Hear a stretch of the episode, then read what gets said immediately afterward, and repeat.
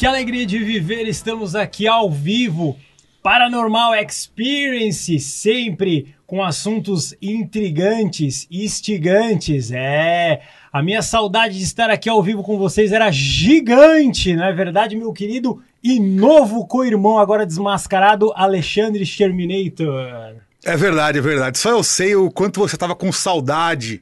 Quantas noites em claro passamos conversando pela madrugada em que você me contava a sua vontade de voltar para a cena da podosfera mitogaláctica brasileira. é isso aí. Era, era a vontade genuína de estar aqui conversando com vocês e hoje um programa incrível. Mas antes, eu vou falar aqui do nosso querido checão aqui. Tá aparecendo o nosso checão, Vagnão. Ok. Olha só o nosso checão aqui de 100 mil reais. Você pode mandar aqui é, tem um e-mail no link da descrição do vídeo. Você pode mandar aqui se você tiver algum fenômeno paranormal. Que tipo de fenômeno paranormal nós vamos aceitar, Ale? Olha, a gente vai aceitar qualquer tipo de fenômeno, desde que esse fenômeno faça parte de algo que a ciência ainda não conseguiu provar, comprovar a sua existência com provas físicas e contundentes, que faça parte do mundo espiritual, que faça parte, talvez, também dos mundos extraterrestres alienígenas, não é isso? É, então, isso assim, mesmo. os poderes da mente, as capacidades ocultas, tudo isso, o ocultismo, o misticismo, poderes relacionados à premonição, à telecinésia. Telecinésia, inclusive, a gente teve uma pessoa que falou que consegue levitar objetos. A gente tá chamando para vir para cá, Ah. mas é, é engraçado que na hora que a gente chama para vir, Aí não a vem. pessoa fala que não pode, que ah, não, aí não dá. Aí não, não mas eu dá, consigo, né? eu levito aqui, eu levantei aqui. E, inclusive, o nosso produtor, o Edu, mandou aqui, ó. Eu vou olhar aqui, ó. É, É a sim, Secretaria de Avaliação, Planejamento, Energia e Loteria. O prêmio vai estar registrado lá, não é brincadeira. Nós vamos gastar 3.300 e alguma coisa reais lá, que eu não lembro, só para registrar esse concurso. Então vão ter juízes. Se você mandar uma foto, já mandaram algumas fotos Já de mandaram. espectros, Já. vai ter um profissional de Sim. fotografia que vai avaliar para ver se não é um truque, se não é uma mágica, se não é um Photoshop. Então nós vamos ter que atestar realmente tudo isso para que você consiga colocar suas mãozinhas em 100 mil reais que foram doados por uma pessoa anônima que também é muito curiosa em relação ao mundo paranormal. Então, é um grande empresário que falou assim: eu não quero nem nada, nem fama, eu só quero ver e acariciar o, o, o ET ou qualquer coisa assim, não é? Quero, eu quero- descobrir algu- algum poder místico. Na verdade, né, é, é, assim, uma coisa que todo mundo fala que consegue é ad- é adivinhar o futuro, né? Então, né, quem sabe aí aparece alguém que consegue Se adivinhar alguém o falar o número da loteria, por exemplo, já é uma atividade extremamente paranormal. Já é, considerado um futuro, né? Não pode falar uma coisa meio genérica assim, ó, pô, acho que você está meio triste amanhã, isso aí não é uma coisa lá muito vidente, assim, esse, esse tipo de evidência eu também tenho, né? Mas vamos agora ao nosso querido entrevistado Edson Boaventura, tudo bem com você, Edson? Tudo bem, é um prazer estar no Paranormal Experience. Vai ser show, show de bola essa conversa que nós vamos ter hoje. E esse cheque de 100 mil é meu. É, Já, com entendeu? certeza. Porque assim, eu tenho nos meus arquivos lá, um, são quatro fragmentos de um objeto voador não identificado. Inclusive, a ciência vem estudando esse fragmento. A gente também fez algumas análises na USP, na Universidade de São Paulo, e já é sabido que na composição desse eh, metal do OVNI que explodiu em Ubatuba, eh, nós temos ali isótopos que não eh, existem na Terra, no, pelo menos naquele elemento químico da tabela periódica que compõe aquele fragmento do OVNI. A gente pode até mostrar aqui algumas coisas e eu fico à disposição também para trazer a peça fisicamente, né? Caso esse empresário também é, queira é, é, manuseá-la, né? Porque é uma coisa interessante você ter um pedaço de um OVNI, de um disco voador em mãos. Uhum. E o que, que eu vou fazer com esse cheque de 100 mil já, é, já tá profetizando tá aqui que é meu. Tá. Eu vou utilizar no museu que eu pretendo é, fazer sobre ufologia, porque é, esse vai ser o projeto da minha vida. Uhum. Né, eu, há 40 anos que eu pesquiso ufologia e ao longo desses 40 anos a gente juntou muito material. Eu tenho documentos oficiais, tenho, é, só para você ter uma ideia, o matinho aonde o ET de Varginha pous, é, ficou em cima lá do terreno baldio, a gente tem. A gente tem amostras de solo e de vegetação onde pousaram OVNIs em várias partes do mundo. Né? Temos mais amostras do Brasil, mas temos amostra da Rússia, é, da Argentina, de outros locais. Então, todo esse material, é, pelo de chupacabras, nós temos pelo também de chupacabra? pelo de chupacabra. É, a, gente, de vez em quando aparece aqui no estúdio uns pelos de chupacabra, é. fica caído ali, lá da, do, do, do, onde opera ali a mesa de operação. Mas é, todo esse material, é, ele tem que ficar disponível numa espécie de um museu, não esse museu arcaico que a é. gente está acostumado, uhum. mas algo mais moderno, com interatividade, para que um número maior de pessoas venham a saber a respeito é. da ufologia brasileira e mundial. Então, Sim. esse vai ser o projeto da minha vida aí. Você falou de chupacabra e eu lembrei do falecido Gugu Liberato, né? Ele foi o cara que mais divulgou, provavelmente, o chupacabra. Como que era o chupacabra de verdade? Falavam que ele pegava no pescoço, não era uma coisa assim? Que, é, que ficava aquele como é que era o chupacabra? É assim, o chupacabra o, é os programas televisivos daquela época, é. infelizmente, eles traziam assim um contexto muito sensacionalista. Então, tanto é que eles levaram lá uma raia meia modificada falando que era o é, chupacabra. Eu lembro disso. Não é. tinha nada a ver com é. chupacabras. É. nós temos um pesquisador sério, amigo meu, Carlos Alberto Machado, ele escreveu o livro Olhos de Dragão, E nesse livro ele traz ali dentro de uma ótica científica toda a fenomenologia dos chupacabras. Então, como que era esse chupacabras? Era um animal é, que é, tinha aletas embaixo do braço. O que, que é aletas? Porque às vezes é uma espécie de pele que possibilitava essa criatura dar saltos e planar.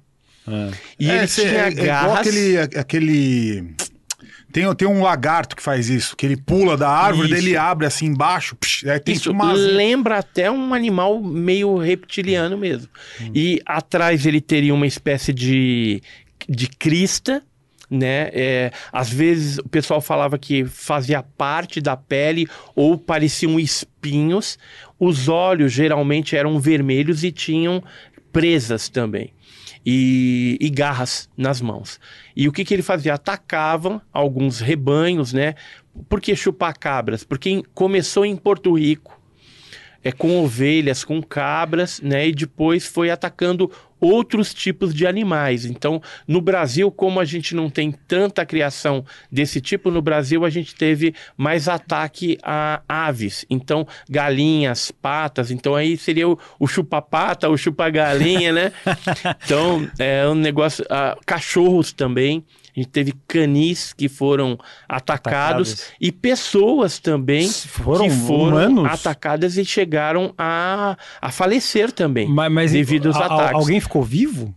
para contar assim, eu fui atacado pelo chupacabra, foi no hospital. Porque você imagina você chegar no hospital e falar assim, puta, fui atacado pelo chupacabra. Assim, né? é, vivo eu não sei de nenhum caso, uhum. mas sei de testemunhas que viram o, o ser humano ser at atacado e aí a pessoa veio a óbito. Caramba. Tem um caso é, guatemalteco que saiu nos jornais da, da região naquela época, na década de 90, é, onde tem as fotos, inclusive, que são terríveis. O, o ser chegou a arrancar a pele da cara da, da pessoa. São fotos bem fortes.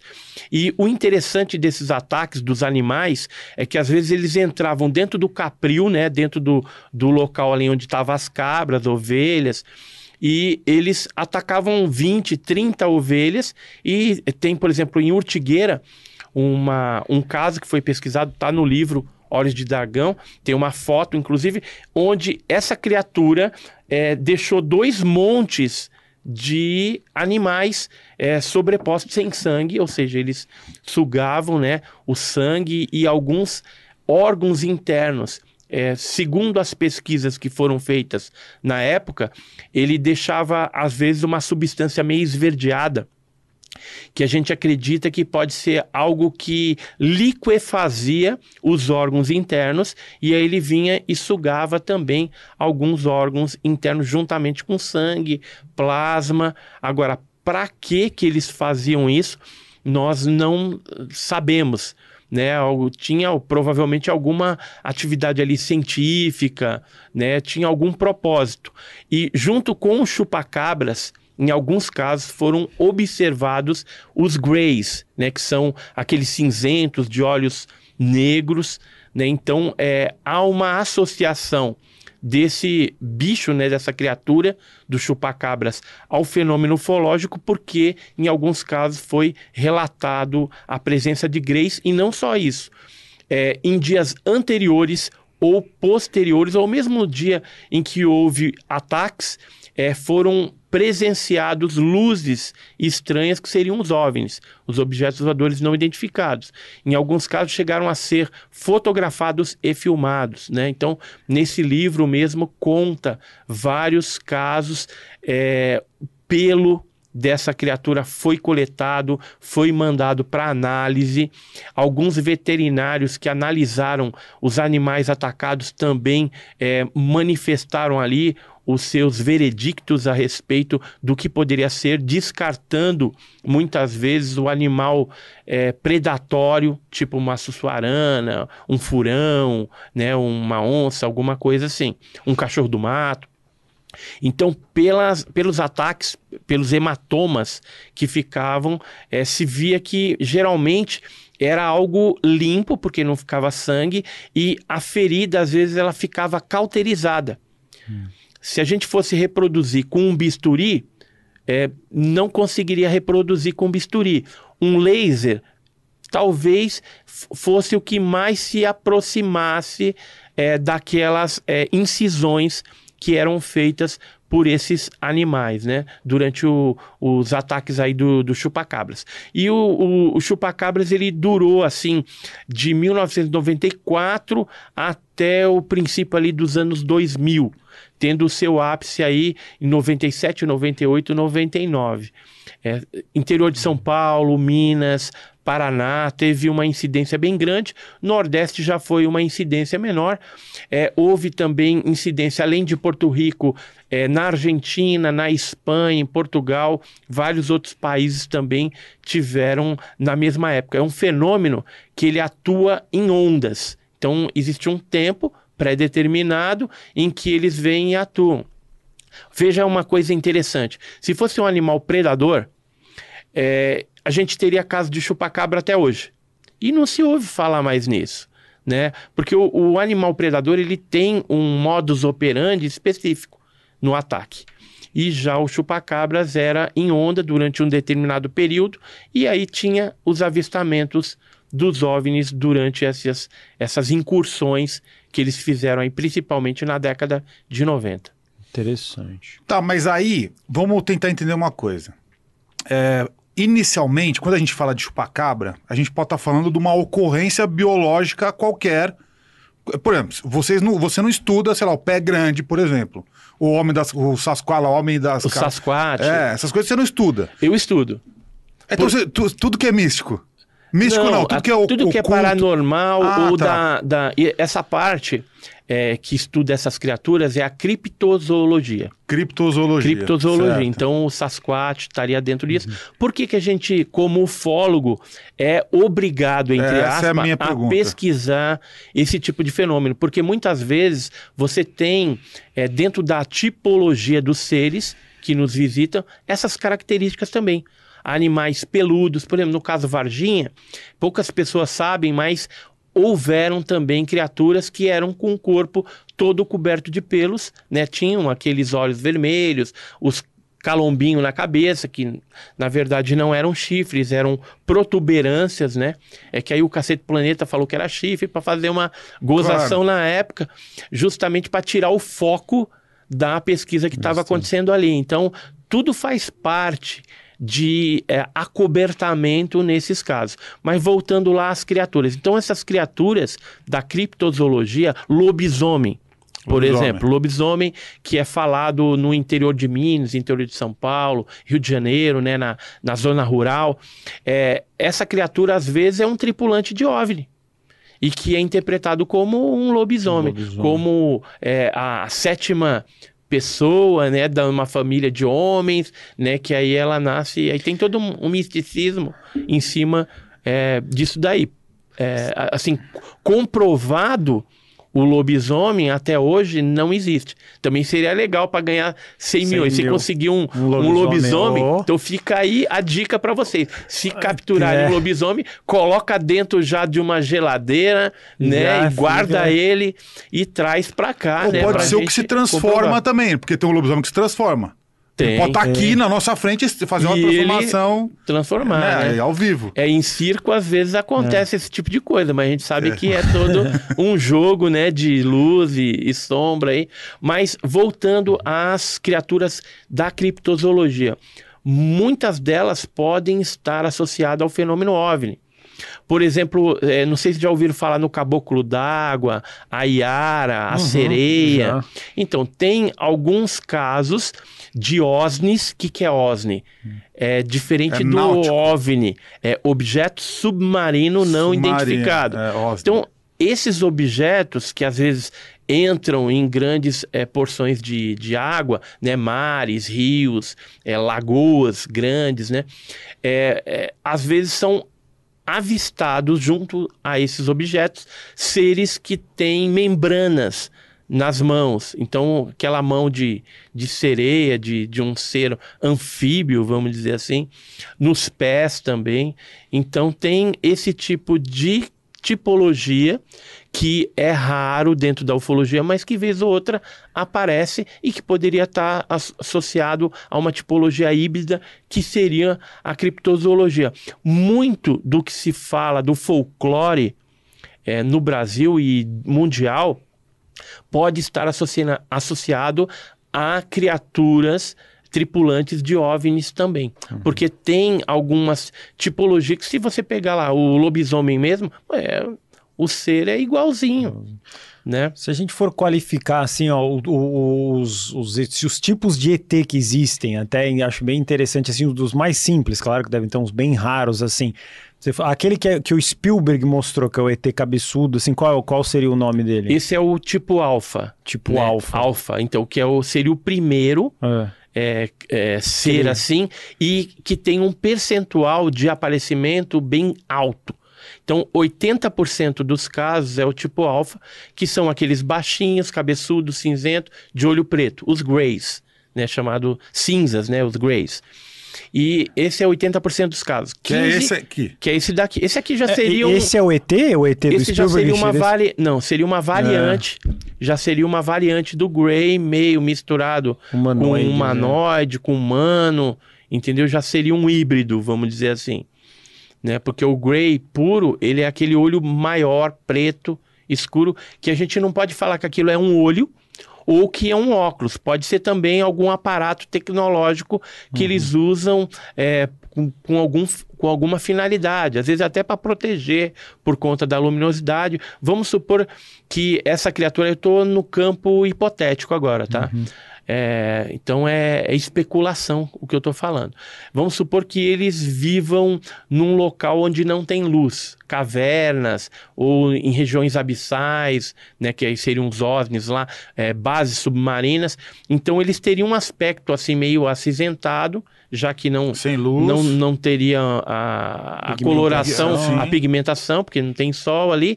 E aí provavelmente a luz é, afetaria a visão deles sim, e aí por isso que eles teriam que utilizar algum tipo de é, tecnologia que seria uma espécie de óculos e não um olho Né? Ou de repente poderia ser até o próprio olho com esse tipo de, de proteção. Então, Grays, 80% dos casos, 15% dos casos é do, é, do 100%, né?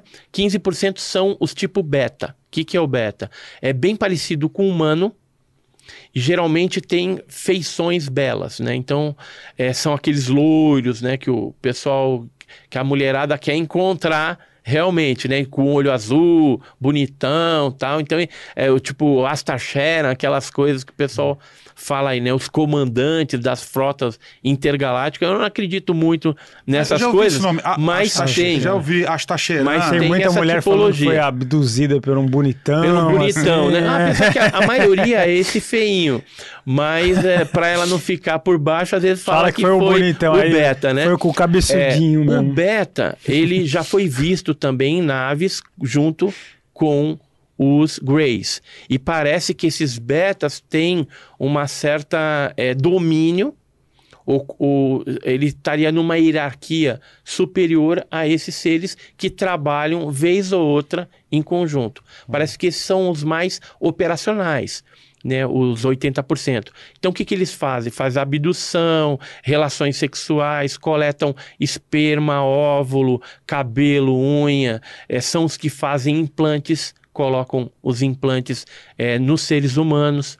E aí a gente pode falar um- daqui a pouco um pouquinho a respeito disso. E já os betas parece que são aqueles que vêm mais em paz, mais de boa, e às vez ou outra eles estão ali meio que mandando esses operacionais fazer algum tipo de coisa. Esse é 15%. E existe 5% dos casos que a gente já entra na parte da criptozoologia e que são 5% que envolve é, criaturas como a de Varginha, né, com aquele olho vermelho, calombinho, é, seres com o corpo todo coberto de pelos, seres robóticos é, com mais do que dois, né, quatro membros, às vezes pode ter mais membros, é, seres espectrais que pode ser confundido com assombração, com fantasma, esse tipo de coisa, então seres energéticos. Então tudo essa variante mais bizarra ela entra dentro desses 5%. Então, assim, existem outros tipos de classificação que desmembram dentro dessas três classificações que eu falei, alfa, beta e gama, mas é, o basicão É. seria... Mas só pra eu entender assim, então quer dizer que o- os 15% daqueles que fazem parte dos bonitão manda nos cabeçudinhos. Assim, É assim, em alguns casos, a pessoa testemunha que foi abduzida, que estava lá dentro, ela e viu eles dando hora. ah. que era algo assim, parecia que mandava O, o ET do Spielberg, ele é um- uma raça, vamos dizer assim, inferior. É, É o mais bobinho, é o É Grey. Ele, eles são os, os operários, assim. É, eles os vão operários. Pra... E, e tem a ver com o filme ou não? Assim, o que o que Assim- você estuda, eles são daquele jeitinho é, bem simplesinho, não sabe quase se mexer, fala pouquinho, assustadinho. Ou é uma fantasia? Então, é, no caso, aquela criatura foi feita para gerar um entretenimento e trazer o carisma também da, da população é, infantil. Uhum. Né? Porque é, o ET, o extraterrestre, é um filme mais para família, para criança, né? E você chora e fica. Emocionante. E depois você compra o, o- O o bonequinho. bonequinho do, do ET, né? Eu tenho até um lá no meu cenário, né? Então, é, aquilo ali foi mais um filme de ficção, mas teve a consultoria de ufólogos que se basearam nos Greys. Se você pegar um outro filme é, do Spielberg também, que é o Contatos Imediatos Terceiro Grau, a gente vai ver ali que é, houve a consultoria do Heineck. Quem que é o Heineck? J. Allen Heineck foi um pesquisador, ele era astrônomo, cientista, foi contratado pelo é, governo e pela Força Aérea Norte-Americana para trabalhar no projeto Livro Azul, projeto Blue Book. Né? Esse projeto ele é, foi incumbido de tentar explicar o máximo que ele conseguiria das é, aparições que eram relatadas. É, no final, é, se chegou à conclusão que um percentual bem pequeno era de algo é, inexplicável, né? Mas muitos ali ele acabou é, explicando. E o, o J. Allen Hynek, ele fez até uma pontinha no filme Contatos Imediatos, ele aparece fumando um cachimbo na hora que a nave desce lá no, na montanha e tudo mais, porque ele colaborou é, justamente é, com como que era o formato das naves, como que se processava um contato imediato de primeiro, de segundo, de terceiro grau, né? Porque ele foi o cara que é, definiu esses graus de contato. E aí, quando a gente fala de grau de contato, é importante a gente até clarificar para o pessoal que está assistindo que o contato de primeiro grau é quando você tem um simples avistamento de uma luz sem identificar o, o que seja. O segundo grau, ele é quando deixa marca física no solo então, ocorre um pouso, fica a marca física ali, ou houve algum tipo de interação eletromagnética em, em aparelhos eletroeletrônicos. Então, televisão começa a chuviscar, o rádio é, não funciona direito, dá o, a parada do funcionamento do motor do carro. E então são quando tem algum tipo de evidência física, que pode ser também na testemunha. Ela pode sofrer algum tipo de queimadura, ter náusea, né, e diarreia, dor de cabeça, posterior ou na hora, cegueira é, definitiva ou temporária, em alguns casos às vezes ocorre. Então, o segundo grau é quando você tem esse tipo de interação. O terceiro grau, quando você tem no cenário o tripulante. Então, é, não houve só avistamento de luz, há o avistamento do tripulante, que pode estar acompanhado da nave né, do, do objeto voador não identificado, ou não. Simplesmente, é, hoje a gente fala que a abdução que ocorria no passado, então a pessoa está andando de carro na zona rural, de repente vem um OVNI, rapta, leva todo mundo para dentro, faz um monte de exame, às vezes leva com carro e tudo. Isso mudou um pouco de uns tempos para cá, da década de 90 para cá, a gente percebe que a abdução ela continua ocorrendo, mas é, a gente mudou o nome dela para visita de dormitório. O que, que é isso? A nave vem, independente de ser zona rural ou cidade grande, até em São Paulo tem casos. É, ele fica em cima da casa ou do lado, projeta um foco de luz e através desse foco ele rapta a pessoa enquanto ela está dormindo. Então vamos supor que tem um casal lá casal está uhum. dormindo, mas o interesse deles é no, na mulher, por exemplo. Então, a, o homem vai continuar dormindo num sono bem profundo, a mulher vai ser levada, esses seres, eles adentram por aquele foco, é porque o, o foco, ele como é, desmaterializar-se a parte física da parede ou da janela e eles conseguem, de alguma forma, adentrar na residência, no quarto onde está o foco deles, que é a, a mulher ali para fazer os experimentos. E aí eles pegam, flutuando geralmente essa pessoa, levam para dentro da nave, fazem o que tem que fazer e depois devolvem essa pessoa para dentro. Isso tem inúmeros milhares, casos, né? milhares de casos no mundo todo e que seguem um padrão. Então a gente percebe que a visita de dormitório também possibilita é, um risco menor para esses seres. Porque no passado, quando ocorria as abduções, algum contato de terceiro grau mais próximo, às vezes pegava lá um matuto, que nem tem o caso de Crixás, que aconteceu em Goiás em 1967. É, tava o marido e a mulher voltando da casa de parentes e quando ele estava quase chegando na fazenda, onde ele é capataz ali, ele observou que tinha um avião diferente pousado, né, parado na estrada, inclusive bloqueando a estrada. Ele era redondo, como se fossem um, uns pratos emborcados, né? E um disco.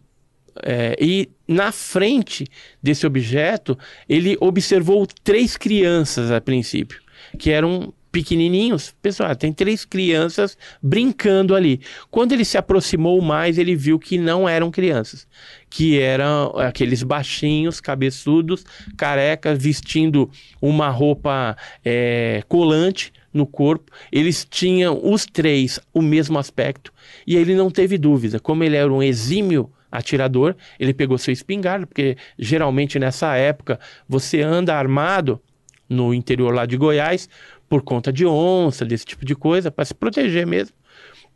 E aí ele pegou a espingarda, mirou na cabeça de um daqueles é, tripulantes daquele OVNI que estava ali e mandou bala.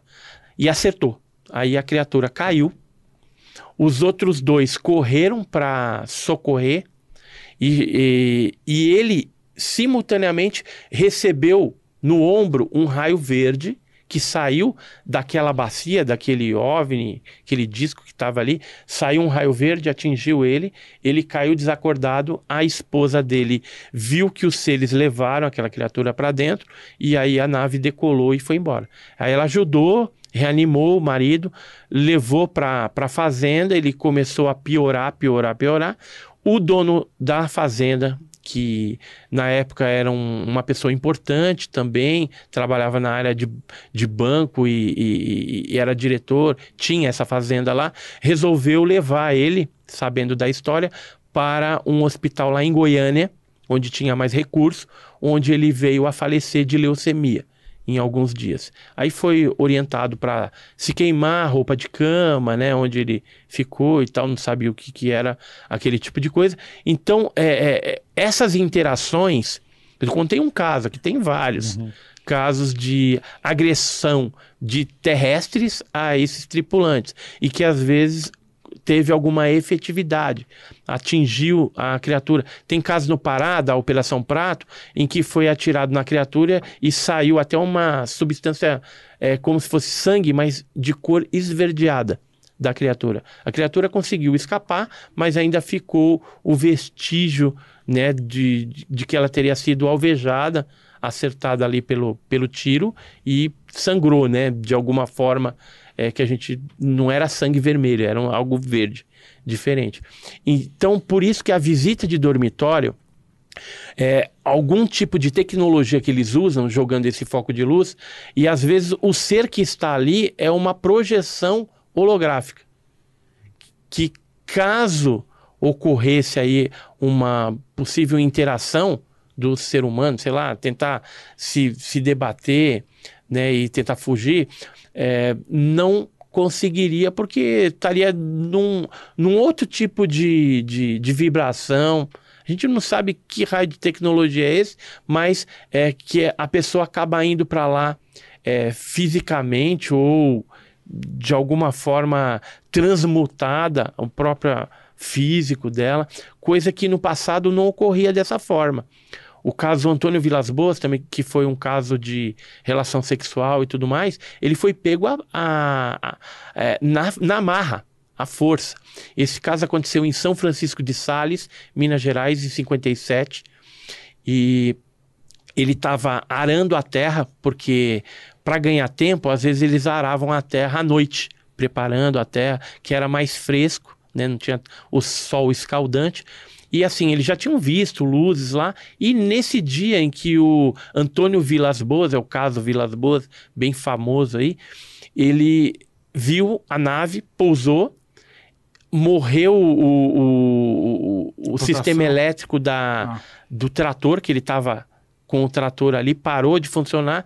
E ele viu os seres vindo pro lado dele, ele pulou na, na terra, só que a terra estava fofa, tentou correr, mas os seres vieram e pegaram ele. Eram baixinhos também, usando uma espécie de escafandro. E aí pegaram ele com bastante força e levaram para dentro da nave. Aí lá ele passou por um, uma espécie de desintoxicação, passaram óleo na pele e tal. Depois ele culminou com essa relação sexual com. A gente não pode afirmar que seja uma extraterrestre mas era aparentemente uma tripulante do OVNI pelas é, configurações físicas que era bem parecido com os abdutores, com os sequestradores dele. Mas isso é um relato dele? Então, tem o relato do Antônio Vilas Boas. O caso Sim. dele foi, inclusive, é, investigado pelo projeto Blue Book. Os americanos chegaram a levar ele lá para os Estados Unidos para ver uma outra nave, porque ele chegou a ver ins- inscrições. Isso ele chegou a contar posteriormente no Flávio Cavalcante, que era um programa de televisão bem antigo, né, que fazia bastante sucesso naquela época. Hoje ele é falecido, tal, mas ele chegou a deixar um diário. Os irmãos, os filhos dele também sabem de toda a história, os parentes. A gente tem no nosso canal lá, o Enigmas e Mistérios, alguns áudios legendados de parentes que contaram alguns detalhes a respeito dessa história, né? E, e assim, o caso dele foi um dos primeiros de relação sexual que teve no Brasil, que aconteceu no Brasil e que ficou conhecido mundialmente. Embora a primeira foi, abdução, falou? 1957, mas a primeira abdução no Brasil, ela, assim, comprovada, ela ocorreu em Campinas, em 1931. Eu tenho um, um livro que eu escrevi, que é o Alienígenas eh, no Passado do Brasil, esse livrinho aqui. E aqui eu, eu, bonito, eu tenho 14 casos brasileiros que falam a respeito de contatos com tripulantes que ocorreram antes da era moderna dos discos voadores. Que a era moderna é a partir de 47. Esse caso de 1931, deixa eu só é, te mostrar aqui, ele fala a respeito da abdução do senhor José Florencio, que é esse senhor de Campinas. Ele teria tido contato com esses seres, né, desse tipo aqui. É, na época eu estive lá com o professor José Carlos e esse pesquisador espanhol, que é o é, Pablo Villarrubia Mauso também, e a gente entrevistou é, esse senhor, José Florencio, ele contou todos os detalhes, inclusive ele voltou com uma estranha doença depois desse, de ter sido levado a bordo dessa nave, isso em 1931. Então a primeira abdução foi em Campinas, né, eu também eh, tive a oportunidade de eh, pesquisar, mas além desse caso, tem um caso que ele é relatado, eh, uma abdução no Brasil Colônia. Então são eh, pesquisadores eh, capixabas que descobriram cartas de 1558 que fala a respeito de um índio que teria sido levado por seres estranhos e que depois também veio a falecer. Né? Então, é, tem aqui o, o Vasco Fernandes, que era um, um, um dos principais lá da, da, daquela época do Brasil Colônia, que conta a respeito desse índio que era o chamado Araribóia. Né? Já deve ter ouvido falar no, no Araribóia.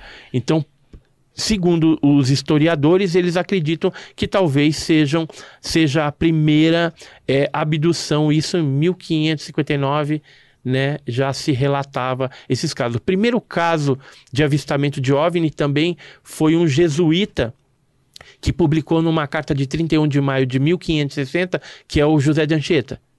O José de Anchieta, todos nós conhecemos, ele falava a respeito do M. Baitatá ou no, em Minas, aqui no interior, o pessoal fala do boitatá.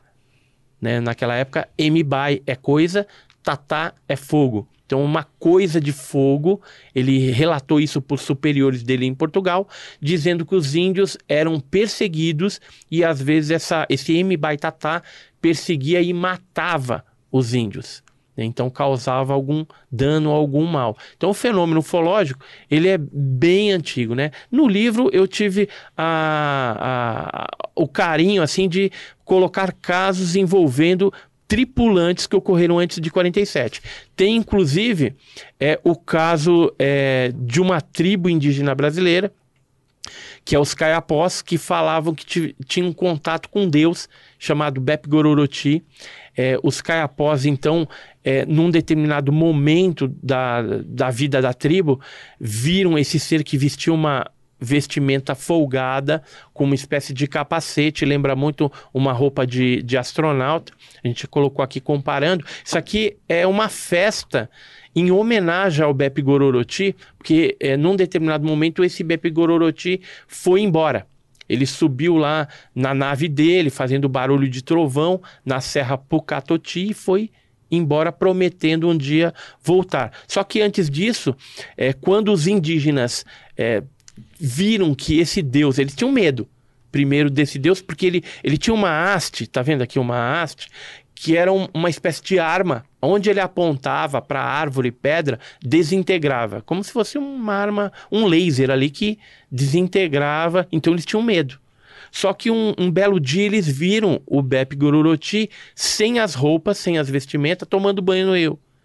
Aí eles chegaram, aí foram fazendo amizade, aí ele se engraçou pro lado da, da filha do cacique, aí casou com ela, foi vivendo ali na tribo, teve um filho, é, instituiu uma espécie de escola no centro da tribo dos caiapós, isso eles contam. Você indo lá no, no Pará, você pode perguntar lá pros caciques, eles vão te contar essa história. E aí era uma espécie de escola no centro da tribo, uma oca, onde eles colocavam os mais velhos da tribo, né, para contar suas experiências para os mais novos. Então eles iam compartilhando ali. Quem instituiu isso foi o Bebe Gororoti. Só que um dia ele torrou as paciências, pegou a mulher, a filha e foi. Pegou essa nave e que estava lá na Serra Pocatoti, fazendo barulho de trovão e tal, e foi embora. E... Só mostrar aqui, ó, o Vagnão. Porque o, o Mui Laer tá aqui no, no chat falando que não tem uma câmera de detalhe. Então, ó, bota aqui a câmera de detalhe aqui, Vagnão, na foto do Bep Cururuti. Eu já aprendi o nome do... do Bep do... Cururuti. Bep, Bep. Bep Cururuti. Bep Cururuti. Tá aqui, ó. Mostra tá vendo aí, Vagnão? A capa do livro. Tá vendo o detalhe aqui? Passado o muito louco Brasil, tá aqui. É. Muito bom. Você, você é como se fosse o Eric Von Daniken brasileiro, é isso? nesse livro aqui? Não, é, aí só tem dois casos de tribo indígena brasileira, o resto são casos que ocorreram em 1925, 1930, uhum. né? Então, antes de 47, mas que trazem pessoas e também alguns relatos que eu, que eu tirei de jornais antigos. Tem jornais aí, por exemplo, de 1925, que falam de seres com capacete e antenas nos capacetes, né? Que foram vistos em Minas Gerais também. Que é um, um caso de Santos, 1925. Aqui, ó, o FIFó. Cuiabá, 12 de abril de 1925. Então conta da aparição de um anjo, que na verdade de anjo não tinha nada, porque ele tinha um capacete reluzente na cabeça. Hum. E, e esses casos de indígenas, o mais impressionante é de uma tribo selvagem que devorou os aliens. Então, é, esse caso ele foi é, relatado pelo Fritz Greder, que era um, um alemão que esteve é, no Brasil pesquisando várias é, tribos indígenas brasileiras atrás de histórias, de saber a cultura e tudo mais. E num livro chamado The Best of Anthropology Today, é, publicado pelo Jonathan Bentham em 2002, na página 164, parte 5, ele fala resumidamente a respeito desse caso, que o, eu vou contar assim, resumidamente para você o que, que aconteceu. Não, pode, pode contar tudo. Pode contar tudo? Vamos lá. então, era, era uma pra, tribo... Para quem tá perdido, é, é, a história de canibalismo. É o né? canibalismo, Essa... é tribo de... Canibalismo de vida alienígena. É. Isso. Esse é um, é um dos casos que foi relatado em livro, foi pesquisado naquela época, na década de 30, né, quando eles estiveram aqui, ó, durante o ano de 1936. E, e aí, é, isso aconteceu numa tribo do Mato Grosso. E o cacique ali contou que, num determinado momento, apareceu lá um objeto, uns seres estranhos, baixinhos, cinzentos, né, esses greys. E aí começaram a andar ali pela tribo, enquanto não estavam fazendo mal aparente, eles deixaram os caras livre por ali. Ignoraram. Igno assim, não ignoraram muito, ficaram de olho para ver Sim. o que eles estavam fazendo, mas deixaram eles livres por ali. Só que teve um determinado momento, segundo o cacique, em que um desses seres começaram a mexer nas crianças da tribo, né, nos índiozinhos ali. E aí eles juntaram o conselho da tribo e chegaram à conclusão que aquilo ali não estava muito certo eles mexendo e, né? Então falou assim, vamos matar eles e vamos comer, porque eles eram canibais, estavam acostumados a, a, a ter esse tipo de, de canibalismo aí com outras tribos inimigas, e aí fizeram lá, prepararam o, ca o caldeirão, tá aqui, ó, saiu até no, nos Tem uma jornais, tudo. ilustração aqui bonita. Tem uma aqui, ó. ilustração. Põe aqui na câmera do guru, aqui, ó, o plano detalhe. E eles Bota aí. falaram que os seres é, tinham um gosto de peixe. É. Era uma carne leve, assim, diferente da carne humana, né? Que eles estavam acostumados a comer, que geralmente é mais adocicada e tudo mais. E mandaram Traçaram o ET. mandaram para terra de pé junto esses seis ETs aí, esses seis tripulantes de OVNI. Isso aí é um fato, né, que aconteceu. Tem aí, as pessoas podem comprar o livro e, e tem a, a tem, fonte toda, é. né? Que eu- tenho uma curiosidade, assim, você que é um especialista. Se eu, por um acaso, tiver a grandiosa sorte de encontrar um ET, como eu devo proceder? Você que já estudou, eu saio correndo, tiro uma foto com o celular, tento cumprimentar, dou um tiro. O que, que eu faço no ET? É, Eu, eu, por exemplo, eu ia tentar agarrar ele e segurar, né? Pelo menos para mostrar para Tirar uma comodidade foto, uma científica, né? Porque depois os militares vão vir em cima e vão tentar pegar isso aí de Ah, você, então entendeu? rola isso? Os Rola militares, isso. eles já... É, muitos fazendeiros que tiveram, por exemplo, é, o caso Feira de Santana, Hum. que aconteceu um ano antes do caso Varginha. Então, o que, que aconteceu lá em Feira de Santana, na Bahia, em 95? Uma nave caiu dentro de uma lagoa, numa fazenda. É, um ser morreu, tinha um peludo e tinha um desses daqui. E os fazendeiros foram lá ajudaram a tirar. Diz que, inclusive, o, o peludo parecia uma espécie de preguiça. Aquelas, uma, uma Tipo um preguiça do tamanho- Chewbacca, mais ou menos. é, um. Chewbacca, É, é, bem referência. parecido com Chewbacca. E aí levaram esses dois, um tava vivo, o outro tava morto. Aí eles colocaram lá na fazenda, aí os militares já vieram, já chegaram, já intimidaram o pessoal da fazenda para não falar nada, né? Correndo risco de, de vida mesmo. E levaram. Levaram a nave, levaram as duas criaturas. Então, geralmente o que eles fazem, como aconteceu no caso Varginha também. Caiu a nave e eles capturaram pelo É. menos quatro criaturas, né? E sendo que tinha criaturas também peludas. Isso em janeiro de... A partir de janeiro a, a de fotografia 96. que saiu na, na grande mídia do Varginha, que eu lembro bem, era um bicho verde meio encolhido. Era essa a, a- a descrição? Não, não, não. foi isso aqui. Ele Como é que era o Era meio vermelho. Deixa eu ver. É, eu trouxe para vocês essa Ah. revista aqui, inclusive é, eu sou um dos investigadores do caso Varginha e aqui a gente tem uma Ah, matéria tá, tá, tô a respeito. é, Sim, é, 25 anos. é, não, 25 anos foi uma outra revista. Esse aqui a gente trouxe é, novas revelações do caso Varginha. Então a criatura seria assim: marrom escuro, com o olho vermelho. Hum. Ah, Ele esse tá aí é o bem bonito aqui. Ele tá, bem, o, tá um 3D aqui, feito legal, É, bacana. esse aí foi o Philip Kling. Ele é, é desenhista do, Philip da, Kling, tô vendo da aqui. nossa revista, da revista OVNI Pesquisa, né? Sou co-editor dela, o, o editor é o Paulo Baraquiverner. A gente já está no, Mostra aqui na o décima Vagnão. primeira edição. No, no... OVNI, bonito. O Bonita revista. E essa aqui é a minha pastinha De, é, de Varginha, que eu trago Você tem algumas, todos os detalhes. alguns detalhes assim mais Ó, resumidamente. notícias populares. Esse é, um grande esse é jornal. é. Ó, então, se quiser mostrar aí, o ah, eu vi é assim, só que clássica, né? verde. é, é. esse daí. Essa é a mais clássica de todas. Mostra aqui, Vagnão.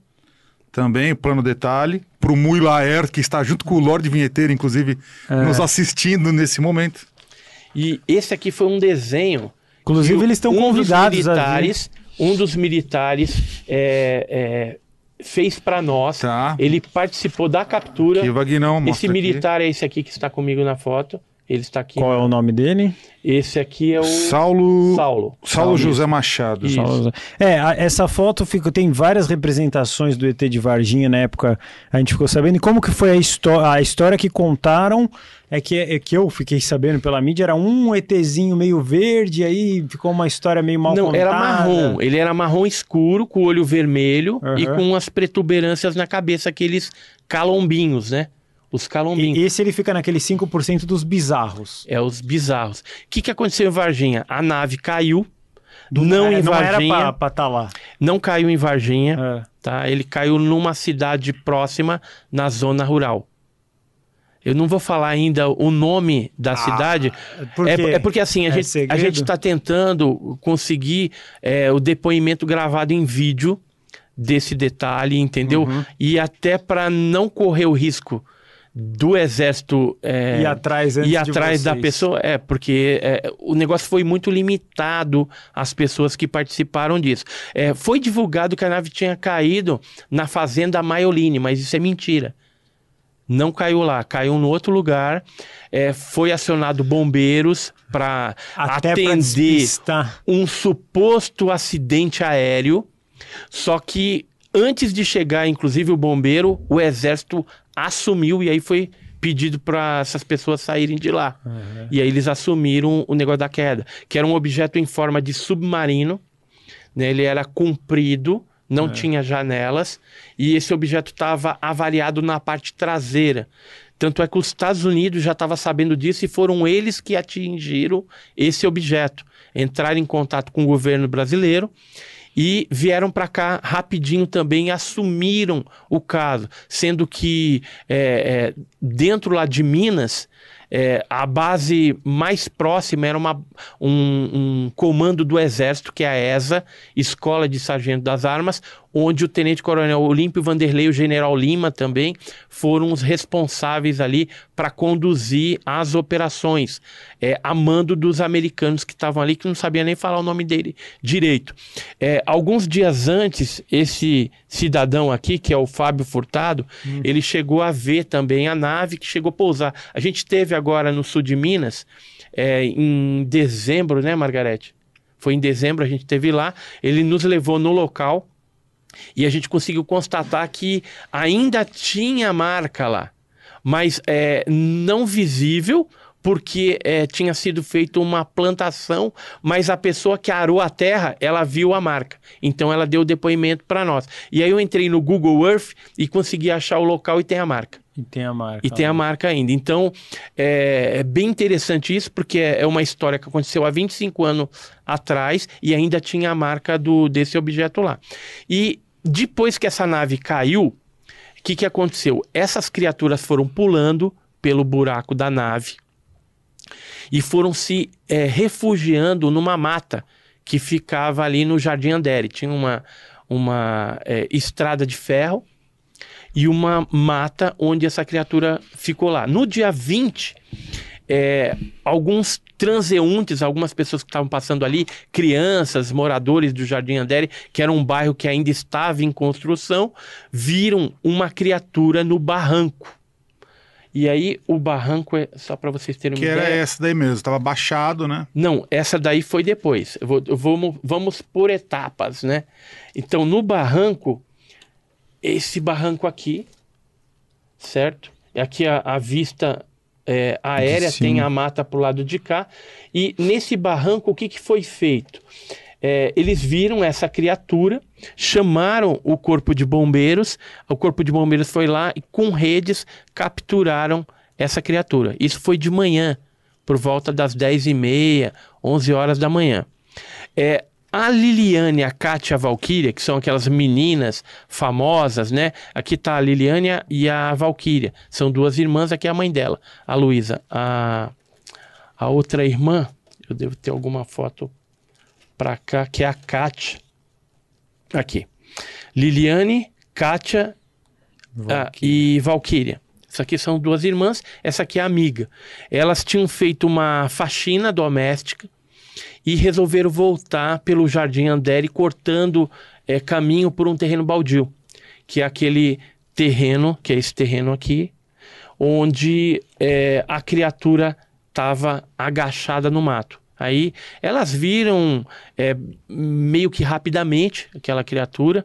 Uma interpretou como se fosse um demônio, outra como se fosse um coração, outra um bicho diferente, e saíram correndo. Foram até a casa da dona Luísa, e aí a dona Luísa voltou com a Kátia, que era a mais velha, chegando no terreno, viu as pegadas daquela criatura que eram grandes e de dois dedos né, nos pés, e sentiu um cheiro forte semelhante a amoníaco.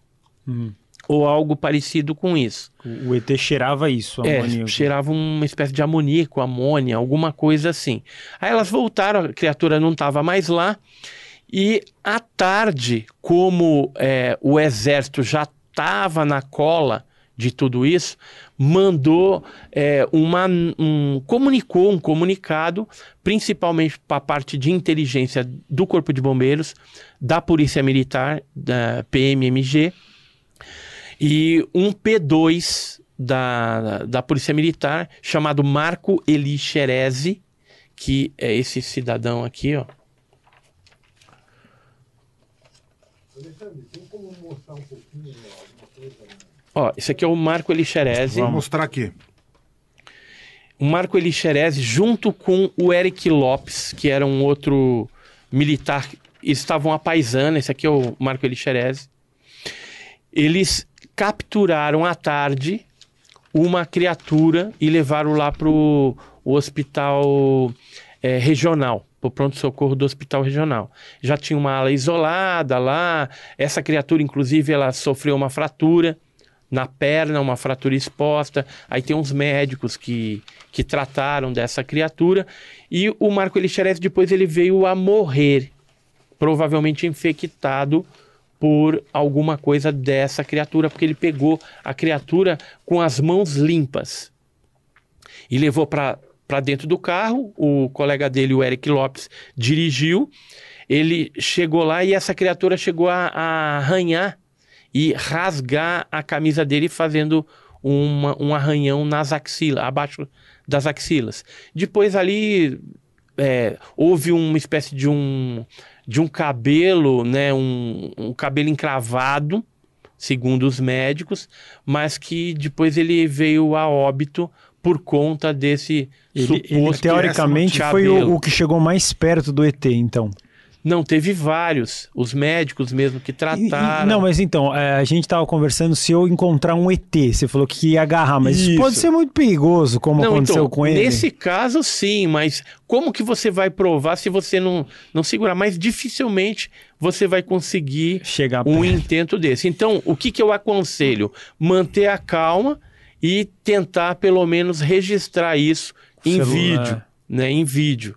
Porque em foto Hoje você tem, ah, apesar que vídeo também, você tem vários. É, é mais é, difícil em vídeo, é, né? Se é uma montagem tão Mas você feita. tem vários programas digitais uhum. hoje que você pode fazer montagens aí bem interessantes. Apesar que isso, é, se for passar por uma análise, a gente vai acabar uhum. constatando que se trata de um fake, de uma montagem. Mas aí, voltando a esse caso aqui do militar que morreu porque teve o, o corpo o arranhado, contato. né? Você chegou a ter o contato com o médico legista? Então, eu tive, eu tive agora em Varginha e ele concedeu uma entrevista anos depois. Esse legista aqui? É, ele, ele não vai te afirmar que é, a pessoa morreu contaminada por um ET. Isso com certeza não vai falar. Claro. O que ele falou é que no caso da, da é, é, infecção que ocorreu nesse militar, ele, nas dezenas de anos de, de, é, de medicina que ele tem como legista, ele nunca viu daquela forma agressiva que foi um furúnculo embaixo do braço, algum cabelo encravado fazer algo desse tipo. Ele falou, esse não é o único existe. caso que aconteceu, assim, é estranho. Um ferimento bizarro. Sim, sim, ele estranho. achou, assim, nos anos de experiência que ele tem como legista, ele achou muito estranho. Mas não pode afirmar que seja. Agora, o doutor Cesário, que Mas... atendeu ele, ah. que aí não é o legista, é o doutor Cesário que atendeu ele no pronto-socorro. É, antes do Marco Elixerese é, falecer, ele revelou e contou para o doutor Cesálio que ele tinha capturado a criatura. E esse doutor Cesálio chegou a dar com a língua nos dentes num programa de televisão estrangeiro. Então tem um programa onde ele fala isso. Depois. Qual o programa? Ele veio. Eu, eu não, eu, não, lembro se era Discover, ah. era, era um programa argentino, ah. mas tem na internet, onde ele fala que o Marco Elixerese falou para ele que capturou a criatura. E as irmãs dele também, a família, afirma isso. Então, é, que ele capturou é ponto passivo. Agora, se isso causou a morte, eu pessoalmente acredito que sim. Sim. Nós não- a gente não tem como provar, afirmar isso, nem dentro do, do meio é, da medicina legal. Não dá para Mas falar isso. aí- Mas provavelmente é porque o cara tinha 23 anos. Não, mas- então, mas olha só, eu vou- posso levantar uma teoria da conspiração aqui? Pode. Porque assim, co- como é que tem certeza que ele morreu, por exemplo? Co- Como é que sabe que morreu e o, o- o cara não, não trocou de identidade, não foi morar em Miami, não deram uma passagem? Assim, porque, por exemplo, é, de repente aqui pode ser uma morte forjada, ele tava com uma ferida, pode ter forjado a morte do cara, hoje ele tá vivendo, tá, tá tranquilo, tá com família, tudo certo, e tem lá o caixão vazio. É, não tá porque a família né, acabou casando né, com outro depois e ele foi enterrado. E a gente tem informação, tem os laudos médicos. Ah, mas do- do laudo médico é e fácil, né, de... Sim, mas é, nesse caso ele estava mortinho da Silva, não teve Você viu o corpo? jeito. Eu não vi o corpo, mas a família viu o corpo.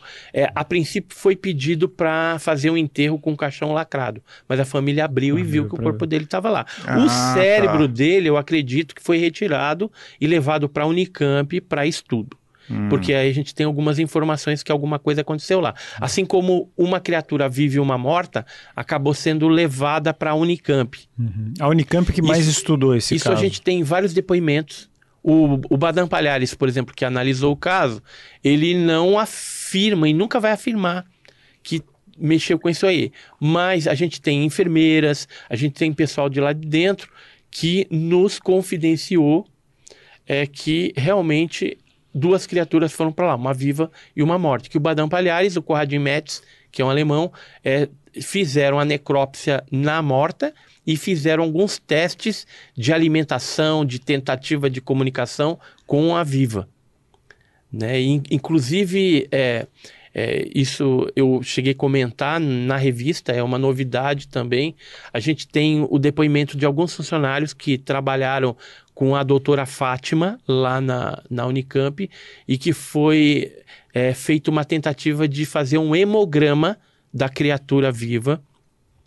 Eles tinham duas máquinas de hemograma lá na Unicamp e na primeira que eles colocaram, as mangueiras entupiram. O sangue da criatura coagulou antes de chegar no, no, no, no sensor do, do hemograma. E tentaram fazer isso então na segunda máquina. Deu PT novamente, quebrou a máquina. né? Então, depois essas máquinas foram substituídas por du- porque eram máquinas importadas dos Estados Unidos.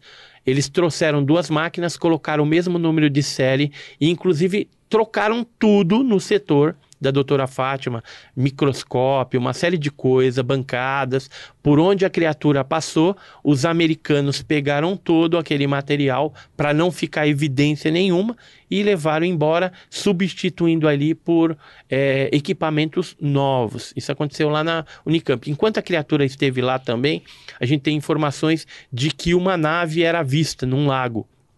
Alguns vigilantes lá contaram esses fatos.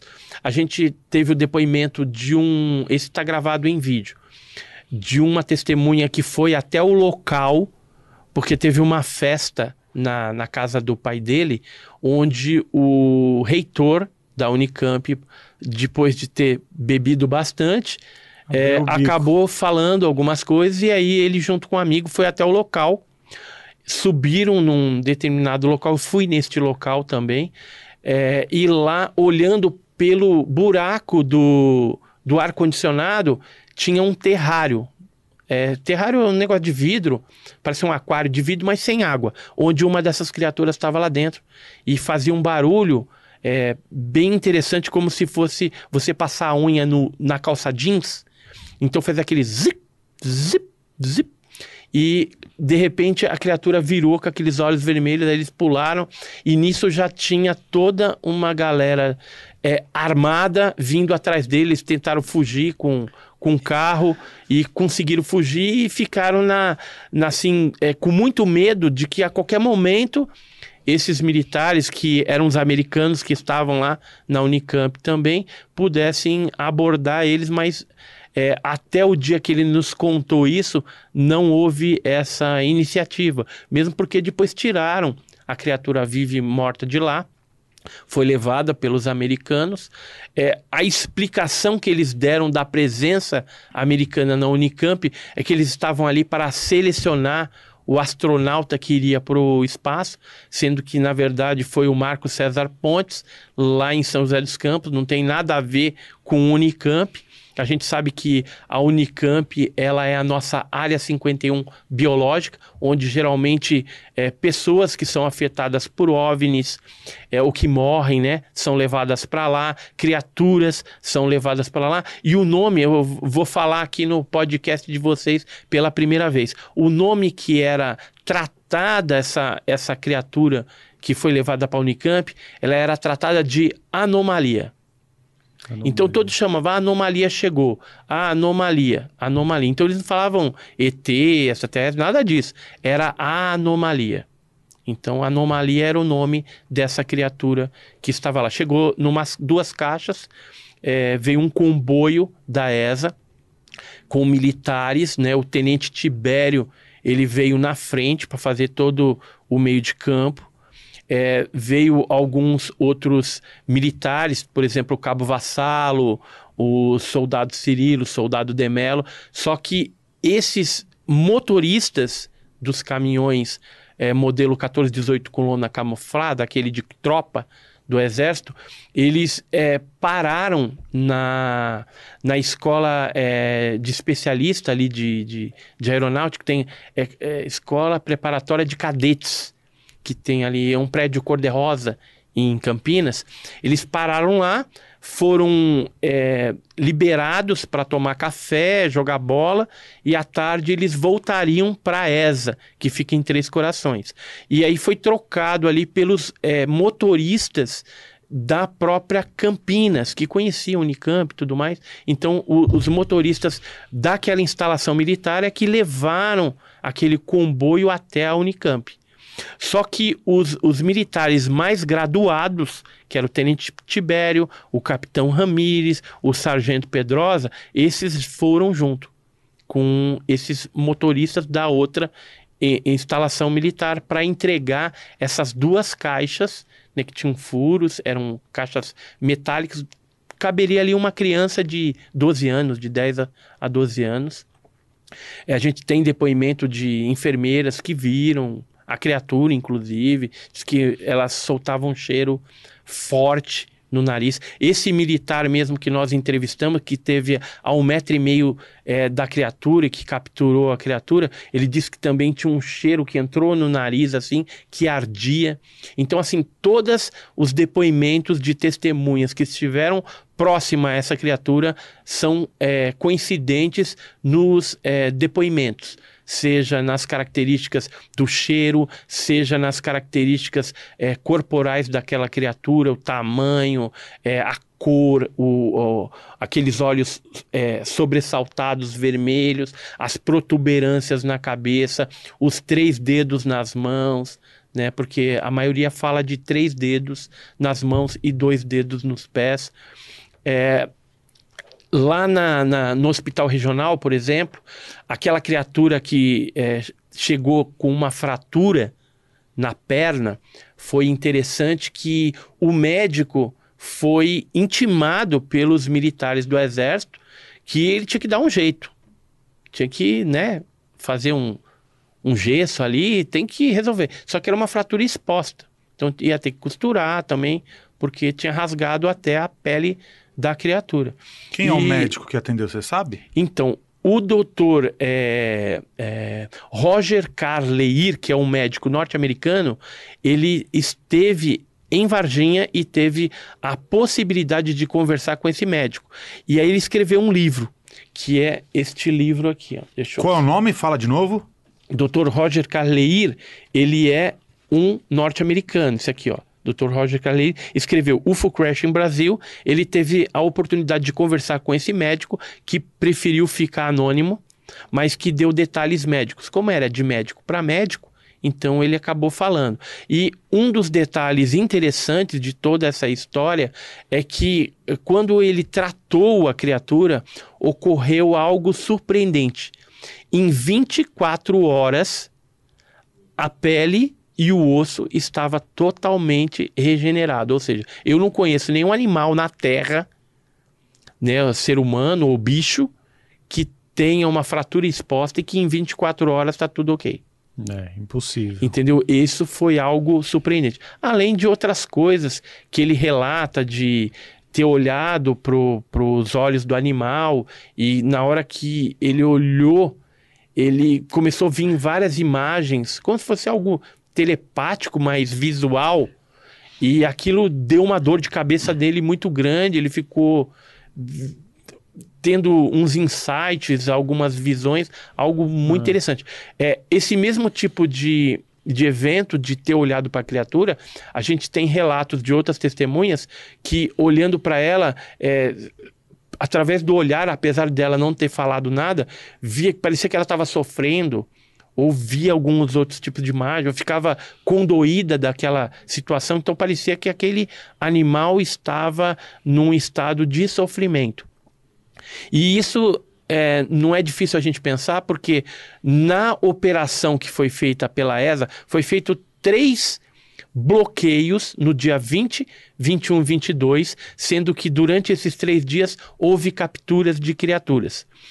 E nessas capturas, dizem aí as más línguas que numa delas um dos militares teria atirado numa dessas criaturas, uma peluda, e essa veio a óbito. Aí imagina a outra que foi capturada viva, como que ela ficou vendo o semelhante dela ali sendo a, atingido, alvejado, alvejado e morto.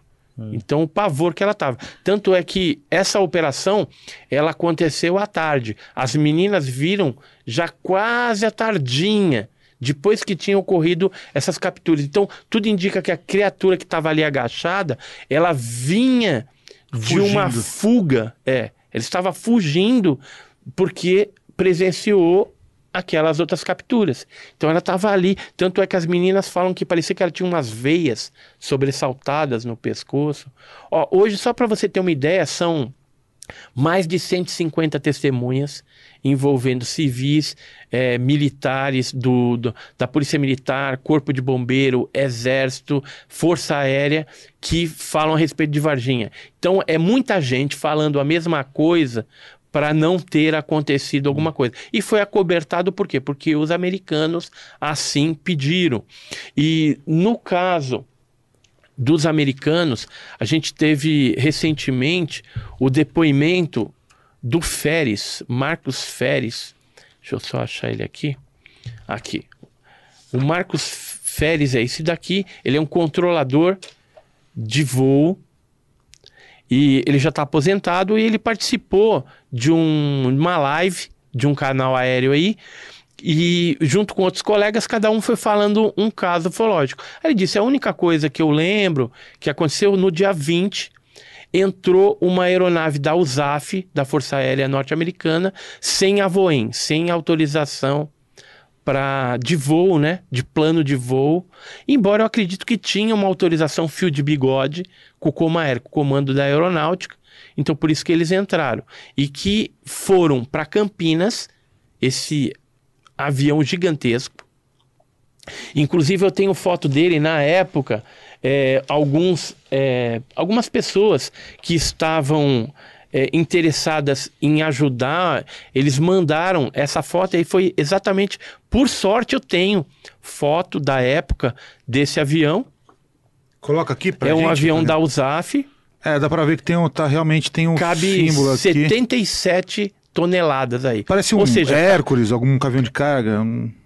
É um C 14, Margarete. Quem entende aqui de, de avião, de aviação, dá uma olhada acho que é um na, na foto aqui. Aquele do, da USAF.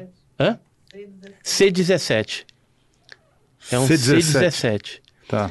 Da USAF. E, inclusive, eh, caberia aí a nave e mais alguns é caixãozinho de ser se tivesse que levar. Cabe 77 toneladas aí dentro. Esse foi para Campinas e de Campinas tinha dois helicópteros da Força Aérea, segundo o Marcos Feres, é, que foram num plano de voo para Varginha. Tá, e se a gente fazer um resumo dessa história para quem está vendo agora, foram os americanos que alvejaram e caiu ali. Isso. E aí capturaram essas criaturas e levaram embora para os Estados Unidos alguma coisa na Unicamp. Ó, ficou. na, naquela época já existia aquele feixe de laser que atualmente a gente sabe, saiu na revista Veja e tal, é, que ele destrói inclusive é, satélite no espaço. Que era uma tecnologia americana, é, naquela época escondida, né, secreta, para destruir satélite espião no espaço e até futuramente ser usada é, para abarroar ou, ou fragmentar algum cometa, algum, algum meteoro que viesse aí causar algum tipo de preocupação, risco para a população mundial. E naquela época eles já tinham essa, essa tecnologia. E foi com essa tecnologia que eles alvejaram a nave que já estava no sul de Minas em janeiro. O, o fato principal, a gente fala a respeito a partir do dia de 19 para 20 de janeiro de 96. Só que no dia 1 já tinha avistamentos ali. Numa outra revista, eu cheguei a publicar um, uma cronologia dos casos que ocorreram antes. Então, as naves já estavam aparecendo ali antes. Aí os americanos alvejaram, entraram em contato com o governo brasileiro. E qual que é a base mais próxima? É a ESA, que é do Exército. Não é a mais apropriada. Geralmente é a Força Aérea que eles é, comunicam e é a Força Aérea que, que domina esse tipo de assunto. Só que como era o Exército, estava a 15 quilômetros do local, fica a 15 quilômetros ali de Varginha, então foi usado o contingente humano e material da ESA para atuar no resgate da nave e na captura dessas criaturas aí. E aí depois houve toda uma transferência para a Unicamp, que é a área biológica é, área 51 biológica nossa, a área 51 nossa de metais em São José dos Campos. É o DCTA já a longa data. Né? E, e aí de lá, a gente sabe que foi para alguma base em Iperó, que é uma base de segurança máxima da Marinha. Uma das criaturas teria sido levada para lá. Uhum. Agora, a nave e duas criaturas, pelo menos, foram levadas para os Estados Unidos no dia 25 de janeiro de 96, passando por Alcântara, né? Foi fazendo algumas pontes para depois ir para famigerada área 51. A área 51 é um tema interessante, né, Lê? A área 51 que provavelmente deve ter todos os, os, os tudo eles levam para lá. Levaram Varginha. O que, que você pode contar pra gente da Área 51, que é um negócio que todo mundo vê em jogo de videogame, em filme de Hollywood?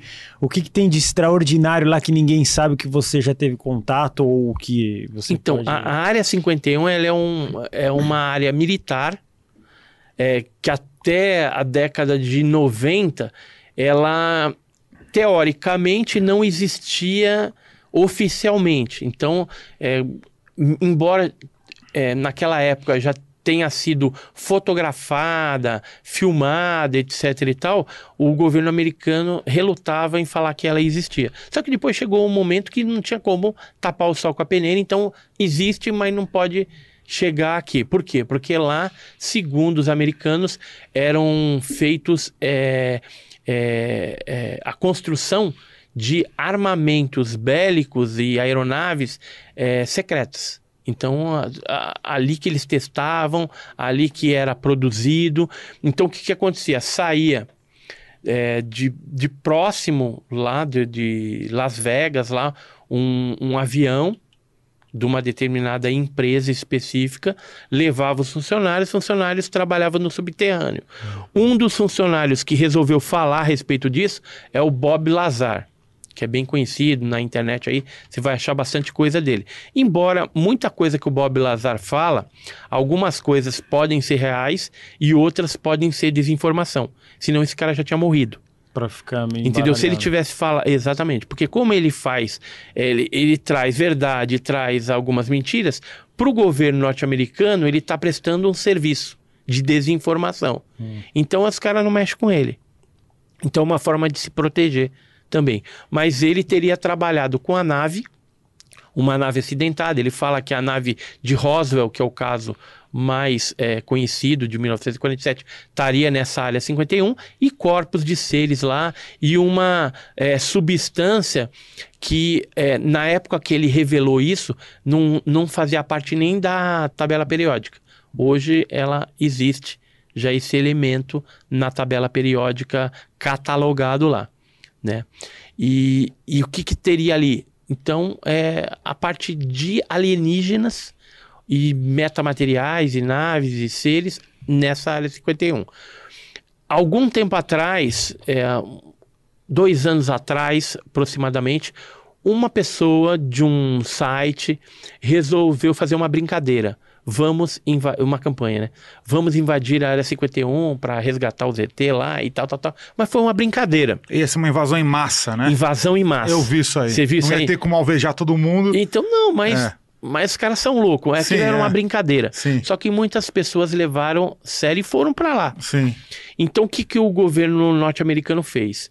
Já criou a área 52 e a área 53, onde já remanejou todo o material que eles tinham para ir para essas outras duas, que ficam bem afastadas e inatingíveis. A 51, ela é bem, é, é, assim, preservada, mas virou tipo esse mito, né? Não que seja mito, mas, é, Mas tinha essa- coisas essa ali. área- Hoje eu acredito que não tem mais nada. Essa área nova 52 53 fica em Nevada? Fica, Lá? fica no no deserto, deserto. mas mais para frente. E existe uma ligação entre elas subterrânea. Subterrâneo. E- mas vamos falar mais sobre a área 51 brasileira. Né? Então, bom, você comentou que então que a gente tem lá na Unicamp, que é uma área 51 biológica, certo? Então que, Isso. Que o- o- os alienígenas, tanto o, o- o morto quanto o vivo, foram parar ali. E a gente também tem a área 51 de metais, né? E provavelmente a gente deve ter uma área 51 de eh, inteligência, né? Inclusive, até comentando aqui, o nosso querido Vagnão, ele era do Exército, ele era da, da, da aeronáutica, né? E ele fazia parte da estação rádio de inteligência aérea, não é isso, Vagnão? Fala um pouco aí. Vamos ver. se ele- É, isso aí.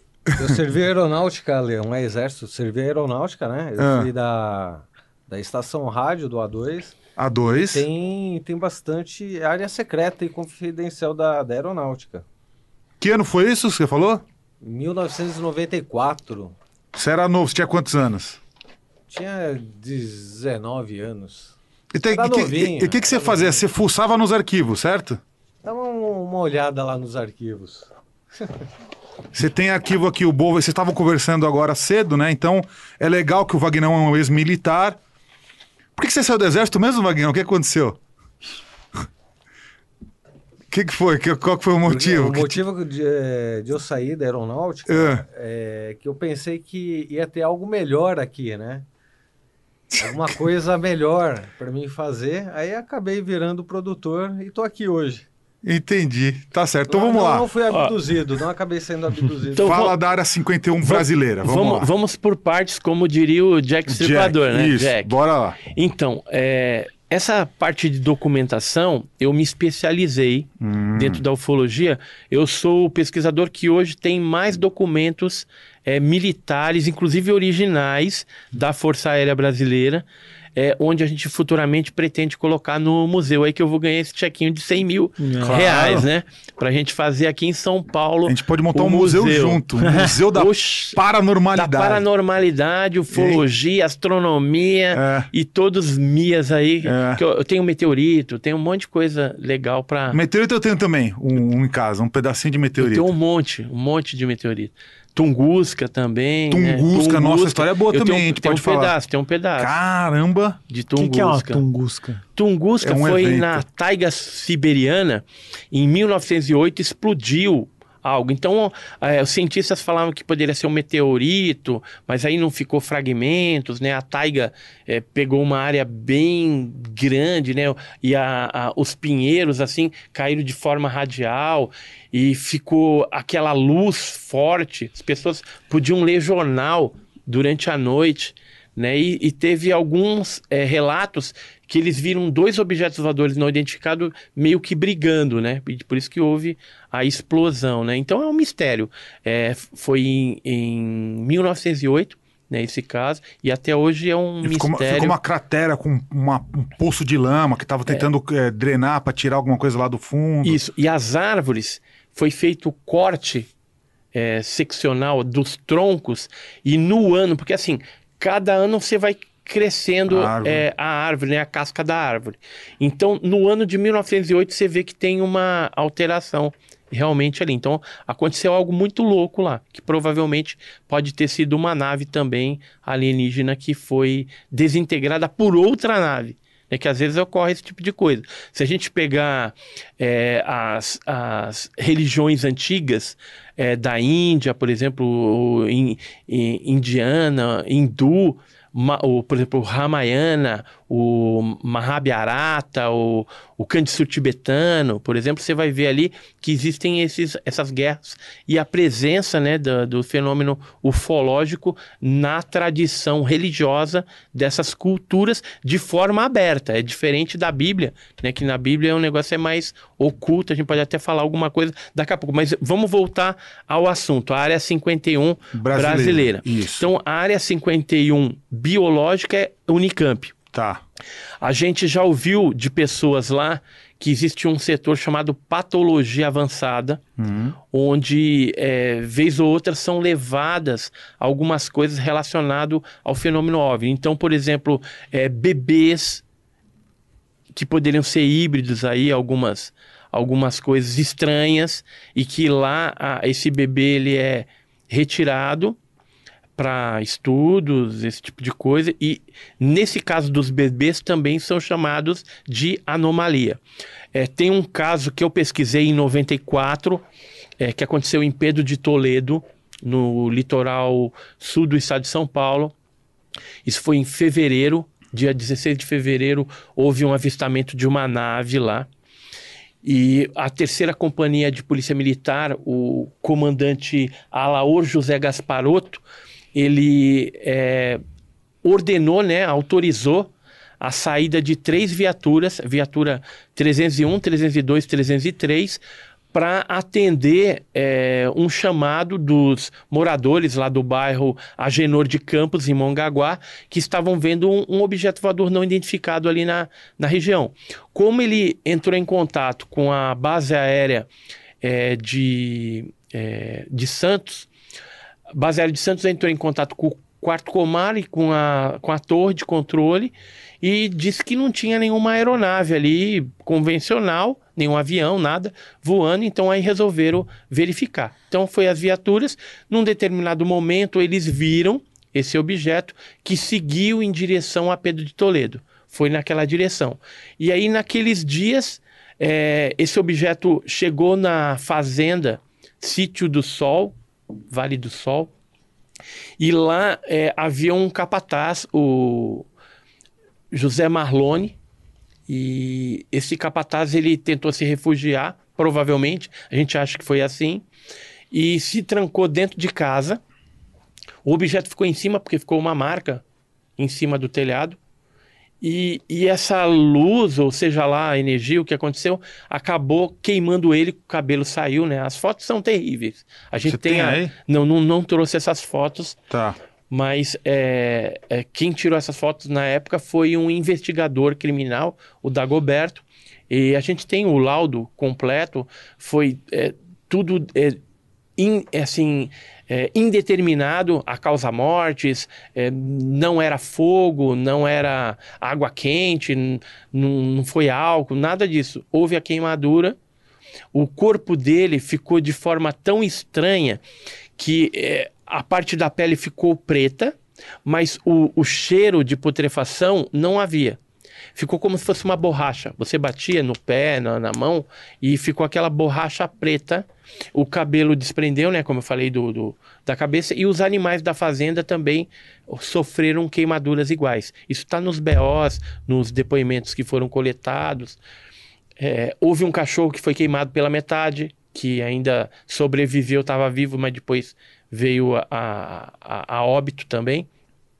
E o interessante de tudo é que o proprietário da fazenda que nós conversamos ouviu dos policiais que estavam ali atônitos com aquela situação, não conseguiu entender como o cara morreu dentro de casa, trancado pelo lado de dentro, né, sendo que não havia vestígio de, De nada, de fogo, fogo, nada. nem lampião, porque não tinha luz elétrica, era uma área rural, e resolve, falaram que iam mandar ele para a Unicamp. Hum. E aí, é, tempos depois, eu fui com o Carlos Alberto Machado, o pesquisador de chupacabras, que também gosta de casos de mutilações humanas envolvendo é, a ufologia, né? Porque tem essa faceta é, é, terrível, né? Dentro da, da ufologia, embora sejam poucos casos, mas a gente não pode ignorar essa parte negativa, né? Da ufologia. E aí a gente foi para lá, Vimos, conseguimos cópia das fotos do dossiê também militar, que eles acabaram arquivando porque não chegaram a conclusão nenhuma. E aí eu tive a brilhante ideia de pedir um atestado de óbito no cartório de Pedro Toledo. E nos dirigimos para lá. E a gente tinha o nome da pessoa, o dia que ele faleceu, né? Tinha todos os dados. E aí eles procuraram e não acharam. Não havia atestado de óbito. Hum. Aí eu falei, então vocês façam para mim aí um- uma certidão negativa de que não tem o atestado de óbito até a data de hoje, que nós tivemos aqui. Porque aí depois eles podem implantar. Aí me fizeram esse documento. Aí dentro da pasta da polícia havia uma campa onde ele teria sido enterrado no cemitério de Pedro Toledo. Hum. Aí nós fomos até o cemitério. Essa campa não existe. E havia algumas adulterações no- no- nos exames, nas coisas ali, na taxa que foi paga. Então, o que, que acontece no caso do Pedro de Toledo? É um arquivo X real, onde houve acobertamento. Só para você ter uma ideia, dentro da pasta da polícia ainda estava o RG do cara. O, cara, o, A família, sumiu lá a família nunca foi comunicada. A família morava em Mombaça. Anos depois vieram saber porque eu publiquei na internet no canal sobre o caso, no canal Enigmas e Mistérios, e aí parentes entraram em contato comigo para saber que não sabia nem que ele tinha morrido. E ele era um foragido, né? Tinha vindo do Nordeste porque tinha é, brigado lá com uma pessoa, a pessoa veio a falecer também, né? Ele acabou assassinando essa pessoa, então fugiu para São Paulo, se refugiou. Então a gente fala assim, é, é muito esquisito, né? Um, tudo isso que aconteceu e a morte, né? Inexplicável e seria uma justiça divina, né? Que aconteceu e ele acabou morrendo dessa forma tão drástica, né? Então foi um, um caso arquivo X real que aconteceu e que sumiram, né? Com a- o corpo sumiram com as evidências e foi para onde? Foi para a área biológica a área 51, brasileira. biológica brasileira, Unicamp. Então, essas coisas biológicas pra vão lá. para lá, foi Tá para lá. lá. Não, mas é, a gente não tem acesso. O que mais que você sabe Se que você lá? esses seres híbridos, né? Então, fetos de pessoas que alegam que teve relação sexual com alguma coisa diferente e aí nasceu, começou a, a geri- gerar um embrião, só que era um negócio diferente. E aí foi para a Unicamp, a Unicamp tirou, fez Então, o aborto lá, né? Você está querendo dizer que no Brasil, pessoas, cidadãos brasileiros tiveram, é, é, abortaram um feto com DNA híbrido. Assim, possivelmente, a gente não tem como provar. Né? Não tem como E tá provar na isso. Unicamp. Vai para a Unicamp. Tá lá. Agora, a área 51 tecnológica Uhum. é a, a- o DCTA, né? o, o, o, o CTA, né? A- eu não lembro se, se agora é DCTA ou CTA. No passado era uma coisa ou outra. Mas o, o que, que acontece lá? Lá é, a gente tem, é, recentemente eu recebi uns documentos. Deixa eu ver se eu, se eu tô com eles aqui. Aliás, E- e- enquanto isso, se alguém da Unicamp quiser se pronunciar ou vir aqui no programa falar, É. tá extremamente convidado já. É, eu ia, na verdade, eu ia perguntar isso. Assim, você sabe quem é o nome da- do responsável por esse departamento de anomalias e, e doenças? Então, no passado era o Badam Palhares. Ah, tá. tá? E o Conrad Metz, que era um alemão. Só que os dois Sumiu. já não estão mais lá como, como responsáveis por isso. Você, você É. investigou quem, quem tem algum nome de alguém que está lá? Então, atualmente eu não, não sei quem que seria Mas o, o reitor responsável. poderia. O reitor, com certeza, ele sabe quem que é o, o responsável. E geralmente esses caras, eles são atrelados também ao exército, tá? Então, por Algum exemplo, o- na época de Varginha, a gente descobriu que o, o salário do Badan era... Ele estava nas listas do exército e Hum. não da Unicamp.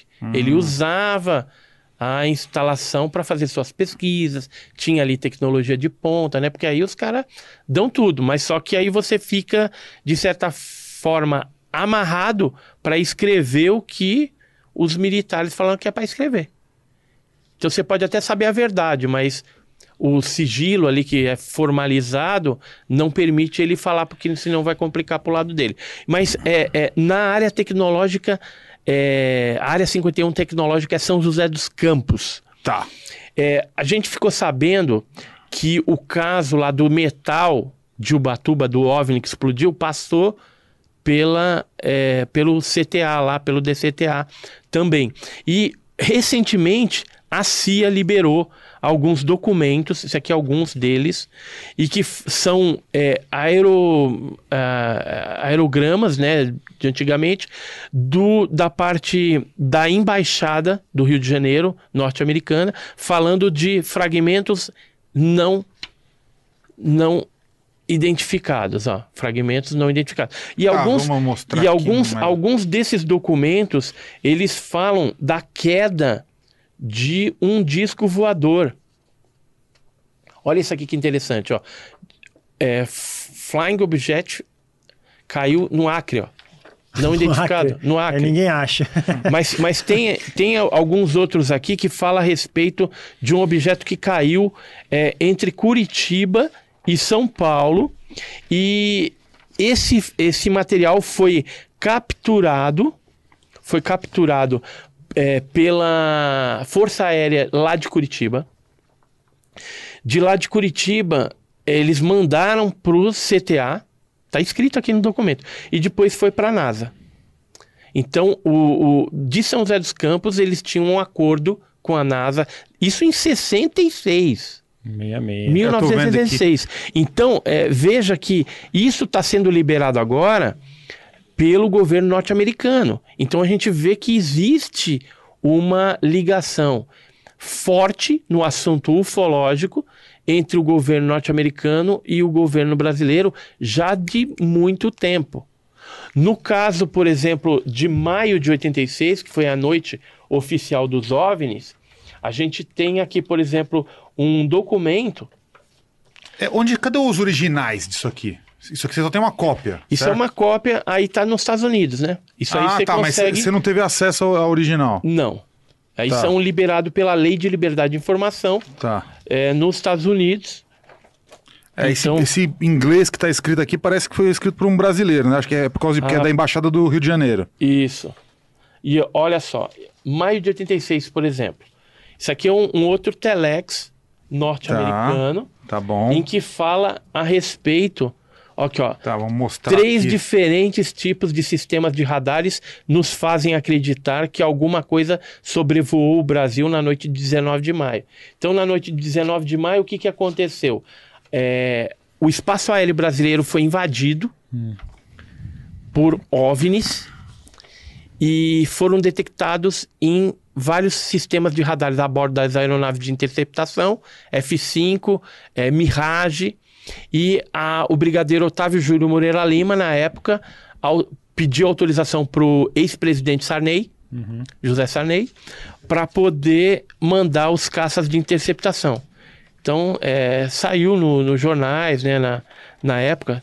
Esse aqui, ó, por exemplo, fala o presidente José Sarney foi informado pelo ministro da Aeronáutica, brigadeiro Otávio Júnior Moreira Lima, tal. então houve a perseguição, invasão, e o que, que acontece? Os americanos estavam de olho.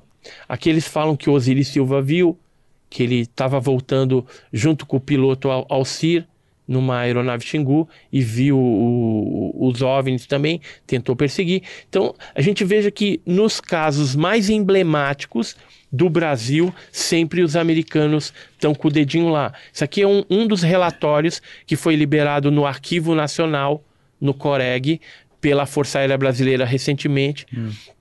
É, e nesse relatório eles falam é, sobre esse caso, essa perseguição.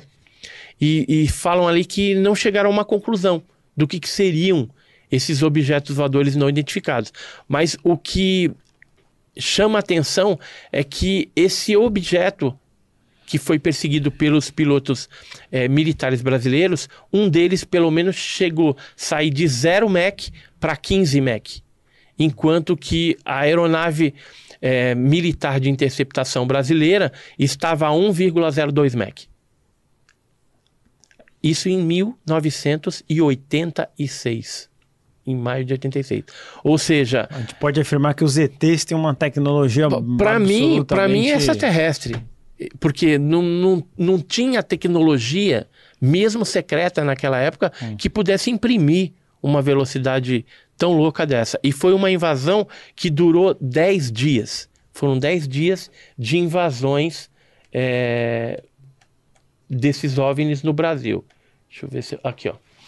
Inclusive, é, o sumiço já foi começou no dia 19, foi no dia 29, uma nave em forma de cilindro gigantesca, onde as naves menores foram convergindo para lá.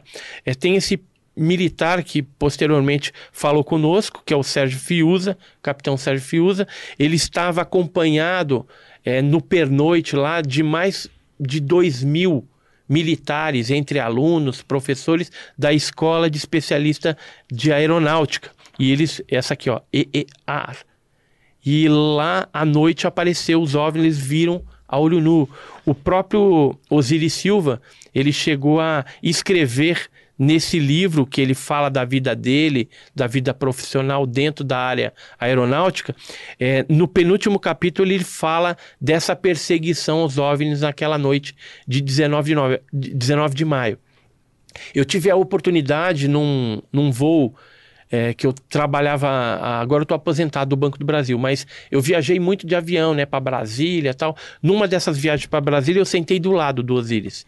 Então eu tive a oportunidade de conversar com ele sobre esse fato. Aí ele deu detalhes a respeito dessa perseguição que ele fiz, tentaram fazer lá em São José dos Campos quando ele estava chegando é, da, da posse dele na, na Petrobras, né?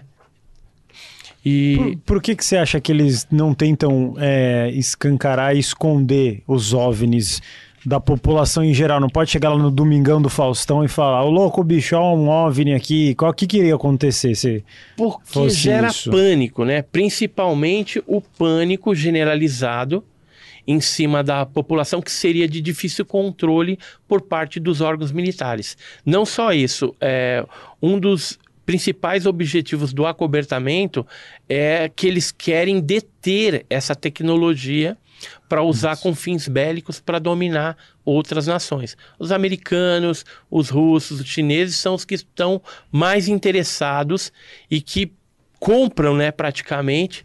No Brasil, eu não sei o que, que o Brasil recebe em contrapartida, mas deve receber alguma coisa, porque sempre quando tem algum fato envolvendo ah. seres ou naves, os americanos já vêm rapidinho aqui e leva tudo.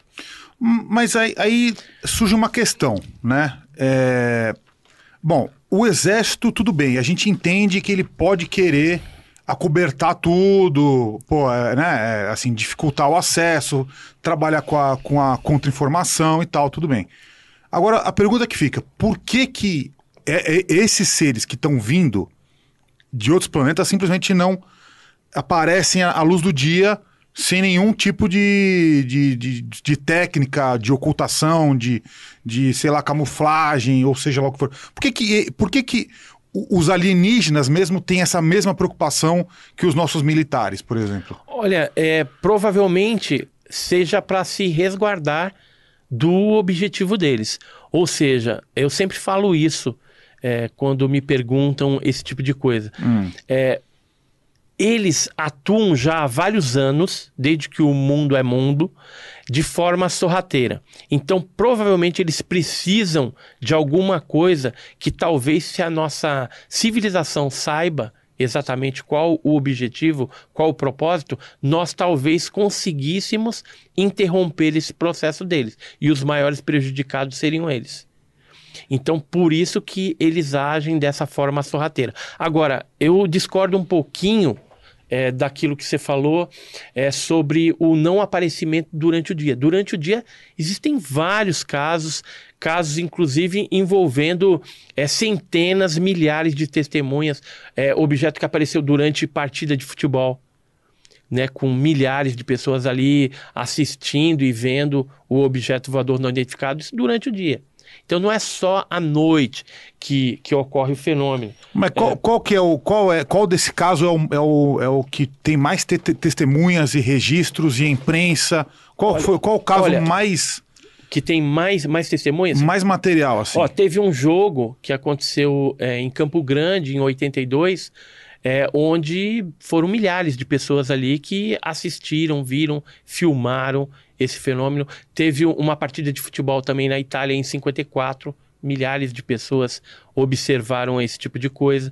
Teve uma escola em, em Lins, no interior de São Paulo, onde mais de 400 pessoas também viram um objeto voador não identificado.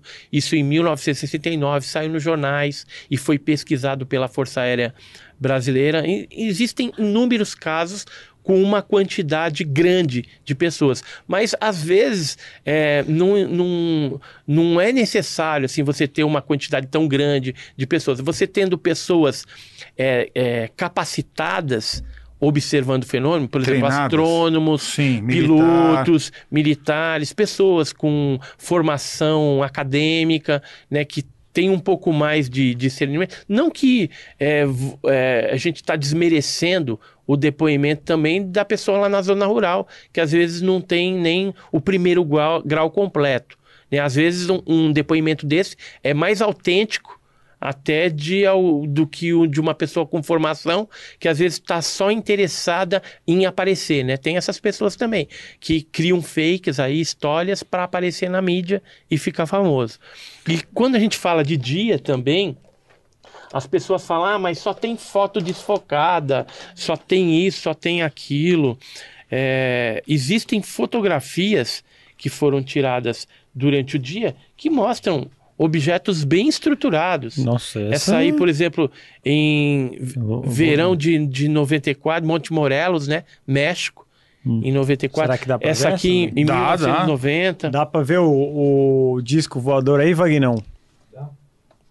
É bem redondinho, bem, Ó, bem... Essas aqui dá pra gente ver nitidamente os objetos.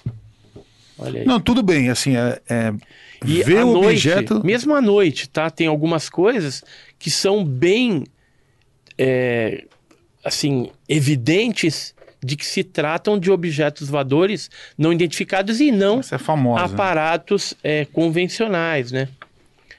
Aqui no México, novamente. Essa aqui eu estava no dia lá. Foi na Aparecida do Norte, durante uma onda. 95? 95.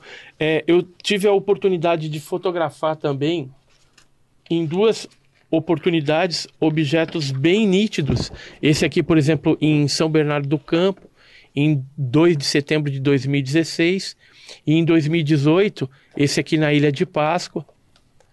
Né? Então, é, existem objetos que estão voando por aí que é, não são drones, não é um, um equipamento secreto, dos militares, mesmo porque nesse caso aqui os militares me pediram essa fotografia, o relato, para compor o arquivo deles lá no Condabra, que fica em Brasília. Lá eles têm um departamento onde eles analisam, registram e catalogam todos os casos. E eles não falaram nada sobre isso, eles só pedem. É, eles estão liberando. De cinco em cinco anos, eles têm um, uma ordem agora. É, um, uma ordem oficial para liberar essas informações no Arquivo Nacional. Só que o que a gente sabe é que eles liberam apenas a ponta do iceberg, ou seja, liberam aquilo que eles querem, que são coisas mais simples. É lógico que você não vai ver coisa de ser, ET de Varginha, tanto é que a gente sabe que em alguns documentos do Exército foi citado e já passou o prazo regulamentar, o documento foi desclassificado, mas mesmo pedindo para o Exército, o Exército, de forma malandra, está pedindo para reclassificar por mais 25 anos. Pra... Então, a gente, para dificultar o acesso a essa informação. Ou seja, quando ela chegar, os dados mais concretos do caso Varginha, isso vai ser quando eu já tiver gagal ou já tiver morrido. É, não vai, então não- vai ser os já vai ser um netos, caso tataranetos que Ah. vão. E aí vai, vai ser um, um caso obsoleto, como esses da nave que caiu em 66, que só agora que o governo norte-americano está liberando os telex da embaixada. Só que 1966, agora que já você caiu em vai correr atrás. Ou, ou já foi para algum outro lugar. Hum. E aí, é, qual o interesse, né? A gente tava falando desses. Tem uma pergunta aqui. Oi. Tem uma pergunta aqui, o Brian, ele quer que comente, está perguntando aqui sobre o caso de, Var, é, de Magé. Caso de Magé. Ah, o de Magé, podemos falar. Então, o caso de Magé é como se fosse o caso de Varginha, só que, é, que aconteceu agora, recentemente, e com um acobertamento muito mais forte do que aconteceu em Varginha. Nem teve divulgação tanto. É, né? é, eu, por exemplo, eu passei por Magé, mas não tive pesquisando profundamente, mas tenho um amigo é, que é pesquisador também carioca, que é o Arthur Sérgio Neto. Ele teve lá junto com a equipe dele. Eles foram a fundo e o negócio foi brabo lá. Até ameaça os caras tiveram. Então, o que, que ele me confidenciou? Caiu um objeto e seres também lá. Não no lugar onde foi divulgado na internet, falava que era atrás da Imbel, tal, em outro lugar. Mas que houve, houve e houve o acobertamento militar. E houve O- ameaças. Os, me- os mesmos? O, o ET cinza, o ET de Varginha, parecido ou não? Grey, Grey. Grey, Grey. O, o que é a maioria, que é os 80% dos ETs aí. E- Mas o, E- que, o, que, o que, você tem de material de Magé? Não, então, de Magé, o que Nada. eu tenho É são, só isso relatos. são relatos. Tá. Né? É, provavelmente daqui uns anos vão começar Isso a é vir recente? coisas. É recente. De 2000, 2010. 2000, não, foi, foi agora. 2020. Ah, muito, É, muito recente, recente. então. Caiu ano passado. muito ano re- recente. Ano retrasado. Aí teve filmar, pessoas que filmaram as naves e tal. Tem Mas no- o local onde aconteceu o Se fato colocar no foi YouTube fechado. lá tem alguma... Ixi, tem muita coisa, só que tem informação e muita desinformação. Claro, claro. Eles Então- fazem como esse jogo, né, de... Agora, por que a corrida dos militares atrás desses metamateriais, área 51, tecnológica e tal? Porque quem deter isso pode transformar, através de um processo de engenharia reversa, em tecnologia eh, bélica de ponta. Ah, sim, É, claro. Tanto é que, lembra que eu falei do caso de Ubatuba? Que eu vou ganhar esses 100 mil aí? Então, o que, que é o caso de Ubatuba? Em 57, lá em, em Ubatuba, caiu um objeto, ele explodiu à vista de alguns turistas e pescadores que moravam na Praia das Toninhas, em Ubatuba, que naquela época, em 57, havia apenas seis casas. Então, o pessoal vinha de São Paulo, do interior, para passar geralmente o final de semana, o feriado. Isso aconteceu num feriado de 7 de setembro de 57.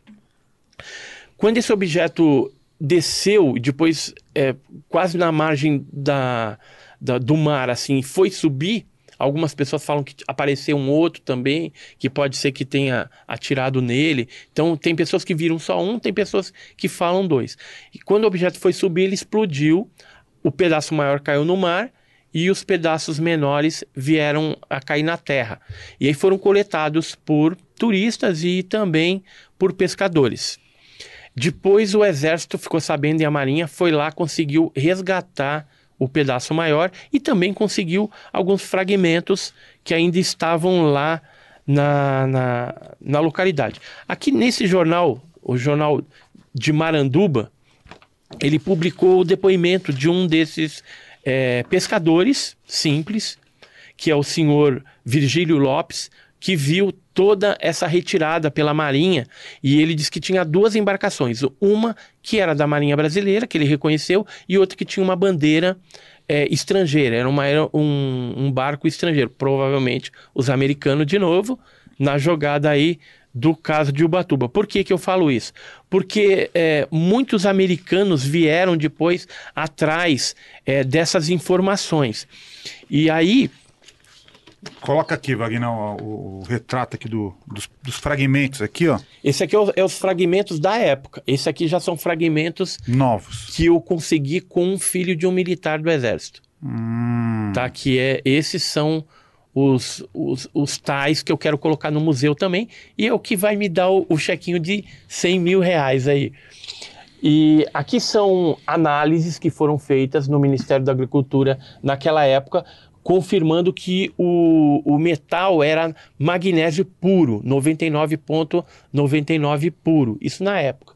Né? O doutor Olavo Fontes, que é esse daqui, era um pesquisador carioca que, juntamente com Ibrahim Suede, que era um colunista do jornal O Globo, jornal carioca também, publicaram a respeito dessa explosão do, do disco voador. Então isso rodou o mundo, foi é, analisado na Caltech, foi analisado na NASA, em universidades é, francesas, universidades é, americanas como Stanford e outras. E o que, que aconteceu? O caso também foi é, conhecido por alguns marinheiros mercantes. E o doutor Olavo Fonte cedeu um pedaço disso para um pesquisador argentino chamado Ojeda. Esse pesquisador argentino, antes de morrer, ele cedeu para o Museu OVNI, na Argentina, dois pedaços até grandes desse fragmento. E o doutor Jacques Vallée, que é um físico francês que trabalha para a NASA e também para o Bigelow Aerospace, é, ficou sabendo disso. Ele foi lá no Museu OVNI, falou com a Andrea Simondini, a mãe dela, para ver se eles cederiam pedaços, fragmentos, para eles fazerem análise. Isso foi recentemente. Eles levaram para os Estados Unidos, fizeram análises isotópicas e descobriram que os isótopos constantes do magnésio desse OVNI que explodiu em Ubatuba são diferentes do isótopo do magnésio terrestre. Ou seja, então não é daqui. Então essa já é uma prova. É, é, mas o tempo- é, uma, é, uma, é uma prova de um. Pode ser um meteorito também. Não, calma, a gente vai chegar lá. Tá bom. Calma, a gente vai chegar lá. É, alguns jornais do, do passado, por exemplo, esse aqui já da década de 60, ele já confirmava que era de uma procedência extraterrestre. Mas meteorito é algo extraterrestre também, Não, correto? claro, claro. Então, claro. o que, que Sim. aconteceu? O Peter Sturrock, que era da Universidade de Stanford, foi até Ubatuba, isso em 1985, juntamente lá com outro pesquisador da FGV aqui em São Paulo, que a gente ficou conhecendo, inclusive ele me cedeu vários desses laudos que foram feitos, e durante a passagem dele lá, ele ficou assim, ou é OVNI, ou é meteorito porque havia indícios de que em 1933 ou 34 havia caído um meteorito na região ali de Ubatuba. Então ele ficou nessa dúvida. Ou é uma coisa ou é outra. É, objeto voador convencional não é. Pela época não tinha metalurgia para forjar um, um- um magnésio tão puro assim. E aí o que, que a gente ficou sabendo? Em 2018, esse filho do militar me cedeu quatro fragmentos, que são esses quatro fragmentos, que o pai dele guardava num saquinho. Pena que eu não trouxe, devia ter trazido para mostrar para vocês o- os fragmentos é, pessoalmente. Aqui dá para ver bem os fragmentos. E o que, que a gente fez? A gente precisava saber se se tratava do mesmo evento. Então, a primeira coisa que a gente fez foi fazer uma análise é, qualitativa para saber se tinha uma quantidade de magnésio grande. Levamos para a USP e na USP, no é, IPT lá, foi feita essa análise e depois a gente resolveu fazer uma análise quantitativa para saber o percentual, que é essa daqui. No LCT, a gente fez a análise dos quatro fragmentos em 2017 isso. em 2017. Em 2016 eu recebi o- os fragmentos. E aí os professores chegaram à conclusão que a amostra tinha 99,3, com inclusões é, de MgO, que seria óxido, né? Óxido de, De magnésio. de magnésio, ou seja, é 99,3 era magnésio puro e 0,7 era óxido de magnésio. Magnésio enferrujado, porque caiu no mar, salinidade, Sim, sim. aquela coisa toda. Aí que a gente fez? Como a gente tinha dúvida se poderia ser um meteorito ou não, a gente levou para dois especialistas de meteorito. Uma especialista do Museu Nacional do Rio de Janeiro e outra que foi o Paulo Anselmo Mattioli, que é um especialista em, em meteorítica também, e ele nos expediu um laudo falando o seguinte, que pela característica do material, isso não é meteoro. Porque meteoro tem algumas pelotinhas que ele fala o, os termos técnicos lá para definir que seja um meteoro. E outra coisa que é relevante de se falar é que meteoros que tenham na sua composição magnésio e que já caíram na Terra tem no máximo, no máximo 26%. Isso tem 99,9%. Ele falou assim: não é, não é meteorito, não é meteoro. Isso é algo forjado em alguma metalurgia. Se da Terra ou não, não sei. Mas ele chegou a esta conclusão de que meteorito não era. Então, é, mas a, a, a, prova de que se trate de algo extraterrestre é a análise isotópica. Porque todo magnésio terrestre ele tem uns isótopos de uma determinada configuração. E isso daí deu outra configuração. Ou seja, veio de fora. É. Se não é meteorito, então, e existem os relatos das pessoas que viram o objeto explodindo, mas e então, tem a então- cratera lá, alguma coisa? Não, ele explodiu antes de tocar a água do mar. Explodiu, aí o pedaço maior caiu, foi recolhido pela marinha e os fragmentos menores por essas pessoas que estavam na praia ali. Mas, mas eu, aí... eu vou escrever um livro sobre isso, porque é um caso onde você tem uma evidência física do fenômeno e é um caso excepcional que chama a atenção do cientista, da comunidade científica, até os dias atuais. Ou seja, esse cara tá ligado à, à, à área espacial, à NASA e ao Bigelow Aerospace, do Robert Bigelow. Então, eles é, já têm uma fama de estar relacionado ao fenômeno OVNI. Por exemplo, o Robert Bigelow, ele deu um depoimento recentemente falando que acredita em vida extraterrestre e que manuseou, a pedido do Pentágono, vários é, fragmentos e pedaços de OVNIs. Inclusive, pagaram uma fortuna em dólar para ele criar um armazém para armazenar esses, esses fragmentos, esses metamateriais que eles chamam assim.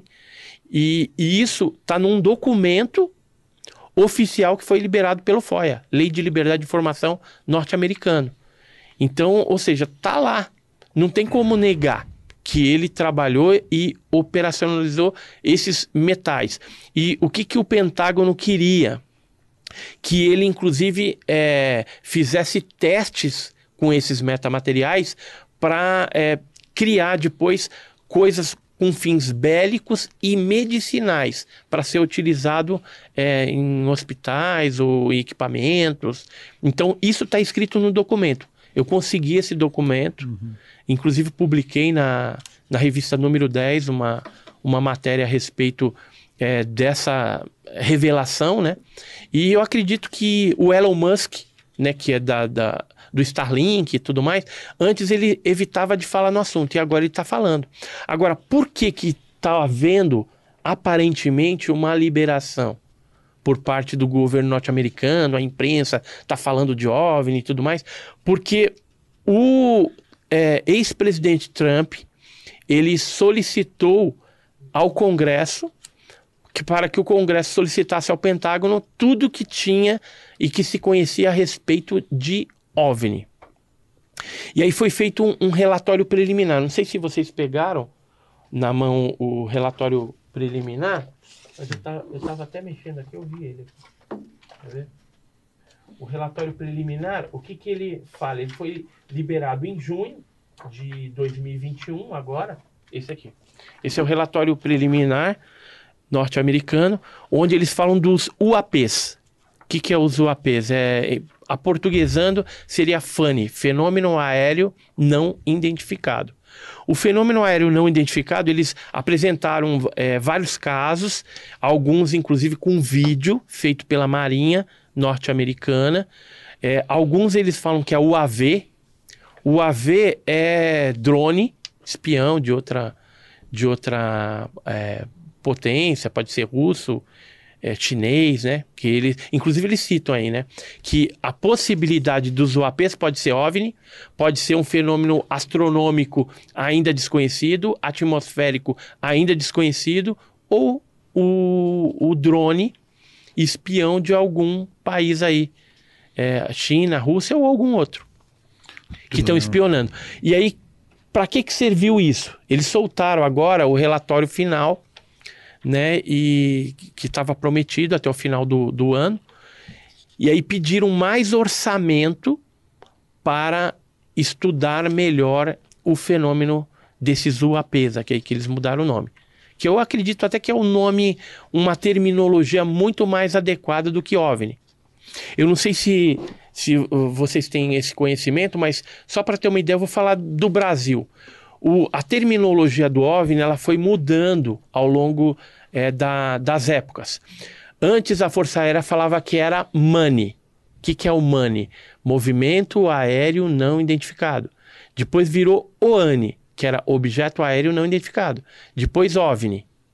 Depois Disco Voador, né? E hoje sabe como que chama? Hum. Tráfego Hotel. É, você falou. Tráfego Hotel. Então existe documentos hoje da, da Força Aérea Brasileira que falam que o fenômeno OVNI ele é o aqui ó. essa aqui é, o, é o, o, o normativo mais recente confidencial da Força Aérea onde eles falam é que está tarjado porque tinha algumas coisas que era de segurança nacional mas ó tráfego hotel o que que é é tráfego aéreo desconhecido observado pela população em geral na maioria das vezes, esse tipo de tráfego é confundido ou correlacionado com OVNIs. objetos voadores não identificados, OVNI. Então, vai. Aí tem o relatório simplesinho aqui que você tem que preencher, dando os dados do, do caso. Então, tudo isso está normatizado pela Força Aérea Brasileira. Só que por que, que eles colocaram tráfego hotel? Porque hoje é fácil você interceptar uma comunicação entre pilotos, né? E, e, um civil ali tem algum equipamento de rádio e pega. E aí ele pode gravar. E aí, se ele falar OVNI, não sei o que, o negócio vai, vai, ser bombástico na imprensa. Mas falando tráfico hotel, não é todo mundo que sabe o que, que é isso. Sim, é como se fosse uma, um, é um, código, código. É um código. Entendi. Entendeu? Então sempre se acobertou. E hoje estão falando agora de UAP. Uhum. Eu acredito que daqui a pouco a Força Aérea vai mudar para FANI, né? que é Fenômeno Aéreo Não Identificado. Tem alguma pergunta legal aí, Vagnão? Bom, mas aí é... eu, eu também tô, eu tô dando uma olhada aqui direto aqui no chat. Estão hum. falando do ET Bilu também, do Jurandir. Daqui a pouco a gente vai entrar nesse caso para entender. Uhum. Eu, eu, queria só, é, assim, entender mais um pouco aqui desse caso de Ubatuba, porque você está... É, bom, a gente tem evidência física real de algo real. extraterrestre, tá Sim. tudo certo. Nesse caso aqui especificamente, você acredita que isso aqui era uma nave que estava tripulada e pilotada por inteligência alienígena? Então, tudo indica que não era é, tripulada por algum, algum ser, alguma coisa assim. Sei. Pode ser um objeto teleguiado. Tá. Pelo tamanho, é, tudo indica que seria algo teleguiado. Era pequeno? Era pequeno. O, a própria Força Aérea, na época que ela teve a CIOANI, que era a Central de Investigação de Objetos Aéreos Não Identificados, é, o Major Zani, Gilberto Zani de Mello, esse major ele chegou a dar um depoimento para Rádio Alvorada de Lins, isso em 68, 69, naquela época, e é, durante a entrevista ele citou pela primeira vez sondas teleguiadas, que haviam alguns fenômenos que eram investigados pela Força Aérea dos OVNIs e que indicavam que não tinha o tripulante e que era algo, oh, tipo um drone. Sim, sim. Era um drone daquela época que naquela época nem se falava em drone. Eu acredito até que a tecnologia drone, ela pode ter sido gerada a partir do fenômeno OVNI assim, como possibilidade, hum. tá? Por quê? Porque isso já existia. Sim. E se eles coletaram alguma coisa através de um processo de engenharia reversa, eles poderiam fazer algo similar para utilizar aí. É que a tecnologia do drone ela é relativamente simples, né? É, é a onda de rádio que já, a gente já usa há muito, muito tempo. Mas, mas nesse caso aqui específico, né? Uhum. É, não tem como rastrear o local para procurar mais disso aqui?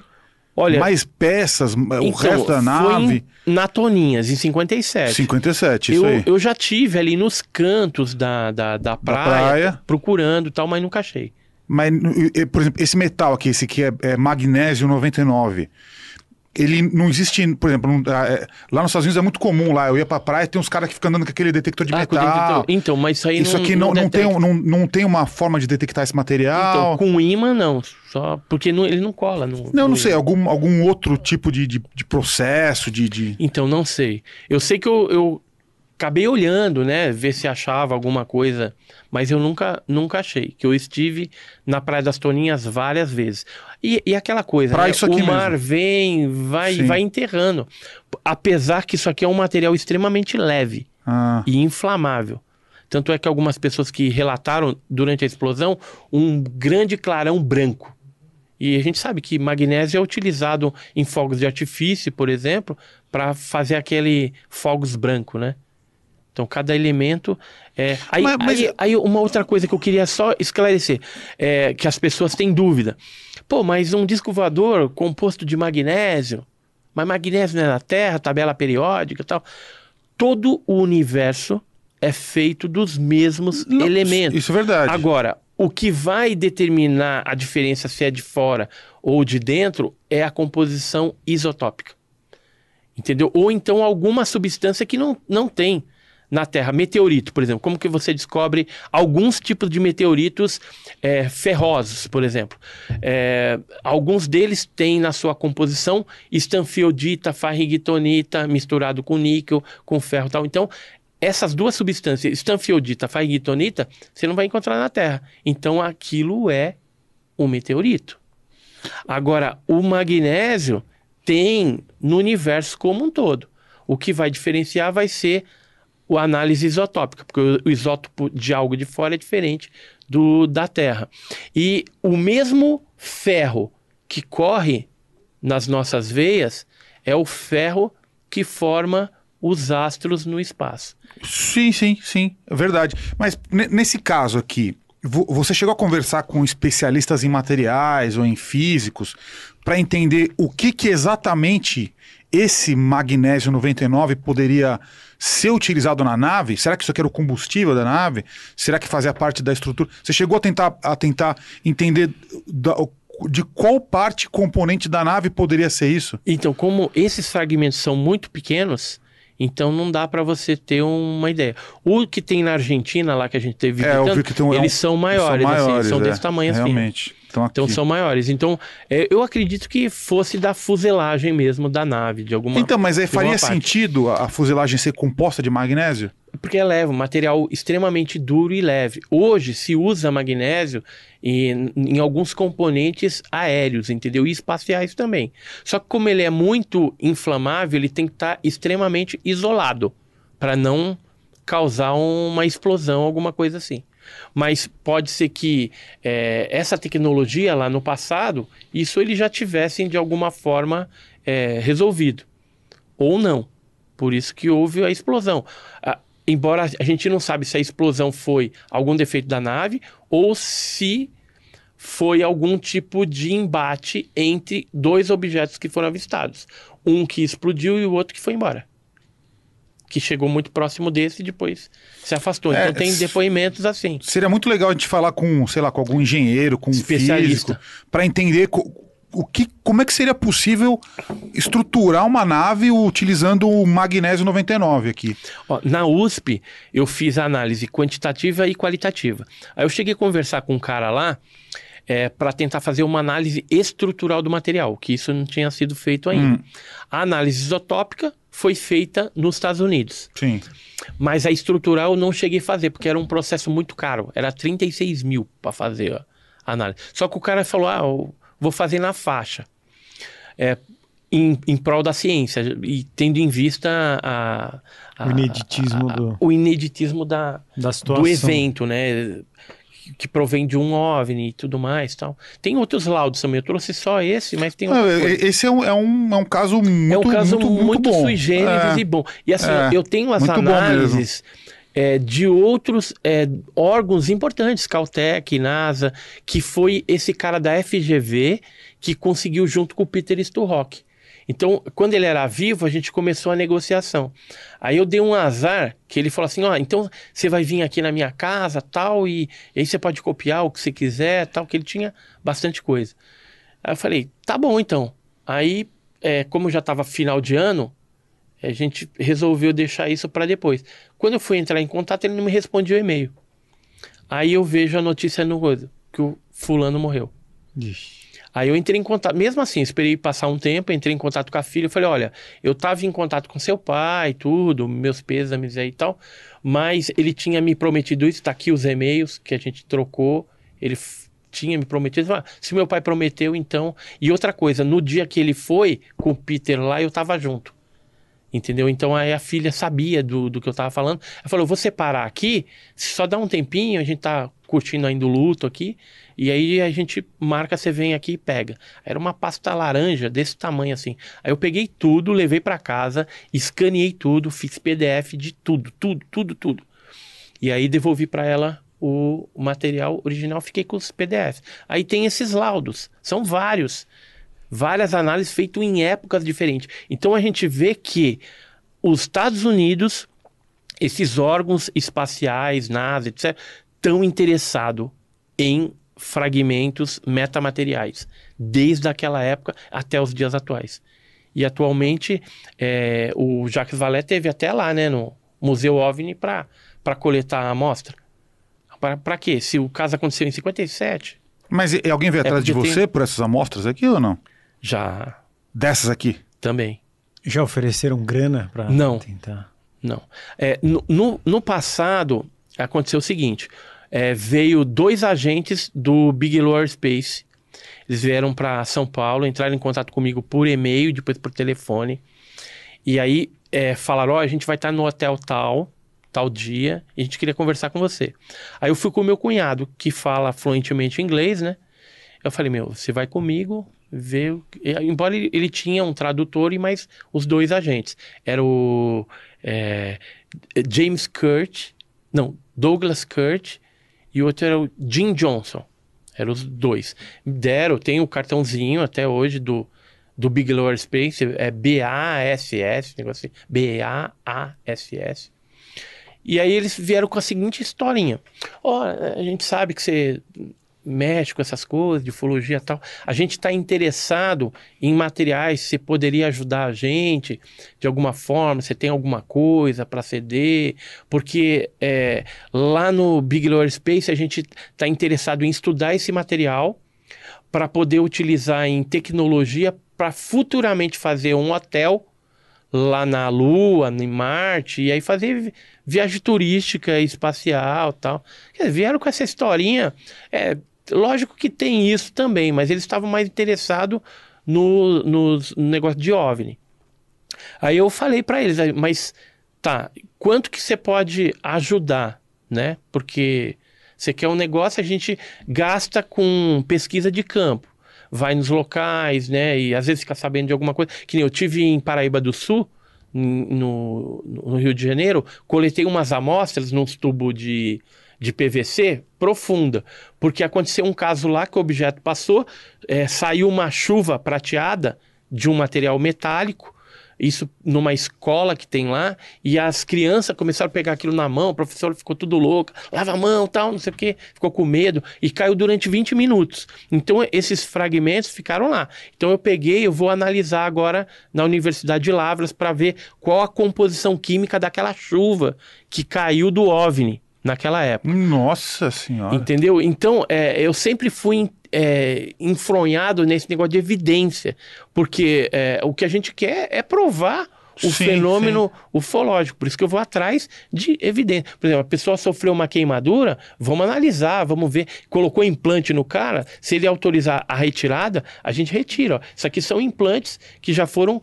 retirados de pessoas, né? Às vezes coloca no braço, na mão, né? E É o a- famoso chip da é o besta. chip, né? Geralmente eles fazem. Bota esse aqui, tipo- aqui não, mostra aqui o Eles chip fazem da esse, besta. esse tipo de, de coisa, entendeu? E é- Implanta no nariz, na base do cérebro, na mão, no E as pé. crianças sofreram alguma coisa? Essas que tomaram a chuva É, a de chuva de prata? prata. Não, aí. não sofreram nada. Uma acabou pegando o pozinho, né? A Fulige levou para casa, mostrou para os pais a, a, a- contragosto Mas eles da- chegaram a ver da uma nave ou só caiu a chuva? Não, vira a nave.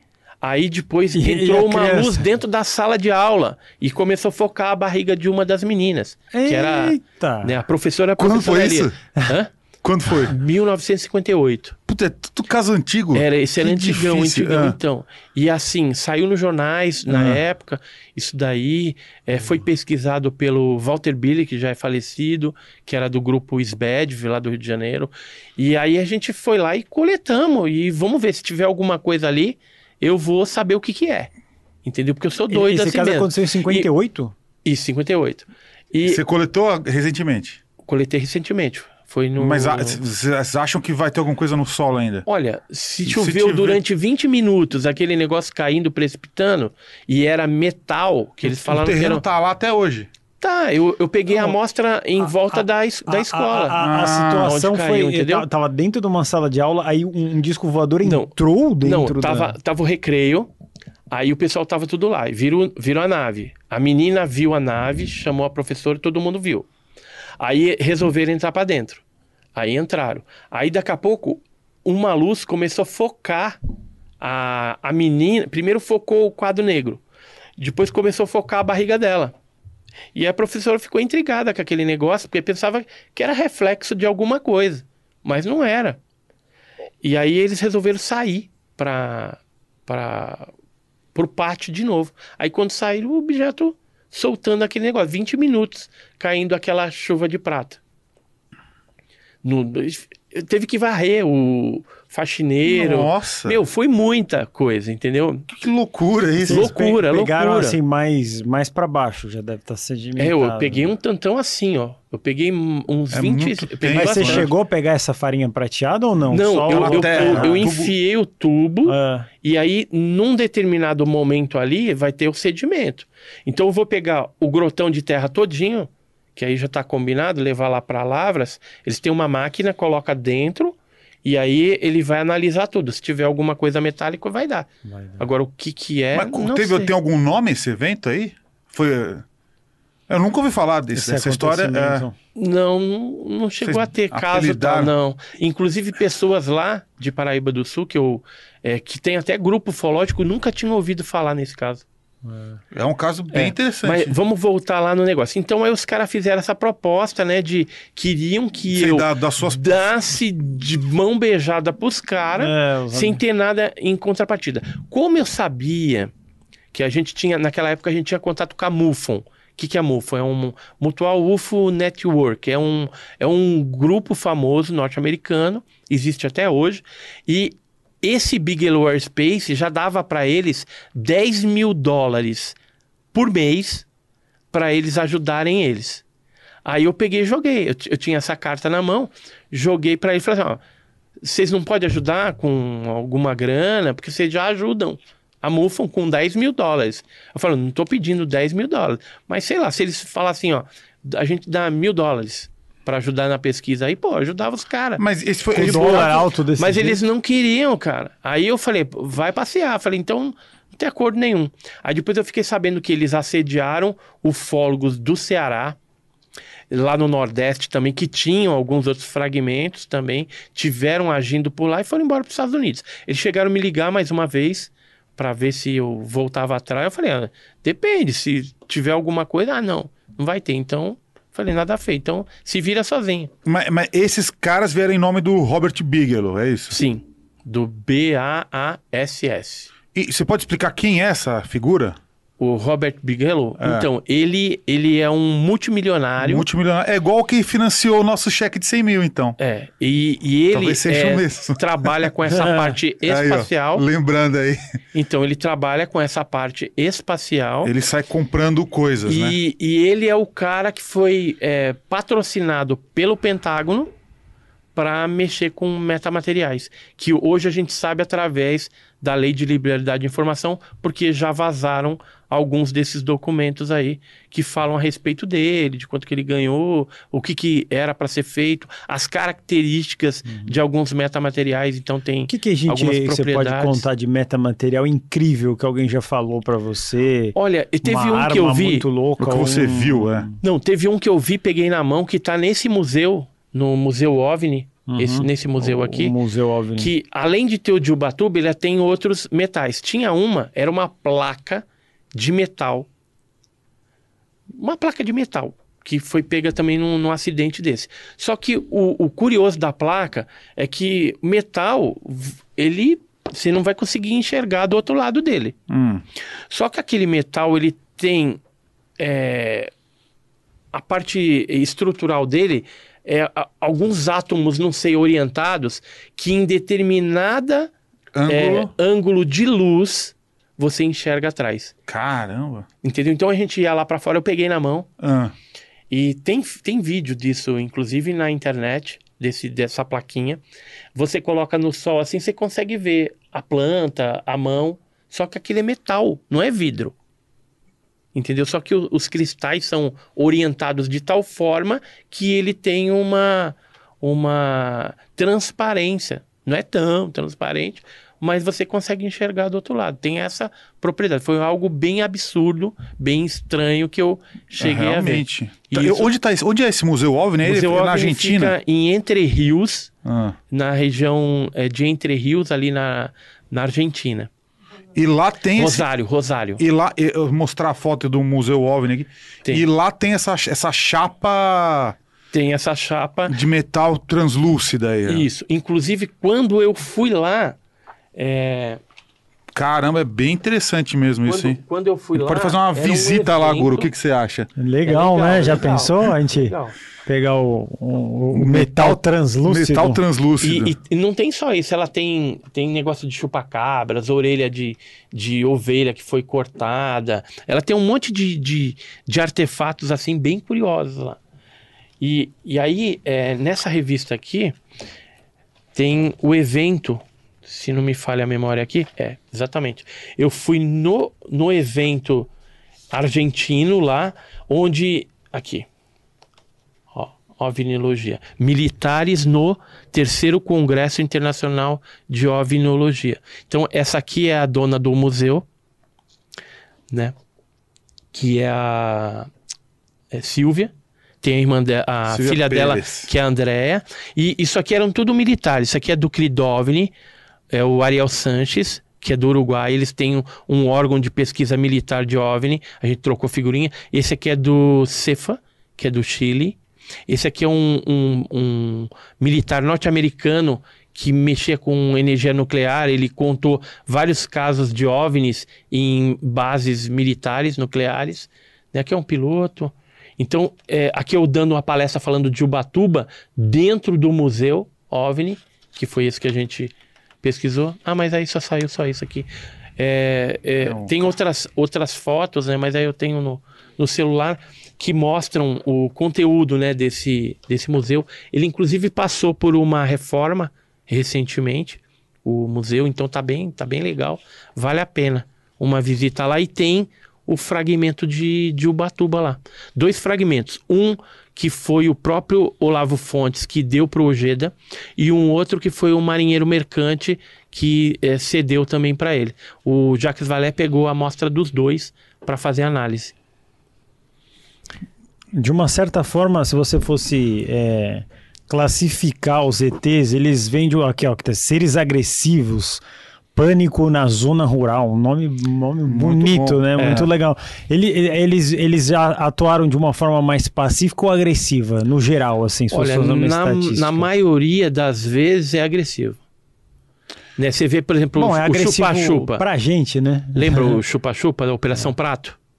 Não, o- A Operação Prata, acho que a gente tem que falar ela de uma forma bem completa, que eu sou fascinado, eu adoro essa operação. Então vamos lá, vamos mas, falar. mas, agora. mas vamos, vamos lá, é, vamos concluir essa aqui, então. É, É, mas é- eles chegam de forma. Eles já chegam matando, assim, se puder. Não, não, não é bem assim. mas chegou a... Agressivo é o quê? o- Batendo? O pânico, o que, que é o pânico? Você é perseguido nas Já é estradas. alguma coisa Não, então estranha. você tá lá, você tá voltando pra tua casa, vai fazer alguma coisa, de repente vem uma nave e começa a te perseguir. Aí você tenta, corre pra cá, corre pra lá, se esconde Sim, debaixo da Isso é árvore. agressivo. É já. agressivo. Aí o, o objeto foca em você, joga aquele foco de luz, de repente. Aí, Aí você você já se causa caga alguma, nessa hora. alguma queimadura, ou um- alguma. sente esquentar o corpo. Aí depois você chega na sua casa, se livrou. Mas aí você tá com é, os olhos lacrimejando, né? Tudo vermelho, irritação nos olhos, diarreia, náusea, vômito. E aí? Então, esse, esse é o tipo de pânico. Ou, por exemplo, no, do- no chupa-cabra, você tem lá o teu rebanho e o teu rebanho é todo dizimado, você depende Hum. daquilo por um fenômeno que você não entende. Umas luzes que apareceram lá, uns bichos. Que É, mas isso, né, considerando que o, Então, o- já- fenômeno do chupacabra seja de origem alienígena. É, eu, eu não tenho dúvida que o, chu- o seja. chupacabra, ele, ele, ele é como se fosse um Aquaman, assim. Ele tem as pernas coladas, os, o- Não, ele tem um, um réptil. um- um- uns pés é, grandes, né? E que dá o, o impulso, que às vezes ele pula. Aí ele tem aquelas aletas aqui em volta que ele abre o bracinho, que o bracinho é meio Você tem uma curto. foto de- do bicho aí? Do chupacabras aqui, acho que eu não, não vou ter. Não, Mas a gente bem. levanta depois. Depois um- É, mas é, no, no livro é, Olhos de Dragão tem. Tem inclusive uma maquete Do que o, que o Carlos Alberto Machado fez. Então é bem realista em 3D. Então não é aquela raia mequetrefe que Não, mostraram no aquilo lá é- SBT aquilo lá. é bobeira. Aquilo lá é. Aquilo Mas foi- foi bom aquilo, sensacionalismo. Não, mas aí, bom, aí foi uma divulgação total. absurda. né? Eles usaram disso do embaralhamento, provavelmente, né? Falaram de um assunto que possivelmente exista, só que de uma forma bem escrota, vamos dizer Uhum. assim, né? E aí pra ficar aquela, ah, já vi, é uma palhaçada e morre ali o assunto, né? Mas, mas aí eu- tenho uma reflexão aqui que a gente pode, de repente, fazer um debate, né? Uhum. Que o guru, muito inteligentemente, questionou. Você comentou que, que você acredita, ou, a eu, eu achei boa, sua- muito boa a sua teoria, né? De que para você o os aliens, né, os alienígenas, não se revelam, eles trabalham de uma forma. é, na- tra- trabalham de forma secreta ou na surdina, porque se nós, como sociedade, como sociedade, civilização, soubéssemos da sua existência, poderíamos Ou, ou, ou seus, do- das suas intenções ou das suas intenções, certo? A gente poderia de alguma forma interromper. reagir e interromper a isso. Então eu estou entendendo o seguinte: se, se você está falando que a gente teria poder para reagir a isso, isso implicitamente significa que eles não têm meios agressivos que poderiam suplantar os, a- a- os nossos, a- as nossos métodos de agressão, certo? Porque assim, se eles são uma tecnologia muito superior, eles podem simplesmente ou serem imunes a qualquer tecnologia nosso, ou eles poderiam simplesmente paralisar tudo, ou poderiam interferir na, na eletro- eletromagnética, igual a gente sabe que acontece. Então, esse negócio de paralisar, às vezes eles fazem isso, usam alguns instrumentos para paralisar a pessoa. Então, No- mas na Operação Prato aconteceu muito disso aí, deles jogar o raio e paralisar. É, outra coisa, estratégia deles para não correr o risco, eles projetam o foco de luz e aí projetam um holograma. Tá, mas por que, que a é gente algumas seria um risco? tentaram pegar e não, não pega nada. Por que, que a gente seria um risco? Esse é o ponto. Então, aí é o. Porque eu, eu acredito assim, o ser humano é muito muito agressivo, é muito mais agressivo, bélico, do que de repente eles. Se eles são cientistas, eles têm que o quê? Revidar se sentir, de repente, ameaçado em algum, em algum momento. É, eu queria voltar naquele ponto é, da, dessa teoria que a gente estava falando, mas exemplificando com, com uma metáfora que na natureza existe. É na real, sim. Na real existe. É, eu tava pensando numa também aqui, vamos ver. Por exemplo, a gente tem a aranha, caranguejeira, Certo, e a gente tem a vespa caçadora. certo. tá? São dois animais de espécies diferentes.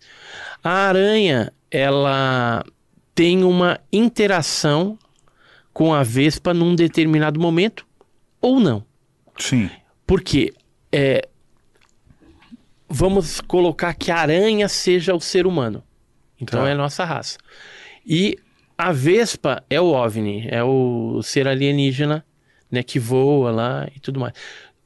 Para a vespa é, dar sequência na, é, na vida dela, na continuidade da, da espécie dela, ela necessita da aranha. Só que a aranha não sabe disso. Então, num determinado momento da vida da aranha, a vespa vem voando e com o ferrão ferroa, paralisa a aranha e inocula, coloca dentro dela óvulos que Perfeito. posteriormente vão virar larvas que vão comendo ao- aos poucos a aranha e a aranha morre e aí eclode nascem novas vespas para caçar lá na frente no, no- o- novas aranhas. Então, é, como o número de vespas é menor do que o número de aranhas, as aranhas, imagina assim, uma aranha foi atacada, aí chega lá no, no, no- no grupo de aranhas dela e fala: Meu, eu vi um OVNI. Tinha um bicho lá voando, que é o. Eu vi um OVNI. Fala, você tá louca, meu, isso aí não existe. Isso aí não existe. Não, mas eu fui, eu fui. Aí de repente pode encontrar, ah, eu também fui atacada. Na semana passada eu vi esse negócio. Eu acredito em você. Mas as outras não vão acreditar e vão continuar vivendo a vida delas normalmente. Só que o, o OVNI, a Vespa, ela existe. E ela nunca vai deixar a aranha conhecer o, o real objetivo delas, que é a, a, a- a perpetuação da espécie, porque se aquela aranha soubesse a que foi inoculada, ela se mata, vamos dizer assim, ou se sacrifica, e aí acabou. Não vai ter mais vespa atacando mais nenhuma aranha, porque vai acabar o ciclo de vida ali das vespas. Então, tá entendendo? Uma depende da outra. A vespa não vai contar que é o OVNI, não vai contar o real objetivo, porque senão a aranha poderia interromper esse processo e quem seria o maior prejudicado? A vespa, e não a aranha. Go- Gostei bastante da, da sua. te- O que, que você achou, Guru? Boa. É, a natureza sempre tem essa capacidade da gente fazer essas analogias incríveis. E, e né? aí eu vou mais além. É, tem um, um- um escritor chamado Charles Fortes. Provavelmente, como Paranormal, Paranormal Experience fala de todas essas coisas, o Charles Fortes foi um dos principais é, escritores é, do, do, do absurdo, assim. Então, chuva de carne, chuva de rãs, OVNI, é, paranormalidade. Então, no início lá do século, ele foi um dos primeiros a catalogar isso lá na Inglaterra, no, nos Estados Unidos, o que ele sabia a respeito desses casos bizarros que ocorriam, mas não com muita frequência. Então ele escreveu o livro dos danados. Já ouviu falar? Não. Livro dos Danados, Charles Ford. Esse você tem que ter na sua biblioteca, Biblioteca. coloca ali depois, porque ali você vai en- encontrar algumas coisas legais, até para estar passando aqui no podcast. E aí o Charles Ford, ele falava uma célebre frase, que é o seguinte: alguém nos pesca. O que, que ele queria dizer com isso? Que o ser humano ele fica pensando que ele está no topo da cadeia alimentar. Mas existe algo acima de nós. Porque assim, é, é, nós enxergamos o que está abaixo, mas o que está acima não, porque acima é predador de alguma forma. Então imagina, agora eu vou fazer um outro exemplo para a gente entender melhor isso. Você é fazendeiro e tem uma fazenda lá, você cria galinhas e a galinha, do ponto de vista dela, quando ela olha para você, fala: pô, o cara é gente boa ali, ela fez o galinheiro para nós, protege da chuva, traz farelo, né? Põe isso, põe aquilo, né? Então a gente vive uma vida boa. Só que ela não consegue enxergar que uma, aquilo tudo que você está fazendo, aquele benefício, é para um dia ela ir para a panela. Então ela só vai descobrir que você é mal o dia que ela vai para a panela. Então alguém não- nos pesca, a gente pesca Uhum. elas, a gente controla. Então acima da gente existe alguma coisa que controla Dessa, a raça humana. Dessa teoria. Que eu ah, acredito que seja os tripulantes dos OVNIs, ou pelo menos algum tipo de, alguma tipologia que nos visitam.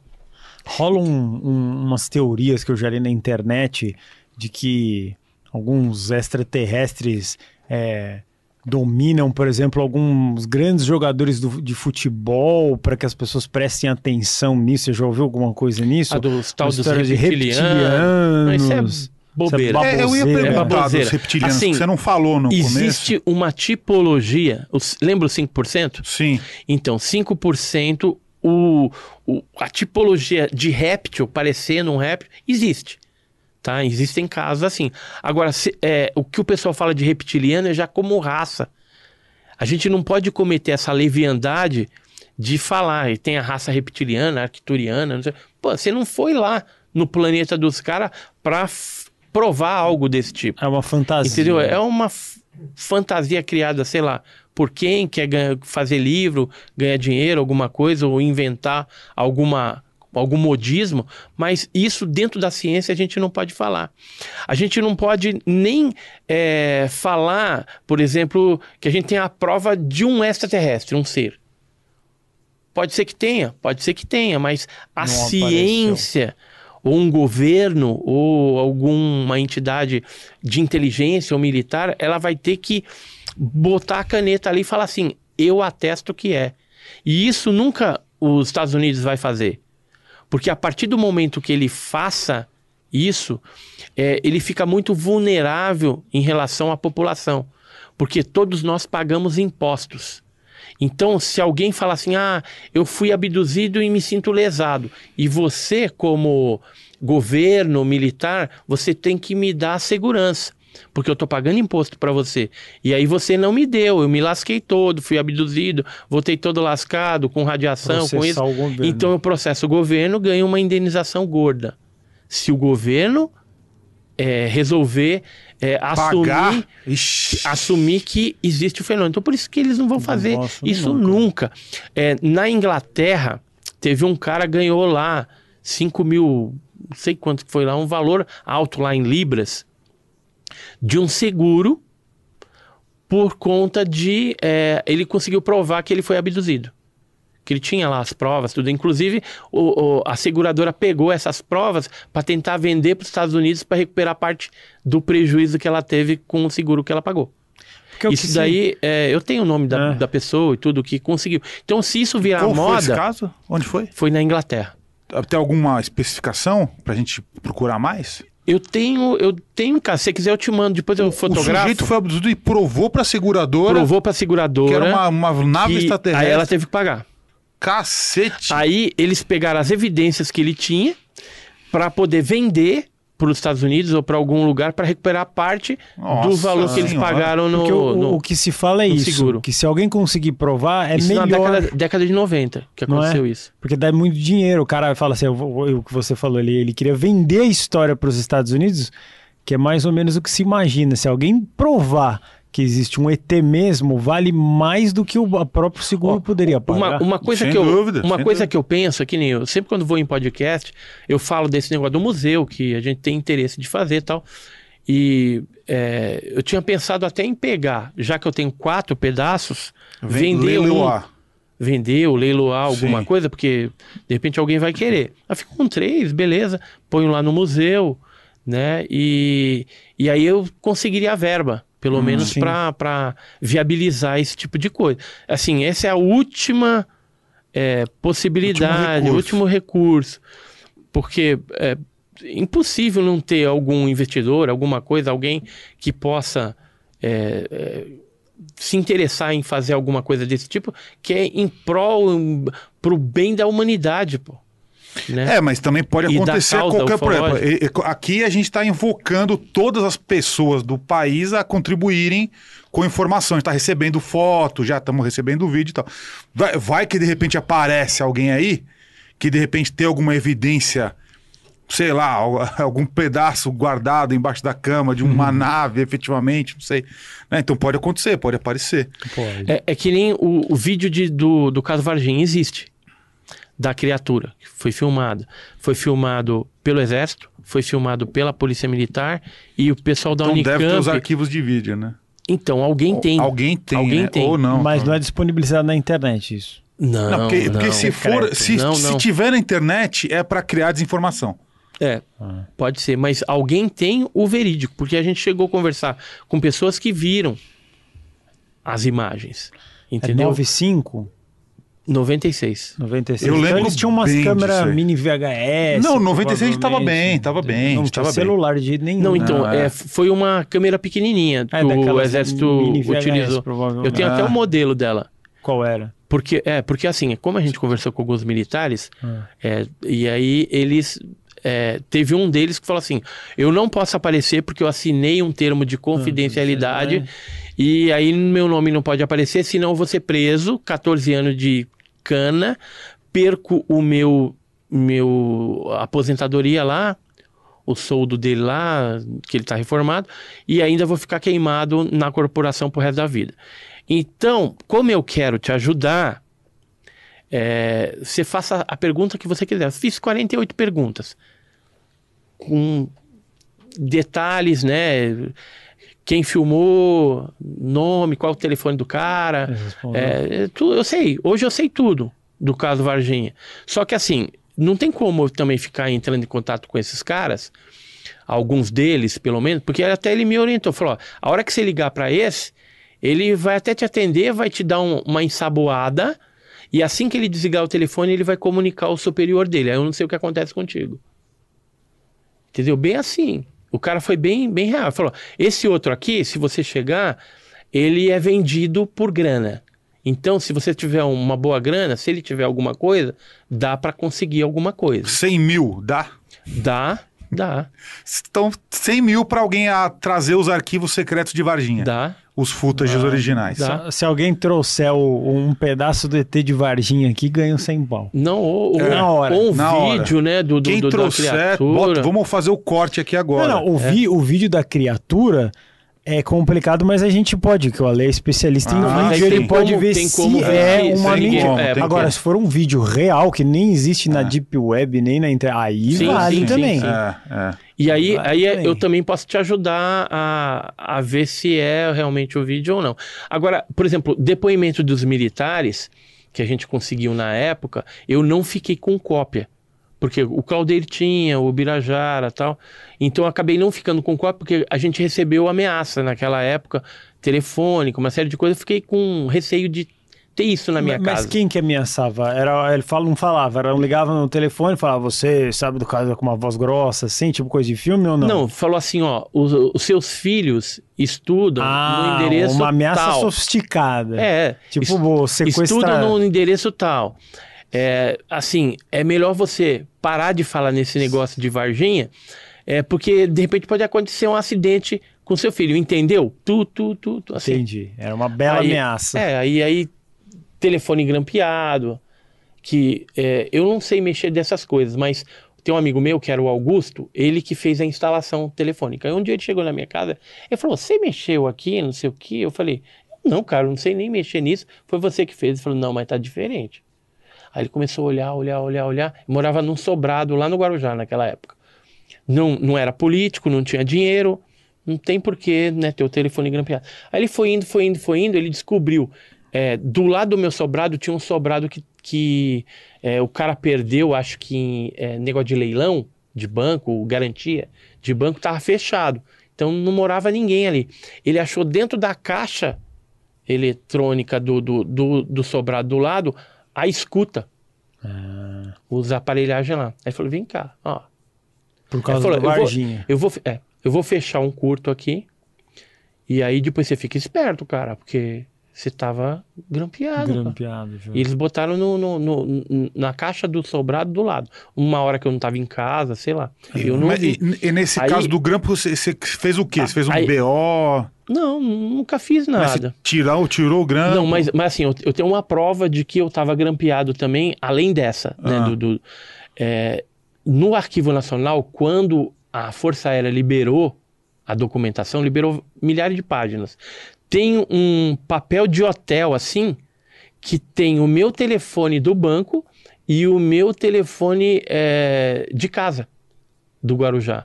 E aí tem um trecho de uma conversa que eu conversei com o Claudio Covo, que era um dos investigadores. Mas ali a gente não está falando de Varginha, era de outras coisas, dos fenômenos que tinham aparecido. Então, é, o cara devia estar tá em algum canto, usou, rastreou e aquilo foi por engano no, no, no documento da, da, da, liberação né, dos arquivos no Arquivo Nacional da Força Aérea.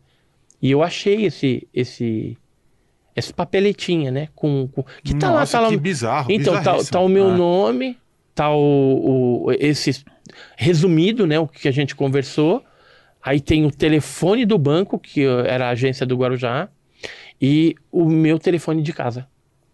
Interessante. Mas, mas qual foi, o- qual foi o, assim, o fato que mais te assustou com essa perseguição aí, essa ameaça? Qual, qual que foi, assim... Assim, eu não tive tanta ameaça, né? Os Ah. principais ameaçados foram o Birajara e o Vitório Pacatini, que hoje não falam mais sobre o assunto. O Vitório tá sumido, Ah. não sumido, né? Eu sei onde ele tá, a gente troca informação por e-mail, Mas tudo, ele, fa- ele, ele mas ele não quer mais saber no assunto. Ah. E o Birajara também, que hoje não fala mais, de que não- tem como provar, não sei o quê. E eram os dois maiores defensores.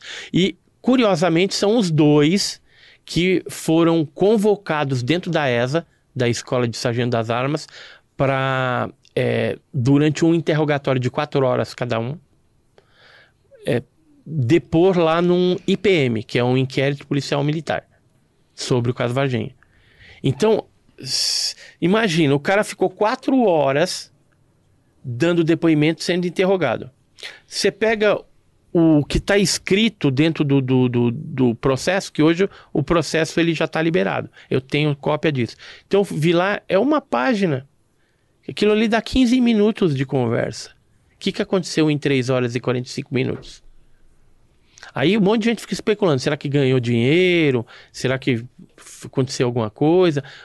Eu acho muito estranho os dois caras ter saído do circuito. É estranho. O, o Claudeiro, que era o terceiro homem do caso Varginha, ele morreu. É, de, de- ele bebia tal, aí teve um, um sangramento lá e hemorragia, né? E aí é- veio a óbito, mas não tem nada a ver com o caso. Mas era um cara que falava também, mas não não estava no IPM. IPM foi só o Vitório Pacatini e o Birajara. Eu é, não também não participei disso, mas era o quarto homem. Hoje, o único que mexe com o caso Varginha sou eu. O Jamil tá meio quieto, Tá, se os irmãos você Mondini também resolveram, por opção própria, é, botar a mão no freio. Abandonar? Não abandonou, eles acompanham, continuam, mas de é, longe. publicamente, o grupo que eles tinham, inclusive, não existe mais. Sei. Mas eles continuam acompanhando, a gente conversa. Inclusive, recebi um, um WhatsApp do Oswaldo Mondini hoje, ele falando de um caso é, de uma fazenda que aconteceu lá em Sorocaba. Uns negócios lá e tal. Hoje? Que é Sorocaba, hoje. Aí, de um, de um animal que teve uma perfuração. Aí pode ser ou mutilação de animal ou chupacabra já atacando novamente. Mas para falar assim, eles estão ativos, mas passam os casos para quem está mais ali na, na, na pesquisa de campo continuar, porque eles tiraram o pé do acelera- acelerador. É, então, é, Varginha, só eu que praticamente hoje, do grupo dos sete, tá tocando. Tem outros que falam do caso Varginha aí, tem algumas pessoas que foram para lá, entrevistaram, estão procurando também. São pesquisadores mais novos que não estavam naquela época, mas que estão tentando é, obter alguma coisa. Isso é louvável, né? Até certo ponto, quando não vira uma competição, né? Que às vezes acaba virando dentro do próprio meio. E na verdade tinha que ter mais união, né? Entre os ufólogos para gente trocar as figurinhas e entender melhor, né? Montar o quebra-cabeça e entender melhor o que, que aconteceu lá em Varginha. Porque é, quando há desunião, o que, que acontece? Os militares adoram isso. né, que eles não precisam entrar com desinformação, com nada disso, que os próprios ufólogos não não estão se entendendo, então fica mais fácil você tirar esses pesquisadores do caminho correto. Sim. Mas, mas me diz uma coisa, vamos lá, vamos voltar ao caso Varginha, tá? Então é pra gente concluir esse assunto aqui. Então, a galera tá falando aqui, é, já, já deu bastante tempo. Vocês querem comer alguma coisa? Estão falando Eu- que o guru tá dormindo. água, hein? Eu vou Quero pegar lá água. Vocês querem comer o quê? Vai, quer, pega um chocolate, alguma coisa? Olha, Porque o a gente tem chocolate, muito assunto o ainda. chocolate vai bem. A gente vai falar do, do- da Operação Prato. também. Operação Prato, mas tem muita coisa ainda Eu pra tô, falar. eu tô O que dormindo. que você- que que você não tô falando aqui? O guru está Não, meditando. Eu, é, eu pego lá. O que, que você quer? É, eu pego.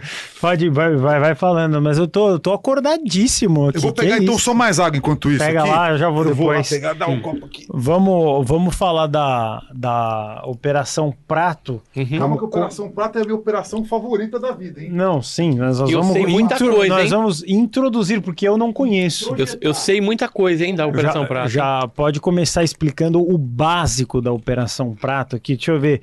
Seus malditinhos estão falando que eu tô dormindo aqui. Eles estão aqui só. Aqui, ó. Vou, mandar um salve aqui pra galera aqui, ó. William. é, vamos só. Aqui, Ricardo Oliveira, Sandro Augusto, todo mundo que tá assistindo aí, valeu. Vocês são fantásticos, eu não tô dormindo, não. É, é a Operação Prato. Eu sou 100% leigo nessa. Nessa operação, o Ale falou que é uma das coisas mais incríveis que já aconteceu na história do Brasil. E eu falei: olha, sinceramente, é, eu nunca ouvi falar na, na Operação Prato, nem sequer sei o que é a Operação Prato. Então é, é interessante a gente deixar aqui bem detalhado no Paranormal Experience Vamos falar. que é feito para isso. É feito para isso. Fala, Vagnão. A Operação Prata é uma, operação militar que teve aí bem interessante, que vai ser comentada daqui a pouco, né? Uhum. E fora essa operação, é uma dúvida aqui, até do, uma pergunta do Sérgio aqui. Sim. Nos, nos últimos anos, assim, mais coisa recente, teve alguma aparição, assim, mais atualizada, alguma coisa que falou, você parou, falou, não, isso aqui eu tenho que investigar, alguma coisa estranha, realmente, assim, recentemente? Rela- relacionado à Operação Prato? Não, não. Ou não? Não, avistamento de Ah, OVNI. avistamento de OVNI. Alguma coisa Então, o recente. caso, Pega um chocolate pra ele. Não, eu vou lá, depois eu pego. o caso mais tchan tchan tchan tchan na atualidade, né, que eu, que eu investiguei, foi o caso de Cláudio. O que, que aconteceu lá no, no, no caso de Cláudio? É, a polícia militar, houve uma invasão de avistamentos de naves lá, é, com pouso e também avistamento de seres e perseguição a seres.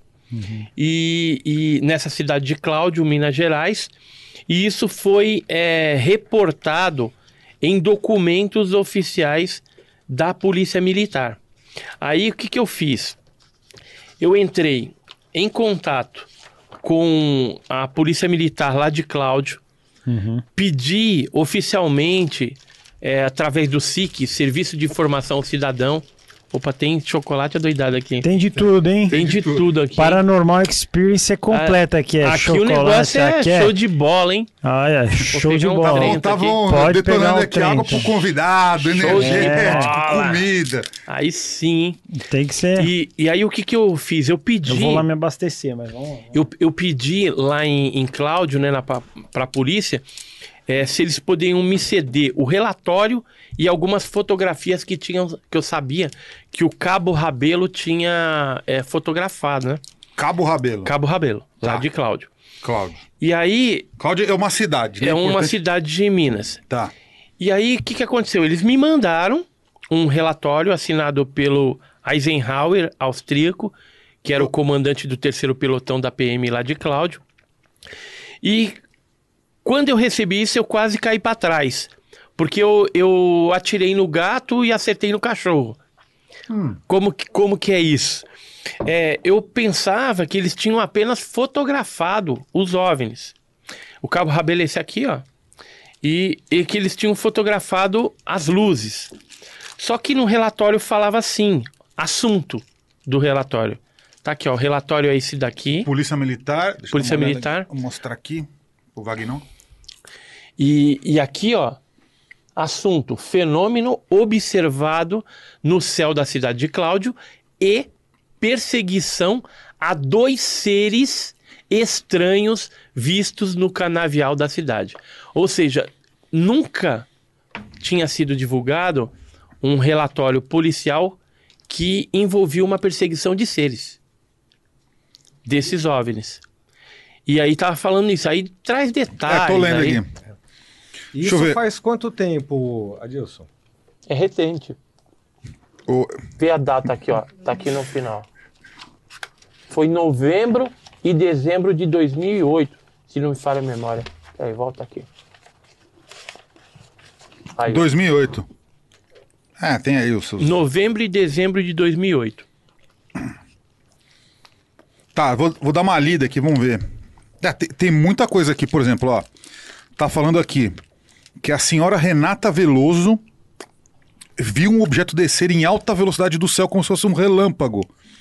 Momentos antes do jogo do Brasil e Portugal, preparava, nananã, chamou a insistência caminha até a janela, o enorme objeto luminoso em formato hexágono, acompanhado de dois outros menores esféricos que giravam em sua órbita. Quando ele se aproximou da nossa igreja, Nossa Senhora Aparecida das Luzes, dos postes dos bairros. né? É, tá- tá, tá, bem, tá, tá Então, bem interessante aqui mesmo. Isso hein? aqui foi o próprio comandante que fez, mas a parte interessante tá aqui, ó. Estávamos na caminhonete Mitsubishi transitando em uma estrada vicinal quando o sargento William viu algo no mato. Ele virou a viatura 13533 em direção aos seres luminosos. Quando aproximamos 15 ou 20 metros, estes começaram a deslizar por entre as canas. Estávamos a cerca de 20 km por hora e estes continuavam à frente e à direita. Era perceptível que aquelas coisas andavam, entre aspas, sem tocar no chão. Flutuavam. Aí vai, vai indo. Aí. Os seres humanoides eram muito brilhantes, não vimos olhos e não apareciam na máquina fotográfica. Eles tentaram fotografar, mas não apareciam. Nossa, que aquilo que é isso? Tem uma hora aqui que ele fala que ele pegou. Esse é o, é o militar. Esse é o os militares. Qual o Aí eles pegaram. que, escreveu- que falou esse relato? Quem, quem relatou foi o comandante, Eisenhower, austríaco, comandante do terceiro pelotão da PM lá de Cláudio. Aqui algumas testemunhas, né, os nomes. E, e aqui ele, ele fala que teve uma hora eles tentaram puxar a arma, mas a mão ficou pesada. Eles não tinham, não conseguiam agir é, taticamente em relação àqueles seres. E aí o que eles pensavam que tinha passado 40 minutos, tinha passado quase 3 horas. E aí eles já estavam voltando para a delegacia, ou seja, houve o missing time, o tempo perdido. Mas, mas esse caso você- pesquisou a fundo também. É, eu tô. Nossa, o nome do comandante é Eisenhower É. Guerck, austríaco. É, é esse cara aqui. Esse, mas esse cara existe. foi- Existe? Com esse nome, Eisenhower Guerck aus- austríaco? É. E ele mais o sargento Vou William e o colocar aqui, sargento. Esse nome aqui. Bota aqui, Vagnão, vê se pega aqui o nome do. Eisenhower Guerck. Senta aí, guru. Eisenhower Guerck austríaco. Pega aqui ó, a foto dele. Inclusive, a gente vai, a gente vai conversar com o, com o rapaz que tá, né? Com o diretor do, do filme, do do documentário. Lauro, o Lauro Miguel, amanhã. Lauro Miguel. Lauro Miguel vem amanhã. é um- Amanhã. É, um, episódio. É um episódio extra. Então, aí eu, eu nem vou dar mais spoiler, deixa que ele fala. Deixa que ele fala. Deixa que ele Não. fala sobre isso. Mas esse é o caso recente mais impressionante. Esse, esse aqui, ele vai ser. Vai chegar um momento que ele vai ser mais importante do, Do que, que- o caso Varginha. Caramba! Ó, se em Varginha você já fala assim, uau, tem bastante coisa.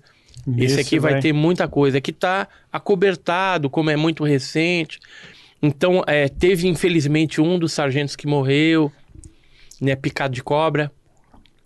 Eu Mas tava foi lá, mesmo? tava lá no- Picado foi, de foi, picado de cobra. Não foi Não. o ET que foi lá e pegou ele. Não, foi o exército morreu. que matou. E assim, era o- um dos que mais falavam a respeito do assunto. Os outros têm medo ou foram orientados a não falar. Aí tem uns esquema de das fotos que o outro bateu, que vieram os caras da FAB e apagaram o chip. Aí, mas você pergunta pro Lauro Miguel, ele tá fazendo um documentário Completo. bem legal, completo, associando a parte ufológica lá em Cláudio e a parte lendária também. Então, é, o, Lauro é uma pessoa excepcional, legal de conversar, entendeu?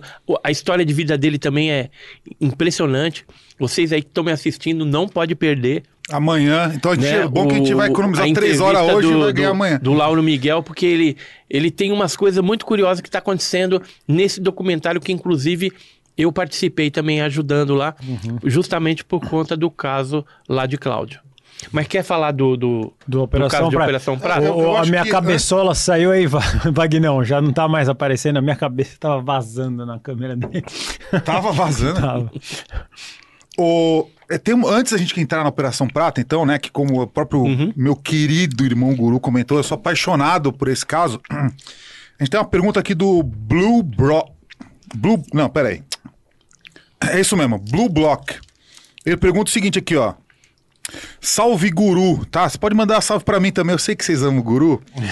pode mandar falar salve Guru e Alê. Né? É, pergunta aqui, por favor, o que, que, ele, o que, que o Edson acha dos arquivos de OVNIs do Arquivo Nacional CIAN. Se tem algum especial lá que ele gosta.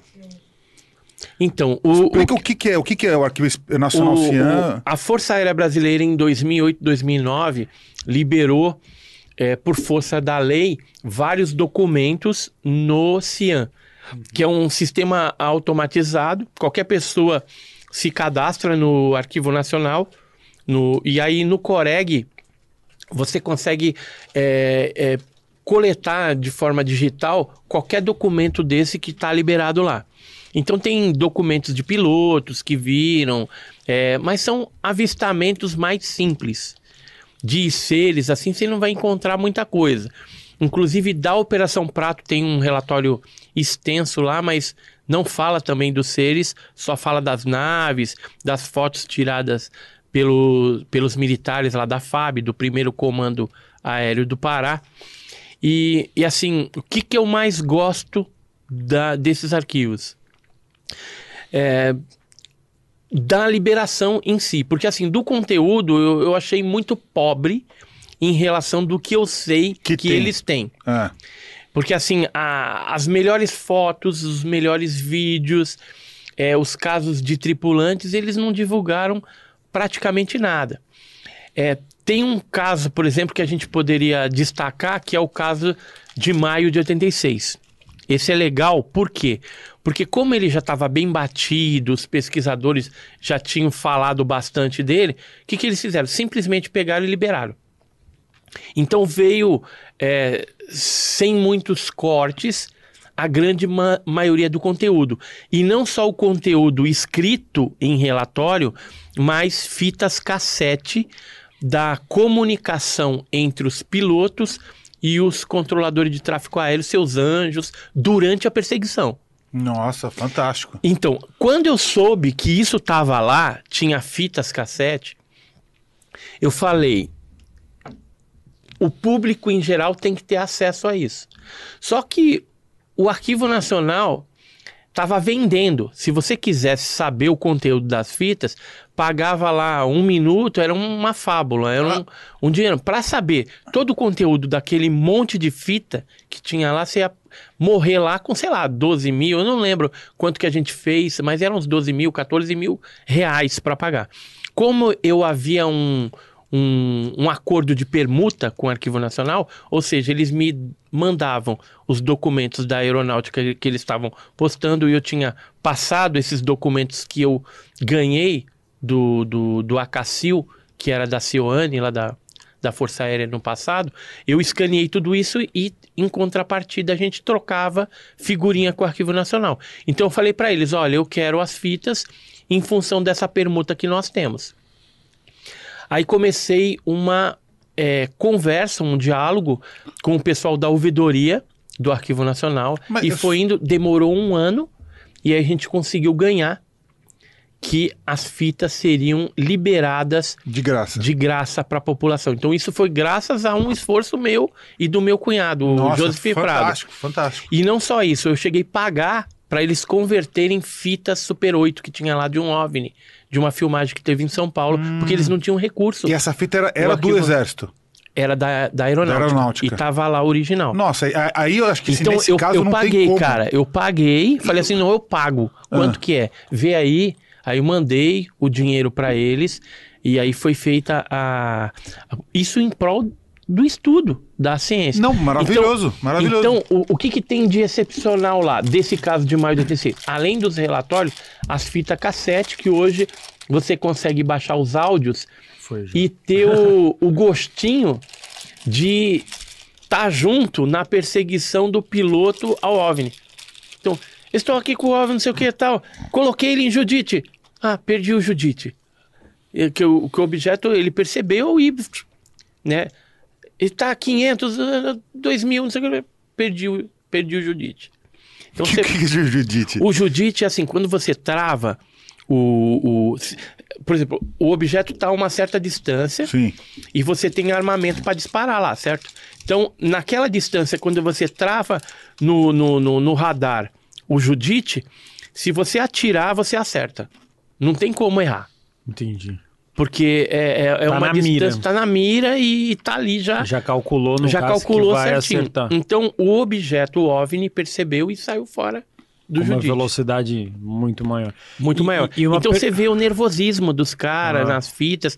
E hoje o que, que a gente fez? O Rodrigo Moura Visoni, que é um ex-militar da FAB, e amigo nosso, ele tá é, convertendo algumas fitas dessa para vídeo e colocando legenda.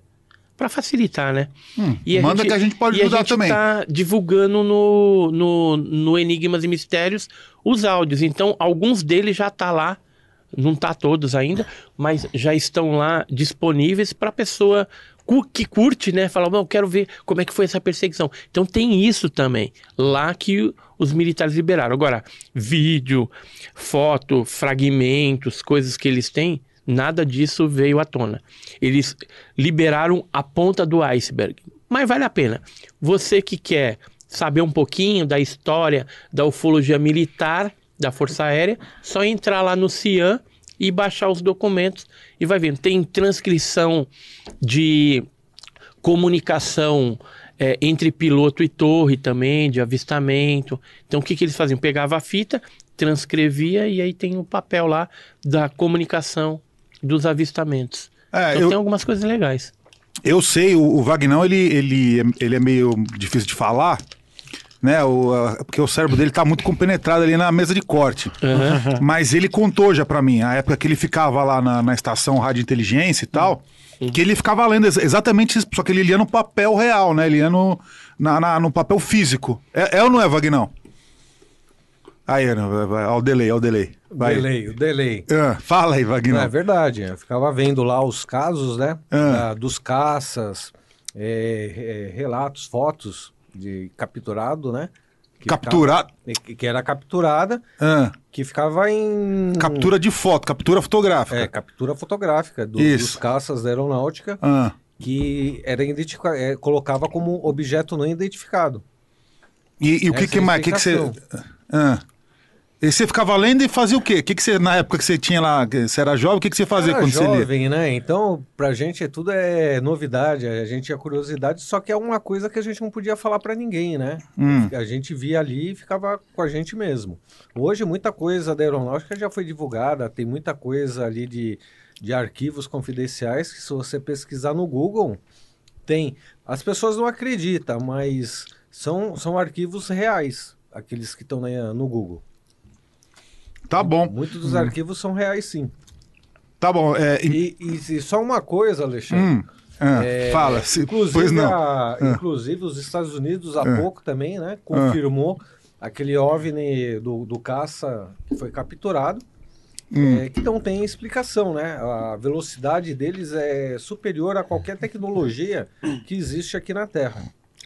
Entendi, mas é, já muita gente fala que tem erro de instrumento aí também. Mas tem uma outra coisa que você pode até comentar. O Vagnão ele é muito fã do planeta Nibiru.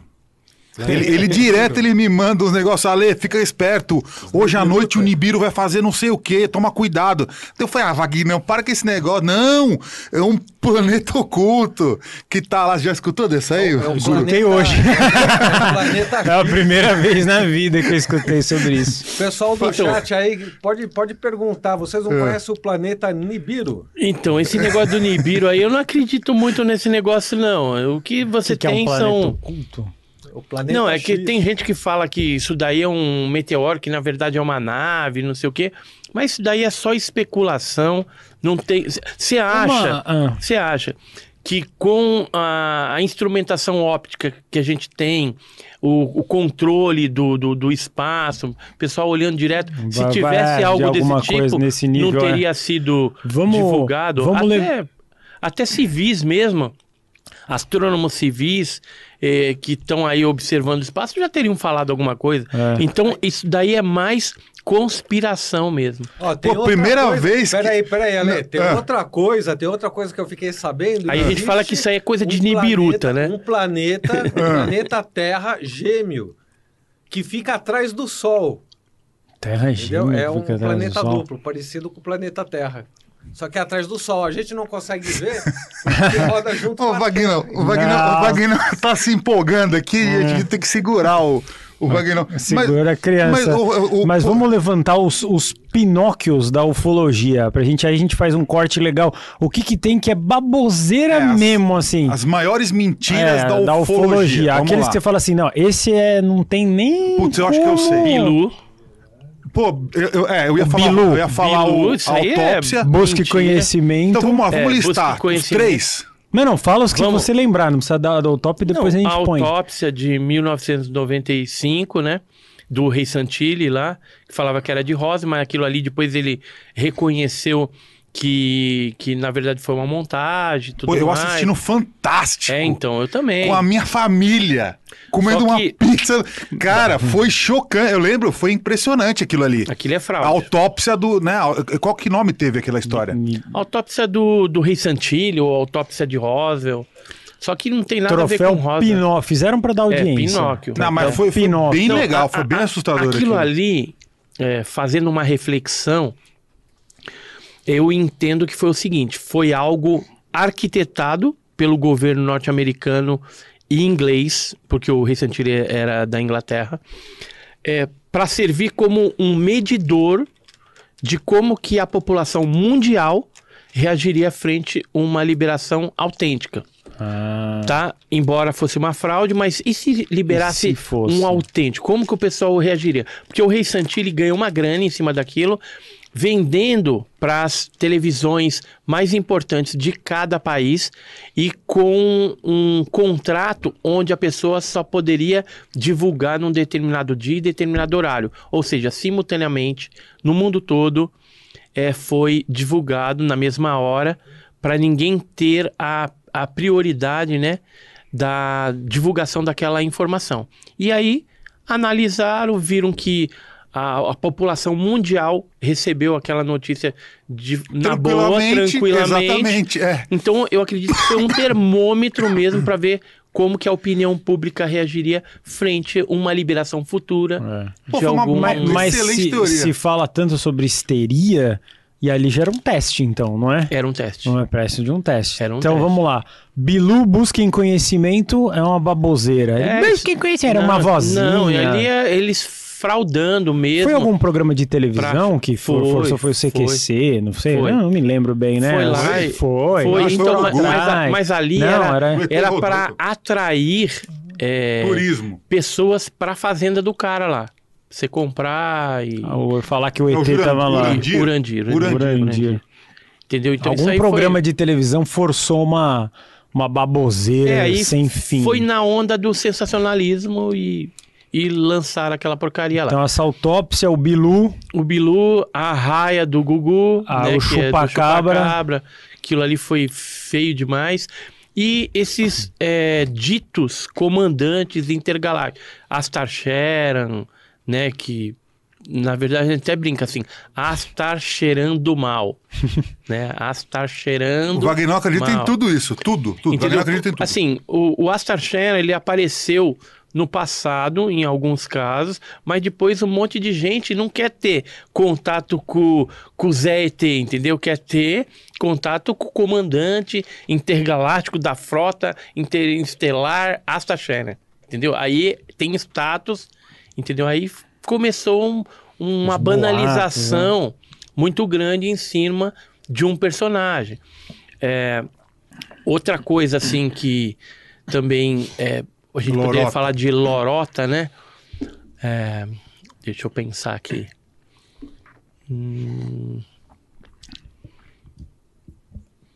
Ah, tem esses fakes de drone, né? Atualmente, a, a maior é, dificuldade que o ufólogo tem hoje, né? Na atualidade, é a porcaria do drone. Ele parece um Porque OVNI. ele. é, antigamente, quando não tinha drone, você tinha um OVNI lá pelo movimento que ele fazia, você já identificava que era um OVNI. Hoje, os movimentos que o OVNI do passado fazia é o movimento que o drone faz. Então aí você fica na dúvida. Pode ser um drone. Pô, deixa Pode ser um OVNI. um aproveitar drone. falando sobre mentiras e lorotas e o, o tal da- das marcações e implantações de, Ah, de sim. Esse aí, círculos essa aí é, é a lorota número um.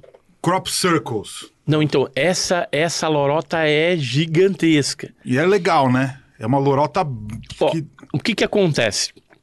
É, no passado, assim, década de 80, ali no finalzinho, tinha dois velhinhos que faziam aquelas, aqueles desenhos Hum. usando corda e tabuinha, Corda e tábua, exatamente. né? Depois, eu, eu tive na Inglaterra em Essa 2002. você lá. conhece, né, Guru? Sim, os desenhos, nos milharais É. ou nos. Então, nos... tem uns desenhos até grandes, Bonito, bonitos, é que as pessoas falam, não pode ser um humano que É, faz. geométricos e tudo mais. Só que quando eu tive lá conversando com o pessoal, aí a gente descobriu que existiam grupos, é os Cyclomakers, fazedores de círculos, que eles é, ficam concorrendo anualmente na, naquela, naquela época quem faz o maior, o mais, Mais bonito, o mais complexo. complexo. E então, é gringo isso, né? e à noite que eles fazem. É. Porque é, se você for fazer de, de dia, vai quebrar tudo. E à noite, com sereno, Ah, ela tá ela, mole, ela, não dobra. quebra, ela dobra. E aí você tem toda uma técnica, né? De pegar. Você tem, o, lógico, uma maquete do desenho. Você entra pelo trilho do trator. O trator. E aí você pega um ponto daquele, e a partir daquele todo o resto do desenho é feito, e aí te dá a impressão que não tá espisoteado. Não- Como que É. se não tem pegada?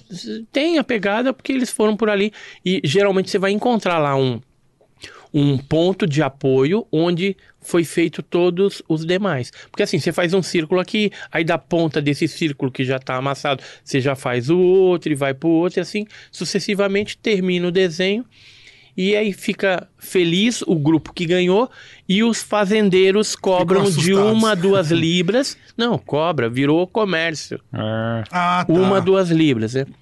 Aí teve um, um grupo aí do Brasil que viu um filão nisso, porque aquilo só acontecia na Inglaterra. Depois, Sim. eventualmente, você tem alguns outros casos ocorrendo em outros países, mas às vezes não tem nada a ver com, com um crop circle desse que está sendo feito. Sim. Às vezes é o pouso de um objeto voador não identificado, então forma ali um desenho, vamos dizer, vem três naves, aí vai ficar três círculos. São coisas mais simples, mas que eventualmente ocorrem na realidade. Que é o pouso da nave numa plantação. Normal. Sim, Isso aí sim, eu, sim. eu já vi vários casos. A alteração é, da semente, né? É, É, a queima ali a vegetação. Plantação de café, por exemplo, em Ribeirão Preto. Teve já. É, eu vi assim. qual o outro fólogo brasileiro famoso lá, o de óculos, como é que ele chama? Eu vi ele outro dia num vídeo, vi, Falando disso? É, aí eu Não, então, achei que. esse cara, eu nem vou falar o nome dele. esse É, cara, Vocês ele... não são amigos, então. Eu já, já vi que não. Não, É seu Por- ex-sócio? não, é assim, eu, Você eu, foi traído pelo eu, também? eu, eu fiz mais de 30 matérias para a revista dele no É. passado, né? Mas- Ah, ele tem uma revista, é isso mesmo. É, Sei. porque, por questão de inveja, tudo, Ah. aí ele queria esses documentos para Hum. ele, aí, gerou uma animosidade. E hoje eu ele que siga a vida dele, eu sigo a minha. Hum. Claro, claro. E tá tudo certo. Mas o que, que aconteceu? O braço direito dele, recentemente, é, gravou cinco vídeos falando de como que ele é, fazia as fraudes em Santa Catarina. Putz. Entendeu? Então, lá tem os tal dos agroglifos, que é a mesma coisa, Mesma os próprios coisa. círculos. Só que é, ele contratou uma galera dos Estados Unidos para para fazer isso lá. Depois aí acabou o dinheiro, veio a pandemia, aquela coisa toda. Aí acho que ele contratou uns bêbados para poder fazer o Comeu negócio. Aí torto. saía tudo torto. É, tinha o esquema da. da, da- Tem coisas se movendo aqui no tá nosso se movendo estúdio. aqui, tá tendo efeitos paranormais. É, aqui. fenômenos, A fenômenos. gente tá falando mal dos vovôs safadinhos do milharal aí, Ó, eles estão mandando É, inclusive, energia o, ruim. inclusive o Lorde está entre nós novamente aqui. hein? É, o, Olha o que ele, ele, perguntou. ele deve estar ainda, tá aí. É, é, Exatamente. Claro. Vocês estão em live até agora? Eu- eu- meu querido Lorde. Aí o Mui Laerte já voltou também aqui. É. já. Então, É assim que se faz um podcast, com, com um longo período. não, Aqui, ó. eu- eu- vai longe, hein, meu querido Lorde. Vai, vai, porque tem muito assunto ainda aqui. Ó, então, esse- Quer dizer, se o, se o nosso querido Edson estiver aguentando é o tranco aqui, porque. olha, olha aqui, ó. Vamos É, lá. Vamos primeiro. Vovôs safados. Ó, Esse aqui- não é o então título. aqui é um, é um original que foi feito, né? Mas usando essas técnicas Ah, normais. Aqui é um fake que você pode fazer na internet. Não, aqui, esse bem. aqui é de Vai Santa Catarina. Você vê que tá Não. torto. Ou o ET tava bêbado. Tão ruim que não né? Ou, ou É, contratou tava- uns bêbados o aí ET pra tava fazer. meio isso. bêbado. E, e Ele esse saiu daqui, rastejando. que também é no sul, colocou até o número 43, Por que era É do o- partido. do- Não, é o partido não político. acredito. E você pode ver Mostra que. aqui, vamos mostra aqui, É, Vagnão. o partido Vagnão político. Nibiru, é o apelido do Wagner é Nibiru. O que, que é Então- isso? É uma marofa? Então, Ah, é? Pô, vai dar strike. E você vê, ó, tá, Fecha. tá tudo torto. não. Ó, você vê tudo torto. O cara ainda andou por aqui, Aqui, é, ó, tá é vendo? Ele não soube nem fazer o- o- o- os círculos de, de tamanhos diferenciados. Esqueceu de preencher esse daqui. Acho que não deu tempo. Então. Era um ET é, burro. é, é, o que que eu falo? Mano, Isso esse, tá- esse aqui tá muito torto. Esse, ele, tá tava, muito- ele Mostra tava Nibiru. bêbado, tinha fumado tudo, né? tava doidão. É- é, essa é uma lorota que eu nunca acreditei muito. Então, e aí eu vou te falar uma coisa. Você acha que é, o tripulante do OVNI vai sair lá dos confins do universo pra vir aqui ficar fazendo desenho? Ah, mas- Se ele quiser um contato, Ah. ele faz o contato direto, entendeu? Não tem essa palhaçada de ficar. E porque assim, escreve só em Santa Catarina. Por que, que não escreve no interior de São Paulo? É, em, só um no- lugarzinho. em outras partes do, do, do, do Brasil? Só ali. Porque esse cara usava isso para fazer evento. E onde, onde ele ia divulgar a, a- a novidade dos agroglifos, ou porque ele ia vender revista. Entendeu? Então tinha uma matéria sobre aquilo lá que ficava inventando. Esse povo, eles é, precisam ganhar dinheiro com revista. É diferente da gente que é da OVNI Pesquisa, que a gente está interessado em pesquisar. E tanto é que a nossa revista ela mandou, não uma- tem. mandou um abraço aqui, viu? A OVNI Pesquisa mandou um abraço pra gente Ah, aqui. o- deve ter sido o Paulo, né? O Paulo É. Braquiva. Então, a OVNI Pesquisa é um grupo seleto de pessoas que estão comprometidas com a verdade, seriedade também. A gente publica as coisas que a gente já pesquisou realmente exaustivamente e tudo aquilo que é palhaçada não entra na revista. E o corpo consultor da revista são pessoas é, de nível. Então a gente tem astrônomo, a gente tem cientista, jornalista, ufólogo. Que é essa né, revista tem- aqui, certo? Que é essa revista. Tá. E, e- e isso aqui, falando, nossa, essa, essa, esse objeto aqui, E ó. Isso aí é uma Mostra aí, arte Wagner. muito legal do, mão, do aí. Philip King Dave. Ele faz essas maquetes. É um adorno, é um abajur. Pô, Ele mas a gente não acende. tem um aqui pra, pra gente, ô Edson? Oxe, tem que, tem que acender, tem que comprar um desse daí e Mas botar quanto aqui no custa? cenário. Ah, não é, não é Bonito, hein? caro, não. É, é um Grey? Vale a pena. É um Grey, né? É um Grey. Não, ele é muito parecido e, com a E aí ele, autópsia. ele coloca aquela tinta fluorescente e tem lâmpada atrás. Ele acende.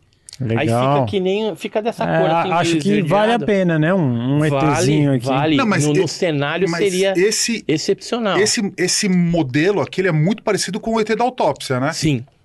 Muito parecido. Ele é um, é um fe- seria o feto Seria daquele... um feto de um alienígena. É. Muito bom, hein? Fa- Falando em feto de alienígena, Ah, inclusive, inclusive tá escrito aqui, ó. Operação Prato. olha lá. Colares. É. Tá, como é que faz? A gente quer um desse pra Então, já. é, entra em contato com, o- com o Obscura aí. Se quiser, eu te passo o telefone do Obi- filho. ó, vamos lá, obscura.arte.br. Isso aí. Então, E pra você, o- você comprar o, eu, o vou te, eu vou te feto ali. passar o telefone do Philip Kling. Ele é lá do Rio. Ah, E, tá. e ele faz uns, uns abajures também, é, que é uma abdução de- do gado. Então tem o gado, E o, o objeto, e tem um, um outro disco voador que ele fica numa base girando, assim, cheio de luz. É. Inclusive, você que quiser é, mandar coisas aqui pro Paranormal, você entra em contato no e-mail. Se você que tem orgonites, cristais, pirâmides, qualquer coisa que for enriquecer o nosso cenário, é muito interessante. Esse cenário, como todo mundo nota aqui, é o cenário mais rico da podosfera mundial. E não é porque é o, o podcast É ou não é, 2.0. É muito bem feito. Então a gente vai querer ter peças. E, e ele é um cenário mutante, peças selecionadas. Essa peça já nos interessa, né? Que é um, Pô, inclusive, eu até pedi pra. ó, amor, pega, pega a maleta de slide, só pra gente dar uma mostrada que o Edson até vai gostar de ver. Isso Ó, aqui é uma coisa bem isso, curiosa. isso aqui é pouso de OVNI mesmo em locais né, onde tem vegetação, então fica às vezes redondo. Isso aqui é- foi do lado de uma igreja em Guaratinguetá. Guamá, lá no Pará, e o sacristão ele foi abduzido. Putz. Entendeu? Foi Que feita. Aconteceu o quê? Tiraram assim, o objeto genético. pousou do lado da igreja e o sacristão dormia lá, né? E aí ele, Uhum. ele foi levado para dentro da nave e passou por experiências de abdução. O sacristão. É, esse sacristão é esse aqui, ó. Esse aqui é o sacristão. Fizeram o quê Mas com ele ele? tá bem agora. Tá, normal. Não, mas o que normal, aconteceu com Na ele? abdução. Normal. Mas tem, tem gente que é abduzida e, e morre, assim, que tipo, foi tchau, nunca mais voltou. Não conheço. Assim, que tenha. é, Não foi não, morar com os ET. assim, tem casos de sumiços de pessoas que você não sabe pra Ah, onde mas que aí, foi. aí alguém pode fa- falar que Então, uma suposta abdução. é, aí é suposto, né? Porque Não tem se alguém confirmação. tenha visto. Então nunca ninguém foi e foi. Só foi e voltou. É, porque se ele foi, É, todo- ele sumiu. Não dá pra é, saber pra onde ele foi, porque que ele sumiu. Ele pode ir pra qualquer lugar. apareceram depois. Mas muitos doentes, como você relatou, né? Às É, vezes. ou com uma- doente ou morto. Tem casos, por exemplo, em Goiás, que foi E, visto e, e no grávida. e depois foi encontrado morto. E grávida e tiraram o bebê. Que foi um. Não, o bebê foi pra Não, Unicamp. O bebê foi pra Unicamp. Foi O Mas bebê tiveram era que tirar de uma mulher. Agora, tem caso que o Bud Hopkins, quando Hum. era vivo, um norte-americano que eh, pesquisava abduções, que eh, tinha caso lá que a pessoa foi en- engravidada e os seres depois tiveram um outro contato com ela e extraíram o feto, Mas que, que- enquanto ela estava grávida. Mas quem extraiu? A, na Terra ou os Não. ETs? Os, os tripulantes do OVNI. Tiraram o bebê. Eles bebê engravidam dela. A aí mulher e puxam. tem Mas é, todo- não, é praticamente na não, hora? Não. Que demora, né? Engravidou, aí ela passou uns meses grávida, depois ela Aqui foi na Terra. Ah. abduzida novamente, e aí dentro da nave Ela eles fez tiraram, a ela gestão na. Terra de nove, sei lá quantos meses que É, ficou. não sei, três, foi menos, né? foi menos. Aí menos tiraram meses. ele meio. Aí tiraram E nem. Mas isso tá Tiraram o tudo, tudo com documentação médica. é, assim. norte-americana. É, são casos Esse é norte-americanos. cara da área do Bud 51, Hopkins. 2, 3. Deve estar lá. Não, aí não, não dá pra saber, né? Pra, É. pra onde que foi. Mas uma pessoa. Se você conhece uma pessoa que Ó. de fato foi abduzida, vem Ó, aqui nesse tem- programa. Tem abduzidos que dentro da nave chegaram a ver tipo uns tubos Tubos. com fetos dentro. como- no líquido. Que nem vem em filme, mais ou menos, assim. Aquilo é você- baseado é, em depoimentos de pessoas De que pessoas viram. que viram. Que viram aquele tipo de cena. Mas você, você conhece abduzidos. Vários. Qual é o ab- abduzido que você conhece que tem a história mais impressionante?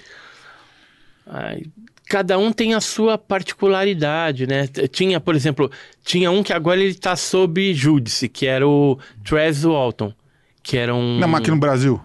Ah, tinha o, o Nelson Tasca, mas já é Que falecido. a gente pode vir aqui. Então, aí eu tenho que ver algum vivo.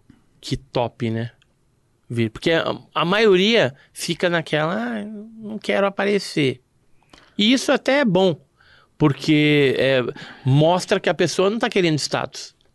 E às vezes a pessoa Não, mas tem... é, é espalhar o conhecimento de alguém que às vezes pode estar maluco, falando, será Sim, que eu sim. fui abduzido ou não?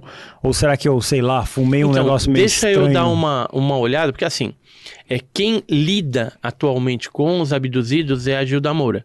Uhum. que é um Gilda Moura. Gilda Moura. Tá. Ela, ela inclusive faz hipnose, faz um monte de coisa.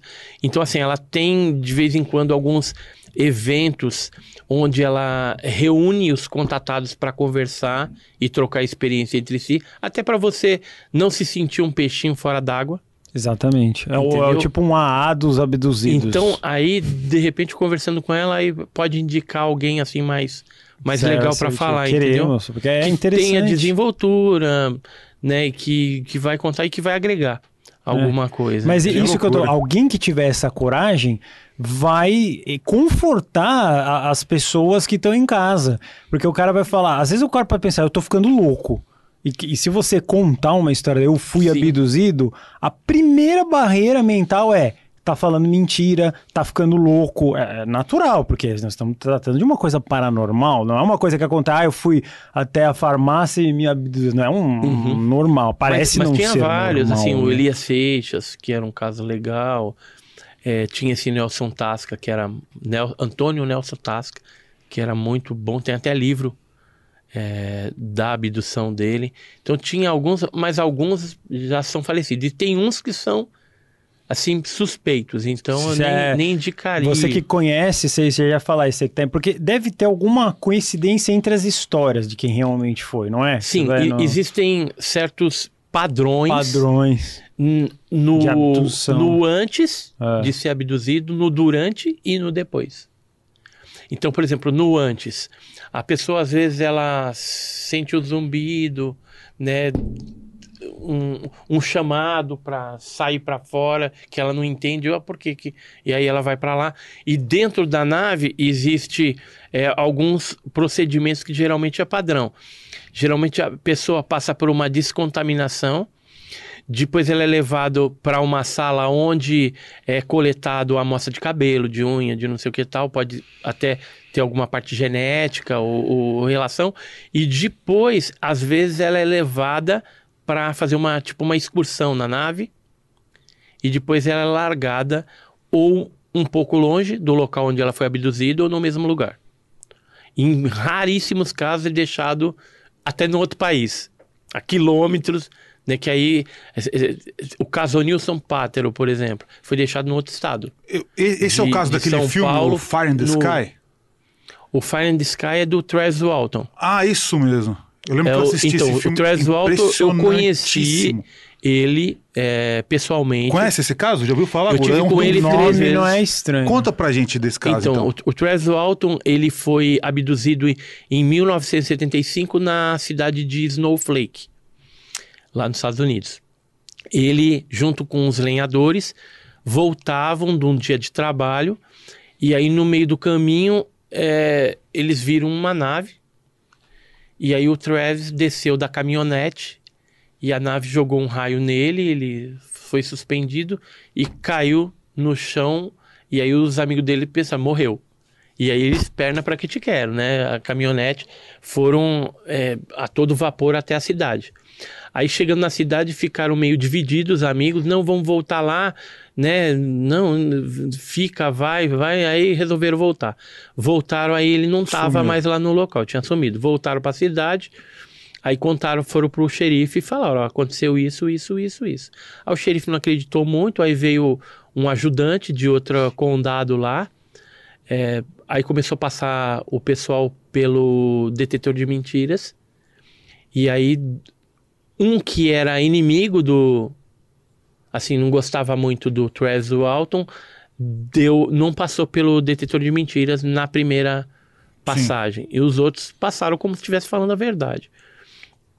Aí eles ficaram na dúvida que talvez esse cara tivesse matado o Trezzo Alto, escondido o corpo, e aí eles inventaram uma história para cobertar. E fizeram toda um- uma busca com cães, farejadores, tudo para tentar achar o corpo. Não acharam nada.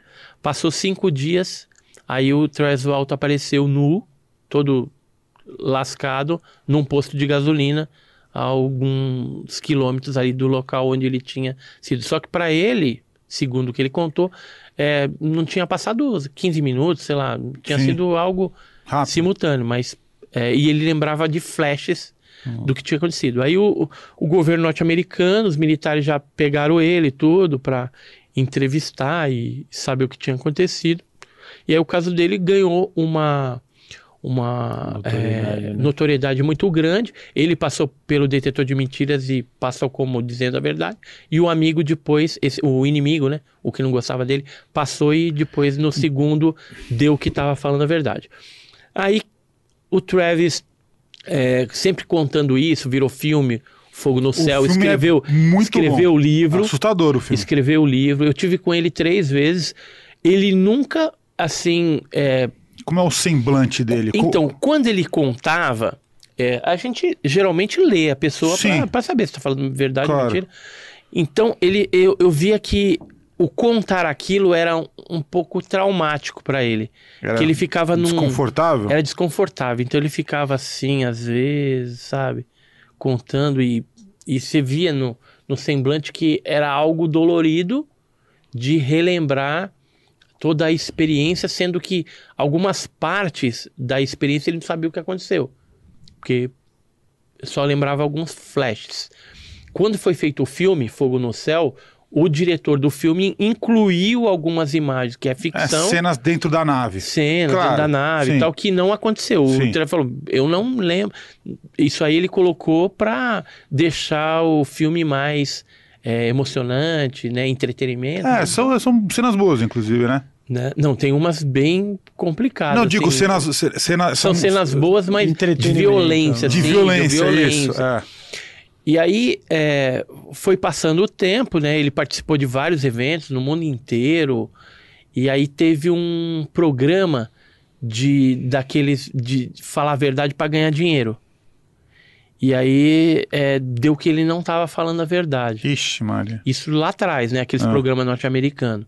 Aí isso já foi meio esquisito. Mas mesmo assim continuou a vida, tal, tal.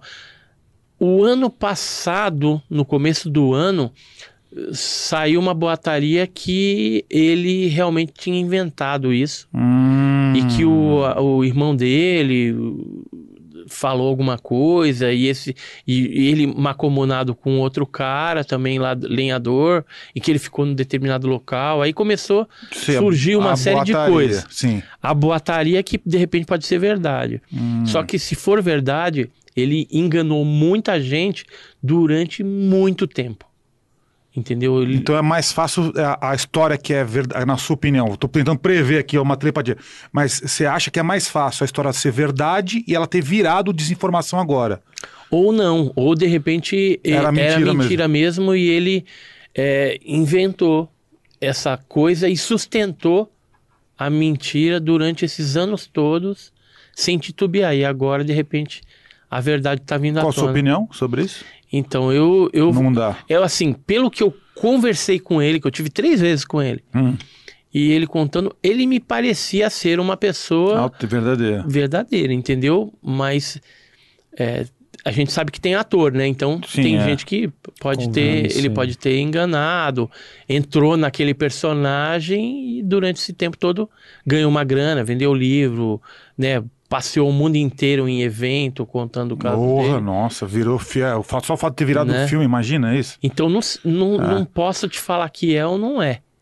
é. A não ser que um dia ele simplesmente fala assim, olha, eu inventei tudo e foi assim, E aí todo mundo tem que confirmar, né? né? E aí É. Então, assim, o, mas o caso dele era sem sombra de dúvida. A maioria dos documentários ufológicos traz o Sim, caso do. Sim. Aí, olha só, o- os seus amigos lá da revista OVNI Pesquisa Hum. deu uma sugestão daqui de um abduzido vivo. João é, Caiana, de It, It, E Ituran, Iturana, Iturama. Iturama. Isso. Um abduzido vivo, então é o João Caiana de Iturama, é Minas Gerais. Você Legal. lembra desse caso? Conheço. Esse caso é legal. Acho que de repente seria interessante. E ele tá vivo, né? Foi Tá ele, vivo. Foi ele e a família. É? É. Você tem a história aí pra gente ouvir? Então, é, Você de não cabeça. Não, eu, eu sei o caso tudo. Ele tava de, de, de carro, tudo, andando pela estrada, e a família toda teria sido abduzida, né? Isso Hum. na cidade de Iturama. É, mas, assim, aí Família tem toda. a família toda. Caramba. carro.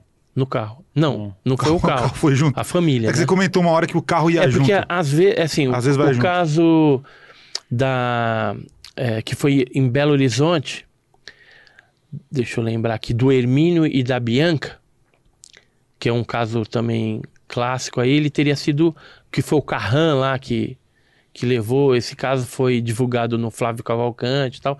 Esse teria sido com o carro e tudo. Agora, é, tem casos que não. O, embora esteja dentro do carro, Vai ter a aquele pessoa- raio lá que extrai a é, pessoa. ele leva, ou a pessoa sai para fora do carro e depois é abduzida, e depois larga de novo ali no, no carro. Mas esse cara do João Caiana seria interessante. E, e aquelas abduções que elas são reveladas apenas através da hipnose? É Tem porque- isso. Tem, porque é assim. a- Os caras apagam ah, a mente lá o- da, da o- pessoa. o- os abduzidos, a maioria não lembra da totalidade da, da experiência. Então todos nós podemos ser abduzidos e não lembrar. Pode. E, O guru, por exemplo, ó, teve uma noite mal dormida. e, né? De repente pode ser abduzido, não vai lembrar, mas com o passar do tempo pode ser que de repente surja alguma lembrança, alguma coisa é, que te faça até lembrar. Por exemplo, tem pessoas que às vezes vai fritar um ovo e aí aquela gema lembra do olho da criatura. Entendi. Começa a vir Hum, flashes. uma- Entendeu? Então tem, tem esse tipo de coisa. O que, que a abdução, o que, que a hipnose pode ajudar? Embora ela não seja um processo totalmente confiável, é, logicamente, se ela for ministrada por um profissional é, sério, aí e que não induza nada, aí você pode extrair de repente algumas histórias, algumas, alguns detalhes, fragmentos daquela experiência que a pessoa teve. É, agora, se for uma pessoa que induz, aí já vai complicar toda a situação. De repente você pega um- uma coisa que foi um sonho e aí a pessoa vai li- despertar do transe pensando que passou por uma abdução verdadeira. E ninguém vai tirar dela que ela não passou. Porque aquilo já foi mexido lá dentro e colocado como verdade absoluta para ela. Então a hipnose ela ajuda, mas não é uma técnica totalmente confiável. E nunca, em nenhum caso, você vai conseguir tirar todos os bloqueios. Me parece que esses bloqueios sejam propositais para que a pessoa não lembre ou, ou a gente não saiba o que esses seres realmente eh, têm de intenção. Eu tinha uma ideia de, por exemplo, aqueles caras. Porque tem pessoas que são abduzidas uma vez e depois nunca mais. E tem uns que parece que vai pegando de tempos em tempos, há, há um acompanhamento familiar, tem disso também na ufologia. Então eu tinha uma ideia de pegar um hipnólogo bom, pegar uma dessas pessoas que tem um histórico e colocar ela em hipnose e colocar alguns comandos, tipo, ó, na hora que te abduzirem de novo, Hum. você vai fazer essa, essa, essa essa pergunta. E aí, o que que acontece? Porque fatalmente vai chegar um momento que ela vai ser abduzida de novo. E aí vai que ela seja abduzida, ela vai lembrar daquelas perguntas que ela vai fazer vai receber a resposta. E aí, de repente, ela fica sabendo, ó, aconteceu de novo, tal. Aí bota em hipnose de novo, ó, você foi abduzida? Você fez as perguntas? Fiz. O que que respondeu isso? Aí você vai ter respostas interessantes dos seres abdutores. Isso era a minha ideia, né? Mas aí tem que pegar um, um, um hipnólogo bom para poder fazer isso. E a maioria que tem atualmente aí é tudo esquisito, né? Os bons mesmo, a maioria tudo já faleceu, que era o Silvio Lago, ou então estão meio desativado. Uma, o doutor. Quem? Rangel, Mário Rangel. Mário Rangel e, e, outros aí que faziam hipnose, que a gente chegou a, a acompanhar. Tem até livros escritos de casos bem legais. Inclusive, eu estava pensando nesse livro para ver algum abduzido ali, porque tem alguns mais novos que devem estar vivo ainda. E do livro dele aí é interessante é, pegar esses testemunhos. Tem alguns casos de São Paulo também, interior de São Paulo, que aí daria para tentar contactar essas pessoas, né? Então é, Mas e, é e- e esse negócio de. Que to- o americano ele, ele adora, né? Ele tem uma, um fetiche com esse negócio da abdução sexual. Ah, me levaram pra nave pra eu transar com alienígenas fêmeas ou coletaram meu material genético para falar a palavra né, mais bonita. É, use sempre palavras belas. É, aqui. então assim, pô, es- estão é, fazendo o lá de é, ordenha do material genético, não sei o quê. Você acha que isso é uma é uma é, é algo plausível, é real? Você acha que é uma fixação da solidão desses americanos aí que querem se sentir amados? Você acha que faz sentido mesmo? Qual a sua opinião? É, é real, isso acontece. É, no Brasil, por exemplo, vou falar do Brasil, eu sei, conheço os casos lá do, do exterior também. Alguns deles não são confiáveis. O caso, por exemplo, do Whitley Strieber, né, que escreveu o livro Comunhão. Esse cara aí eu, eu tenho minhas dúvidas. Comunhão com aliens. É, é o nome do livro, né? Comunhão, mas é porque ele teve a comunhão com os aliens, mas o cara era meio esquisito. É. E então é, é- esquisito. O caso dele nem, nem vou comentar aqui. É, mas no Brasil a gente teve dois é, psicólogos, que é o, a Sônia Maria Trigo e um, um outro pesquisador, agora não estou lembrando, não sei o que, Fernandes, Joaquim Fernandes, não, não é Joaquim, que ele escreveu o livro Contatos Sexuais com Ufonautas. Ufonauta que seria? Seria o astronauta do UFO, né? Sim, sim. Do OVNI. Então por isso que ele colocou esse nome. bu- não Então, bonito. É um livrinho assim, ó, Ah. de capa cor-de-rosa, e ele pegou ali algumas dezenas de casos que ocorreram no Brasil, em várias regiões. Tem Minas, tem Goiás, tem São Paulo, tem vários locais, e tem homens e mulheres. E eles é, é, se ateram a colocar detalhes é, da relação em si e detalhes das criaturas que tinham essas relações. Hum. Como que era o, o- a tipologia física, como que era o procedimento. Então tá super interessante e escrito por psicólogos E os casos, de, os do- casos, de São José do Rio Preto. os casos batem. Batem. Pessoas que Então, não se conhecem, que não, não, se conhece e detalhes bem similares. Dá um exemplo de um detalhe que, sei lá, que você lembra que tinha nos, nos relatos, assim, que, É, sei lá, esse, usaram... esse, esse negócio de passar o- um, tipo um óleo no corpo, Ah, né? isso aí... é- que é- eu, eu acredito que é para alguma descontaminação. Ah, É, geralmente não tinha aquele negócio do vai e vem normal. É, al- alguns relatavam que havia, por exemplo, a penetração, mas não tinha. os ho- homem ou mulher? N- Não, assim, o, o homem e a mulher, mas Ah. não é, havia uma vibração apenas, era algo diferente. Sei, não, não, não tinha aquele, aquele mov- movimento... Movimento de vai e vem. Como, não chama, tem. como é que a gente pode chamar esse movimento? Você que é um Uma criador... chumbada, uma chumbada. Tá não no- havia chumbada. Ah, Não tinha chumbada normal, era... Que que eu vou dizer nessa hora? o negócio e havia uma espécie de uma vibração. Assim, algumas coisas que eu lembro, né? Ah. Geralmente não tinha beijo na boca, É, É sem preliminares. Era direto. o entendeu? que mais? Assim que você...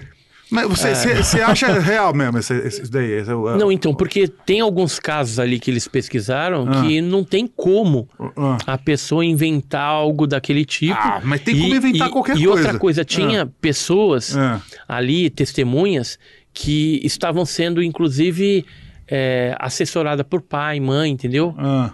Porque teve casos com virgem. Com Mas o que pessoas aconteceu? ficou semi-virgem.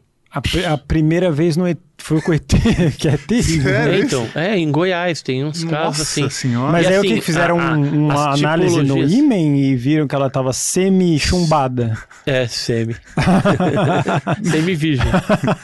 Então, mas, mas tem esses casos assim que, que você vê que não é uma coisa. é, não aconteceu ali um estupro, alguém que veio. Houve realmente uma viol- violação, mas diferente. De forma diferente. E aí, por isso que entravam os médicos junto com esses psicólogos, até para dar uma orientada na, nas pessoas que sofreram essas Mas- experiências diferentes. Ma- Hoje, por exemplo, tem essas meninas Ah. que elas hoje elas têm família, tudo, mas teve que passar até por um processo é, psiquiátrico. I- né? Interessante também seria a gente trazer alguém que, que não sei se é possível isso no Brasil, que, que te- gestou o bebê extraterrestre. É, é é uma coisa absurda de O saber, bebê né? híbrido que está lá É. na área 51 da Unicamp. Ah, podia ter um programa com.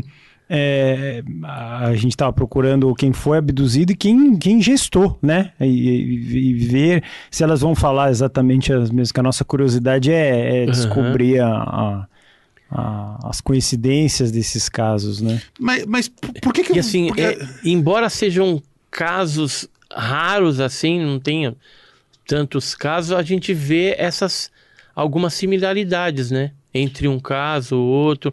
É, tudo indica que eles estão fazendo o quê? Algum tipo de, de experiência genética mesmo. mas- com- mas- com a raça humana. É, tem alguns casos que às vezes não ocorre nem a relação em si.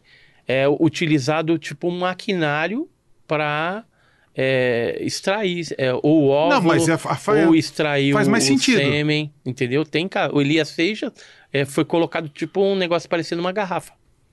E aí foi extraído o sêmen dele. Quem? quem? Elias Seixas é um Esse caso carioca. Eu acho que ele tá vivo esse ainda. Um carioca é, É. complicado, né? No caso, é do, do interior, né? Interior não, do Rio. não é não. Olha. Elias Seixas. Mas, mas dele. aí, Mas mas tá aí por ainda. exemplo, é que você tá, você tá falando de casos diferentes. Por exemplo, tem o caso da coleta do material, que aí, em- sei lá, na mulher pode E o, o caso Barney Bat Hill, por exemplo, eles enfiaram uma agulha. uma agulha. Uma agulha. Mas é né? mais lógico enfiar uma Tiraram- agulha do que você, do que os- o, o humano pra- praticar lá um sexo intergaláctico com uma, com uma fêmea. Então, mas a, a gente também não pode afirmar que seja um sexo intergaláctico. Por quê? Porque a gente não sabe se aquele ser que foi colocado ali Ah. para copular, se de repente eles não abduziram também de alguma outra região ou de algum outro país ou outra região do próprio Brasil e colocou lá com o único objetivo de coleta do óvulo já fecundado, de repente para eles Mas estudarem esse Você tipo tá de falando coisa. igual eles fazem, por exemplo, lá no- na fazenda do, de, de, sei lá, criação de cavalos garanhões. Tem, um, tem uma cavala de, de plástico lá, uma boneca de, de cavalo, que aí o, o cavalo garanhão vai lá para depositar o material genético. Uhum. Você tá falando que é tipo isso, um simulacro de um. Não, mas, um mas, ser- mas com ser vivo, né? Com... Mas que é um outro É, humano? Tipo assim, raptou você e pegou uma outra mulher, sei lá, de, de- do Nordeste, colocou ali junto, Hum, e aí eles comandam, porque assim, é. geralmente essas pessoas falam que elas não conseguem, por mais que, que seja algo que elas não querem fazer, elas acabam fazendo, porque é como se estivesse sendo controlada Hum. mentalmente para aquilo. O como que esses seres fazem isso, não sei. Não, mas, Mas- você vê mas lógica geralmente- nisso? Porque assim, pô, você, você tem muitas teorias muitas, mas você vê lógica nesse sexo entre, entre planetários aí, interestelar? Não, então, a gente não sabe que tipo de, de, de experiência genética que eles estão fazendo, mas que algum tipo de experiência científica é. E que, por exemplo, o caso do Antônio Nelson Taz, que eu conheci ele, era um advogado lá de Chapecó, Santa Catarina. O caso dele foi em 1983. Ele voltou até com umas marcas, umas queimaduras atrás. Ele disse que teve contato com uma, é, é, uma tripulante que falava que chamava é, Cabalá. O nome dela era Cabalá do mundo de Agali. Sei lá onde que é esse nego lugar. Sei se você Mas tá era no o-. Mas era o que foi falado É. pra ele. E ele tinha vergonha de contar. Ele chegou a contar pra mim e pro Claudeir, Ah. uma certa ocasião, os detalhes do que ele tinha ti- copulado com essa criatura também. Só que para as pessoas, e quando ele contava o caso dele, ele suprimia essa parte. Porque tinha vergonha da família. Da família. Hoje ele já é falecido Hum. né? Mas ele chegou a contar pra gente isso posteriormente, que às vezes ele tinha vontade de voltar no lugar pra tentar encontrar a mulher de novo. Encontrar a tripulante do OVNI. Ah, o Pra- pra- fonauta. pra- Então, Ah, então Ele tá- é, ele tá- queria, Uma, uma segunda É, um- chumbada astral. sei lá, né? Se, se era isso. Mas assim, ele tinha vontade de ir conversar, porque no primeiro, no primeiro contato ela deixou uma mensagem, Ah. que era a mensagem de Cabalá do mundo de Agali a todos os povos da terra. Então ele quando a gente encontrava com ele, quando ele fazia as palestras e tudo mais, era uma mensagem até longa. Só que ele falava aquilo, é, todas aquelas palavras montadas de uma. Assim, é muito difícil um artista gravar todo aquele texto. Vamos dizer que fosse uma novela, né? Memorizar uma combinação de. Então, porque na nave, o que, que aconteceu? A, a- a criatura lá, né, a botou uma espécie de tiara na cabeça dela e repetiu aquela mensagem. Quando tirou a tiara, ele lembrava daquilo. E sempre ele falava sem tirar vírgula, sem colocar uma palavra a mais ou a menos. Então tinha, assim, um, uma, uma, uma firmeza e, e, e era completo aquela mensagem que você ficava admirado. Ele nunca errava. A mensagem era longa, que negócio. Se você procurar na, na, na- na internet, você vai ver lá.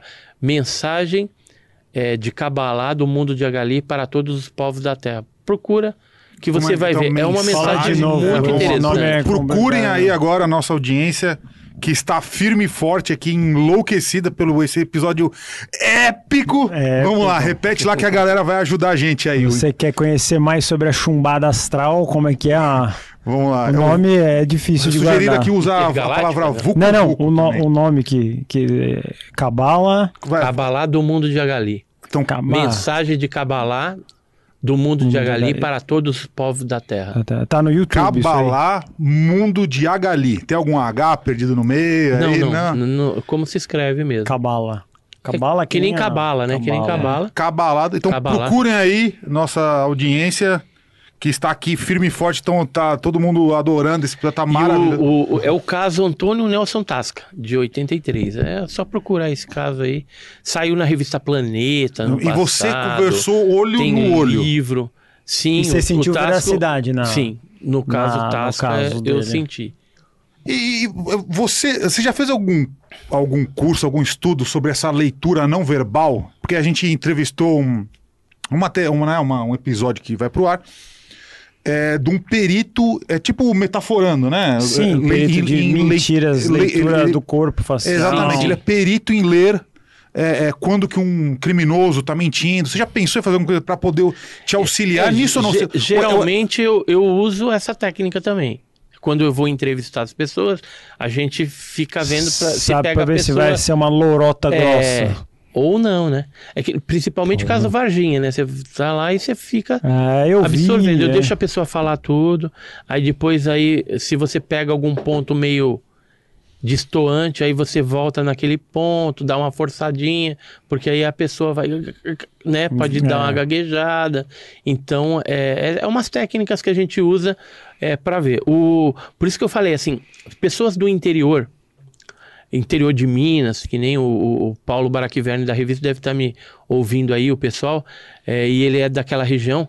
É, esse pessoal matuto é impressionante. Se eu ouvir o, o relato dessas pessoas, se, eles não têm nada para ganhar, entendeu? Em contar uma história dessa. E às vezes você vê ali na simplicidade ele contando um caso excepcional ufológico que aconteceu com ele e que ac- acaba virando alguma coisa folclórica, acaba virando um caos, né? Uma, uma história assim, mas você vê a, a verdade na simplicidade dessas pessoas. É, Pô, é, então, aproveitar que você falou de, de, de Varginha, é, como é que está? Está bem, Guru? Tranquilo. Você está meditando? Não, estou. Nossa audiência tá poderosa aqui. E a, a- a Operação Porque Prato? a galera. A gente vai a falar ainda. fala- Tem fala- muito assunto aqui. A galera fala ainda que eu tô dormindo, então eu tô Eu eterno você está de sono. Então, eterno sono. Não, mas eu tenho, eu tenho uma pergunta aqui. Eu, eu presto atenção nas coisas, hein? É raro, hein? Já tive um podcast que o meu parceiro não prestava lá tanta atenção nas coisas. Alfinetada. se, se, se, se vocês fizerem uma prova, eu, eu respondo tudo que está sendo falado aqui. E é verdade, é verdade. Vamos lá. Alfinetada ao Ó, vivo. é, alfinetada ao vivo, com certeza, nosso querido não tá lá. Vamos lá. No caso de Varginha, caso de Varginha, tá?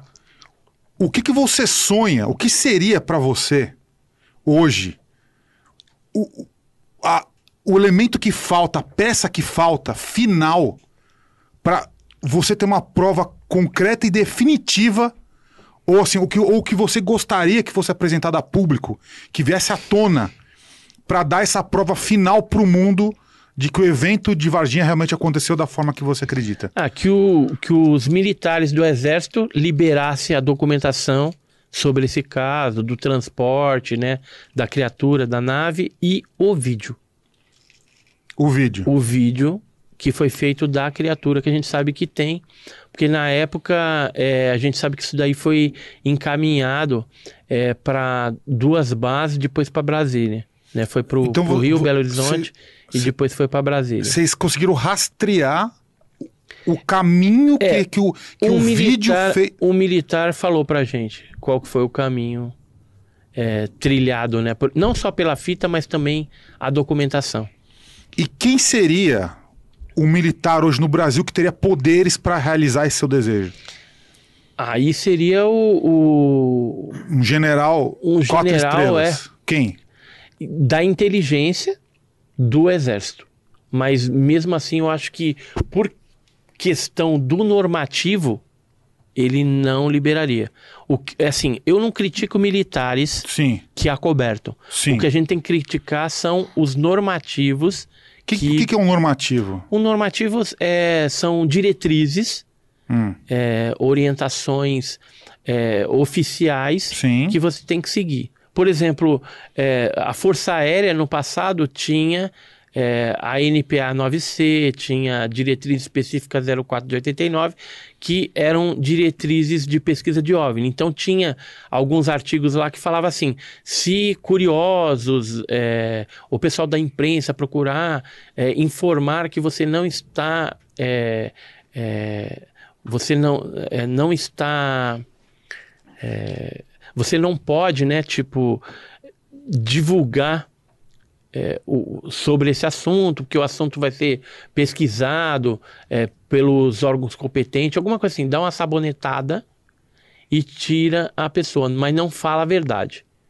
E aí quando... é, Mas, ó, por, por exemplo, o, o- presidente da República, certo? Ele, aqui, ele é né? o general supremo das Forças Armadas. Hum.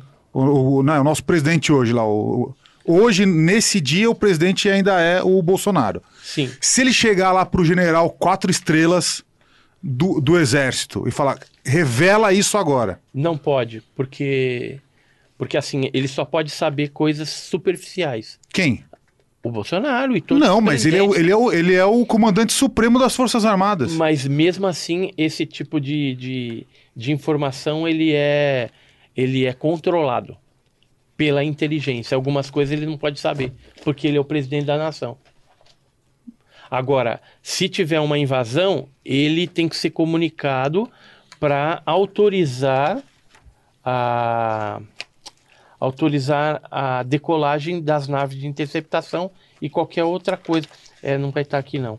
Mas é, tem um, um normativo da, da Força Aérea que ele é interessante, que ele, que ele fala, havendo telefonemas de curiosos e imprensa, informar que não está autorizado a fornecer as informações. É, mas aí tudo bem também, porque Né, esse, esse- porque- esse normativo porque- não ia falar. o- o se algum ufólogo- curioso ligar, a favor, informar Então, que mas, há- mas o tipo, fólogo é curioso também. Então, às vezes, ele.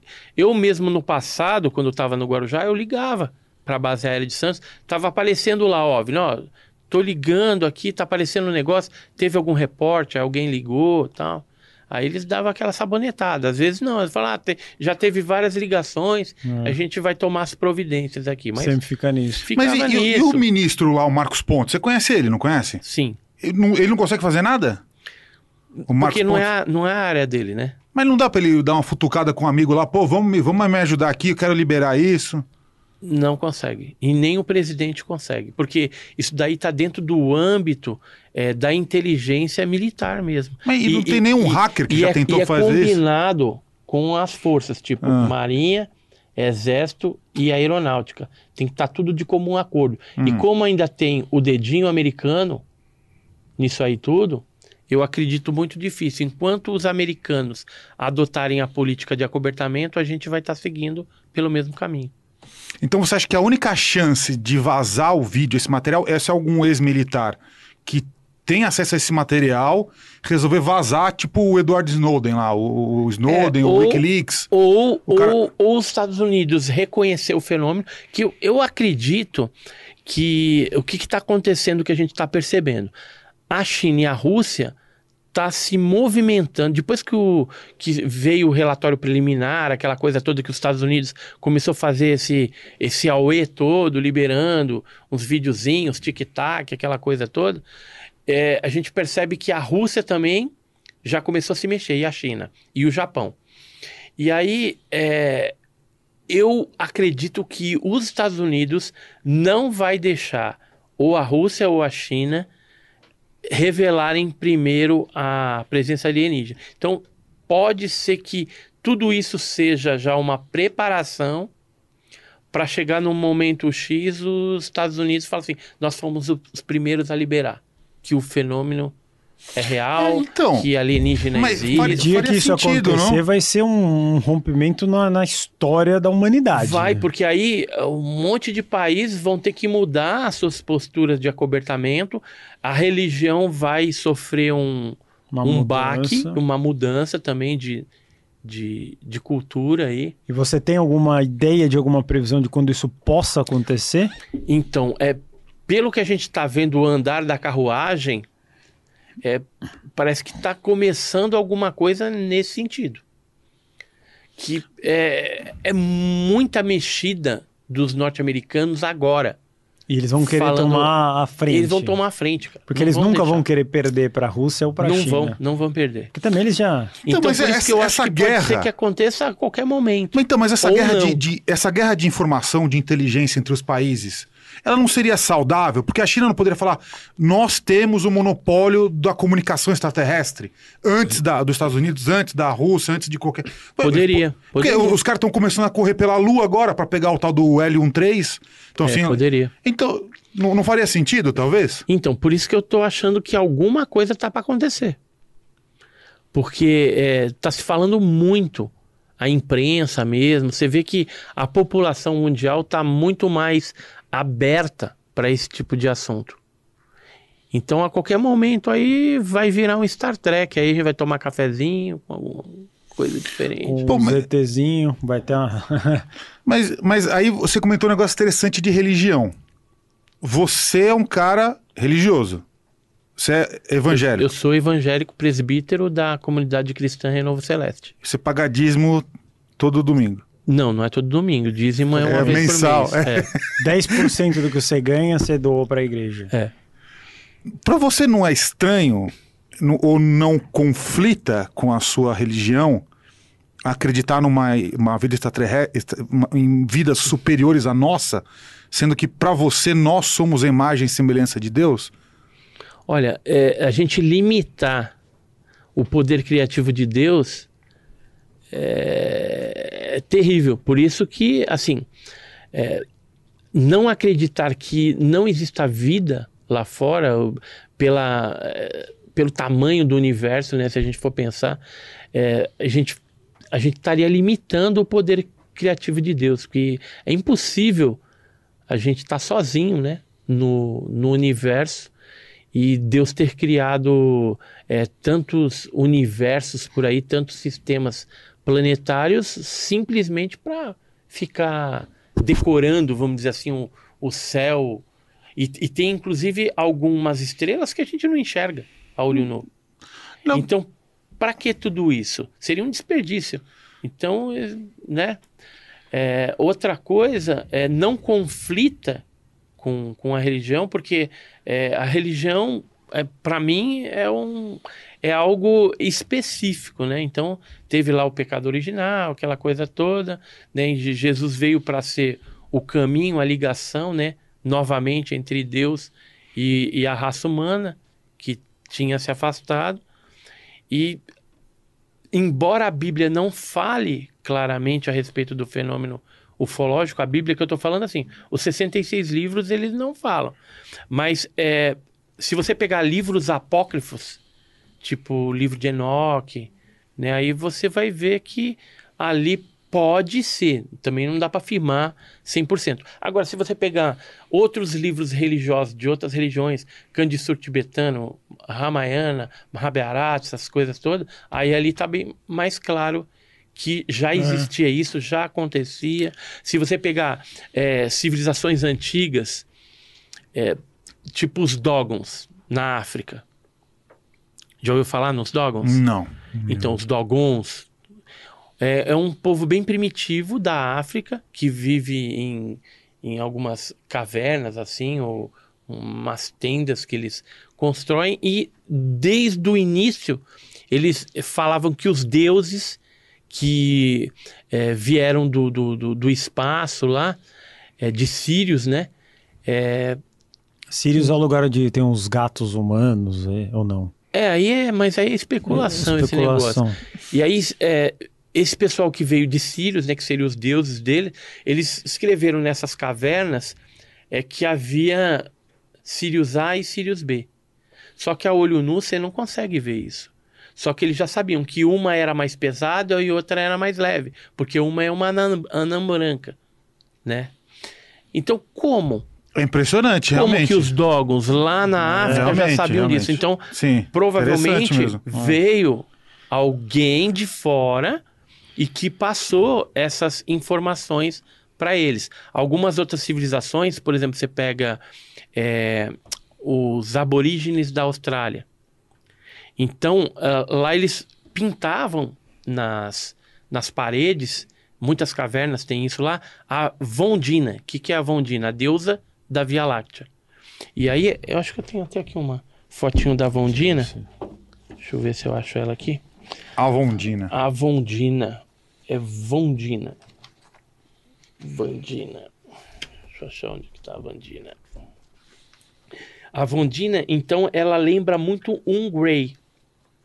E aí, por que, que os aborígenes da Austrália colocaram justamente isso? É, é, a deusa da Via Tem Láctea. material aqui na mesa, hein? É, deixa eu ver o que, que tem aqui. A galera quer, comer- quer vir comer nossas iguarias aqui. É, Ixi, esse estúdio aqui tem mais iguaria que uma padaria, meu amigo. Vê se vocês acham aí, é uns negócios, parece pintura rupestre. Vamos ver.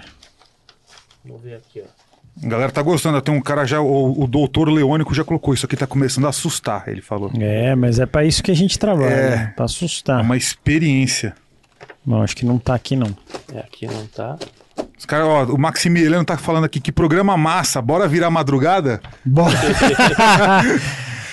a gente vai virar as tardes aqui. A gente vai, a gente vai virar o Ashtacheran. O- Dizem também, eu até tava comentando com a Ale que depois eu vou perguntar que no Himalaia diz que tem umas conexões mais fáceis para as naves e tal. Falam que tem alguns pontos da Terra na França também. Eu já ouvi falar que tem isso. Eu queria saber se isso é mito ou verdade que os ETs conseguem penetrar na Terra por alguns lugares mais tem alguns buracos. Olha, Mas- é, é mito, mas tem algumas, algumas localidades que tem uma incidência maior do, do fenômeno. Quais? Por exemplo, Chapadas, né? Chapada Diamantina, Chapada dos Veadeiros. Cone- é... verdade, verdade. Eu vi bastante isso daí. Ó, a Vondina é isso aqui, ó. Então eles desenhavam a deusa da Via Qual, Láctea. qual a idade desses desenhos? Esses daí são, eu, assim, te falar com, com certeza eu não sei, mas são bem antigos, né? Então, é, e esse desenho aqui, ele lembra aqueles Greys, né? Que é o, o olho preto. O ETzão tradicional. Um- um- Conseguiu nariz pequeno, puxar aí. Vagnão, a, im- a imagem aqui? É uma imagem impressio- impressionante aqui, é realmente... Ó, o, o Grey, ele é assim. Sim, sim, é. Então, É, se você é o colocar, clássico. se você colocar os dois juntos, você vai ver. Então, é, por que, que eles colocaram deusa da Via Láctea? Né? Então, eles tinham alguma informação de que o negócio vinha do espaço. E aí deixaram isso aí registrado. É, essa aqui também é bem Essa- impressionante. essa aqui também, ó. Pode colocar aí aqui no, na câmera do e, guru. e, tem, e tem o Tá também. Na câmera do guru aqui, né? A outra No- acabou, né? Nos O- Estados Unidos, você tem essas figuras também, ó, com olho grande, tá vendo?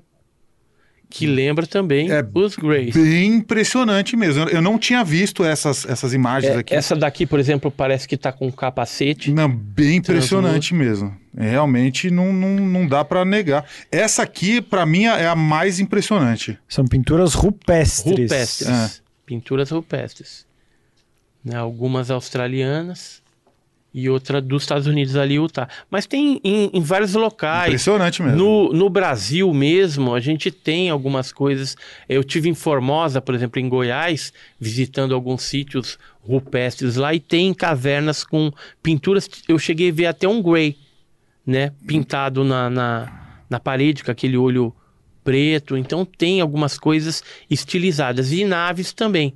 Objeto. Em Formosa mesmo tem petroglifo, que é, é cavado na terra, de objeto assim como se fosse raiado. um- uma roda de bicicleta raiada.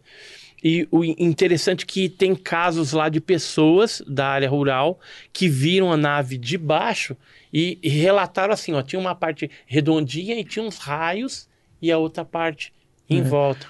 E aí você pega o desenho que a pessoa fez ali na, na atualidade e pega os desenhos, as- os petroglifos rupestres lá da região e a mesma coisa, é o mesmo desenho. Então, esses primitivos, eles já tinham contato com esses deuses, ou seja, lá da onde que vem, e deixaram isso registrado de alguma forma é, em cavernas, em estatuetas, é, em livros religiosos, porque a maioria desses deuses eram relacionados à, à divindade, né? à espiritualidade. Por isso que, por exemplo, se você chegar numa caverna que tem pintura rupestre, é, se você olhar em volta da caverna aquelas pinturas, o que está ao redor da caverna significa que são é, fatos registrados da vida cotidiana da tribo. Hum. Então você vai ter ali cena de guerra, de caçada, é, sexo, esse tipo de coisa. Hum.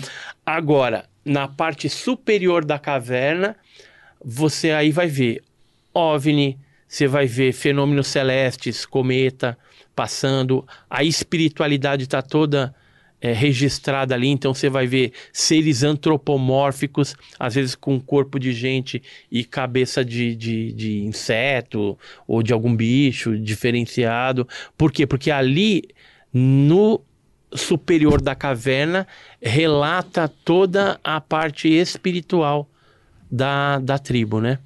Então, é, ao longo do, do, dos séculos, cada civilização, seja ela é, aborígene australiano, civilização pré-colombiana, inca, maia, azteca, egípcio, etc e tal, vai ter alguma evidência ali sobre o fenômeno.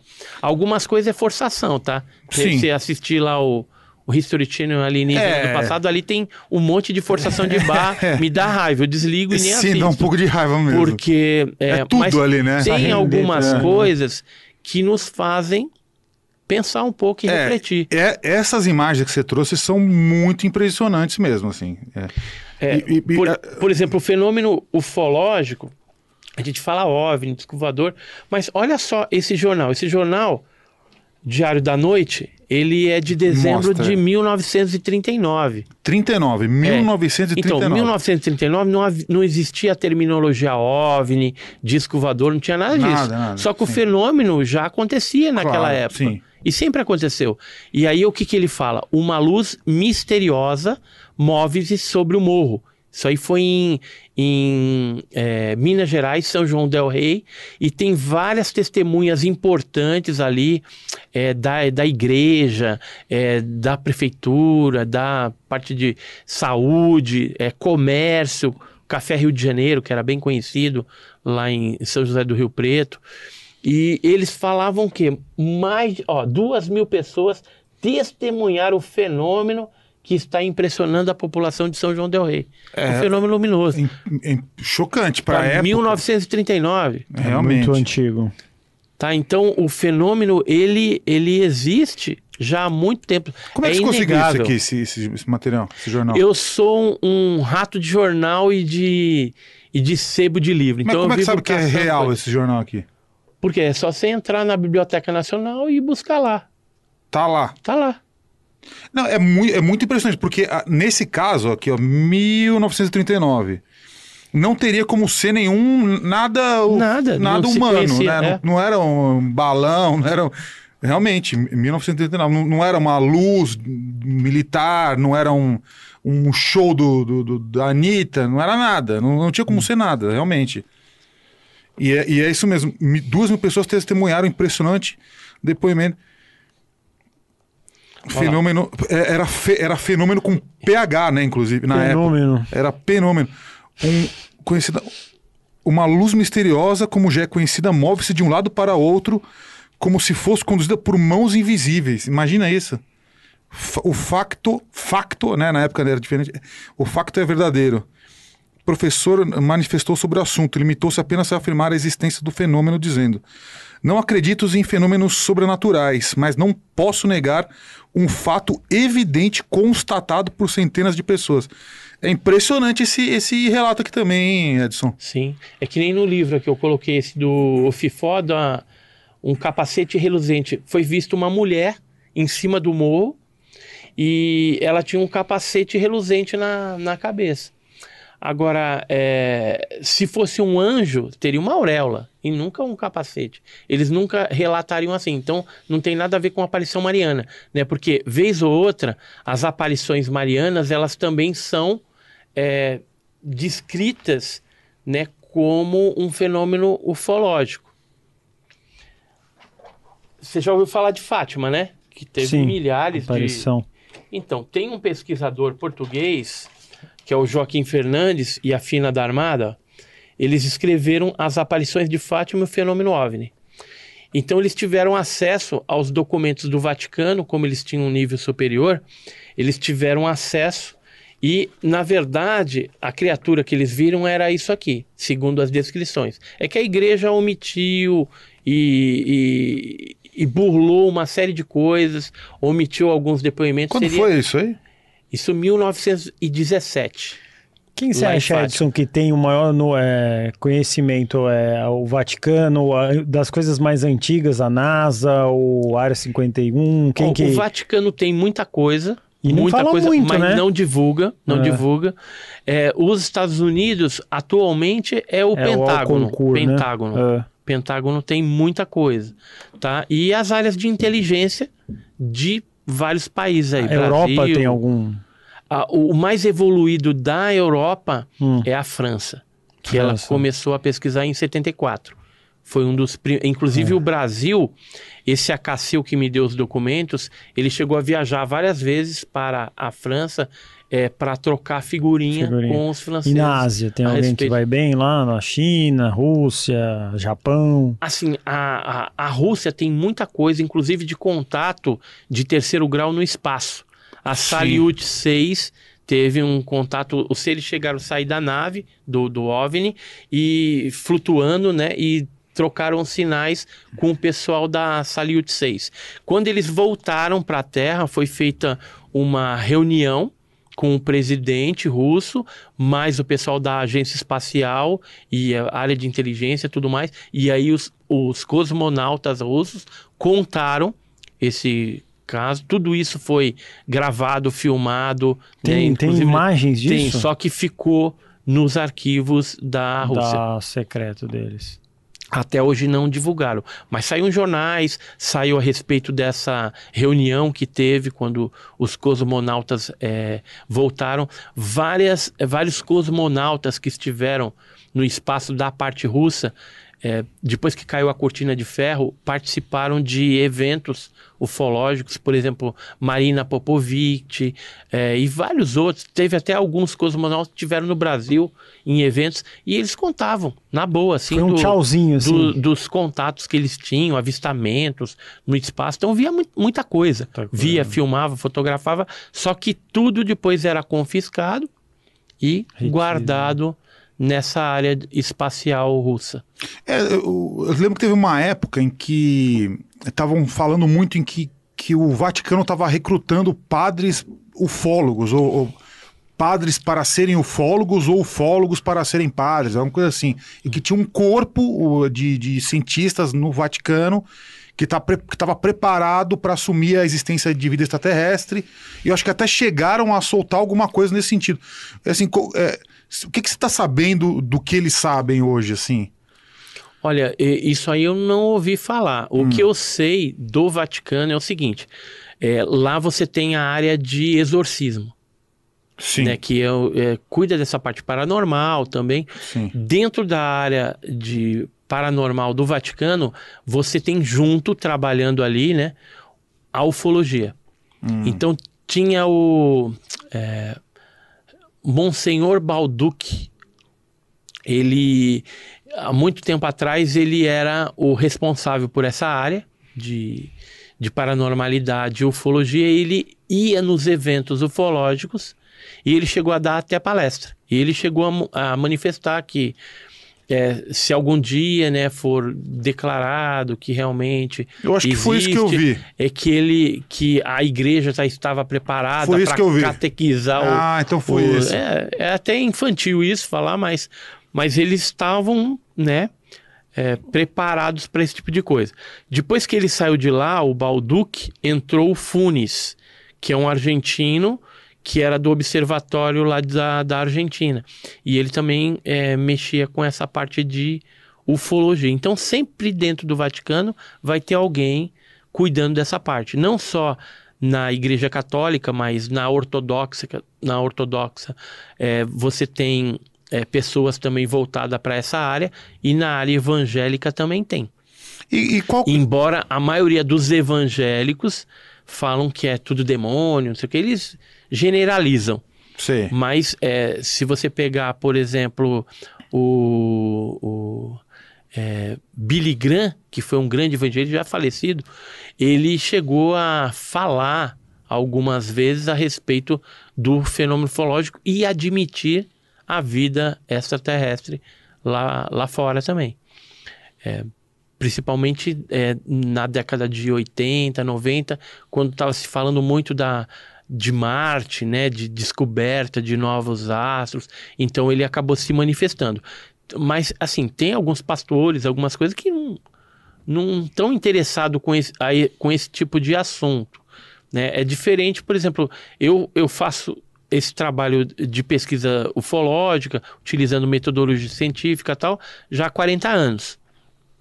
Quando eu me converti né, igreja e tudo mais, é, o pastor, é, no, no caso lá, o, o que eu estou atualmente, ele é, entende que esse estudo que eu faço é um estudo como qualquer outro científico, alguém que faça algum trabalho, sei lá, de engenharia, de medicina.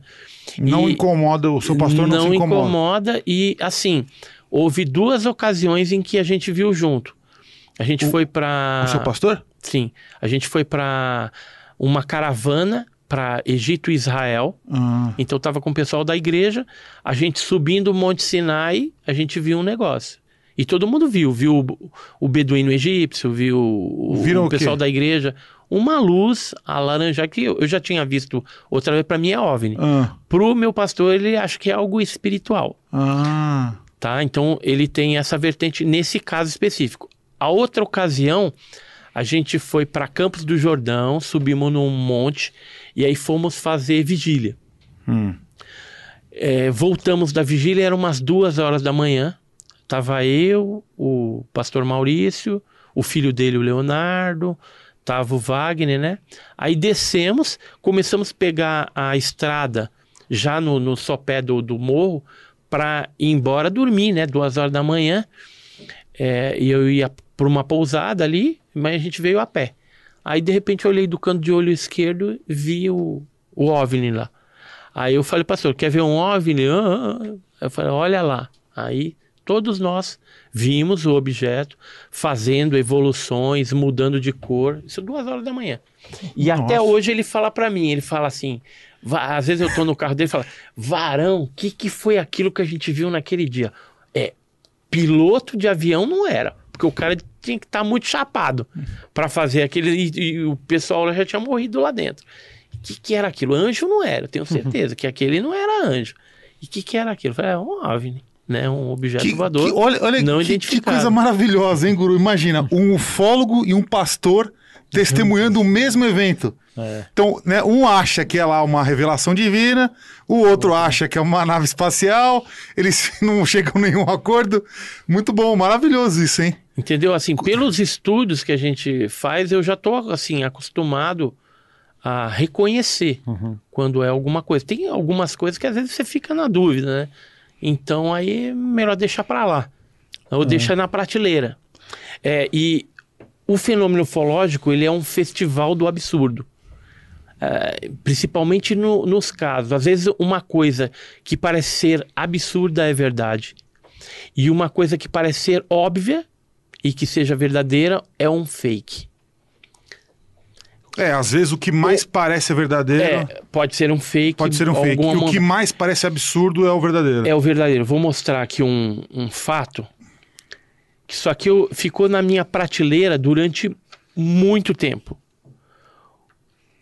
É um caso que É a, gente, a gente coletou. É inédito nos, nos 60 podcasts que você participou. É, você vai ter que falar algo inédito aqui, hein? olha aqui.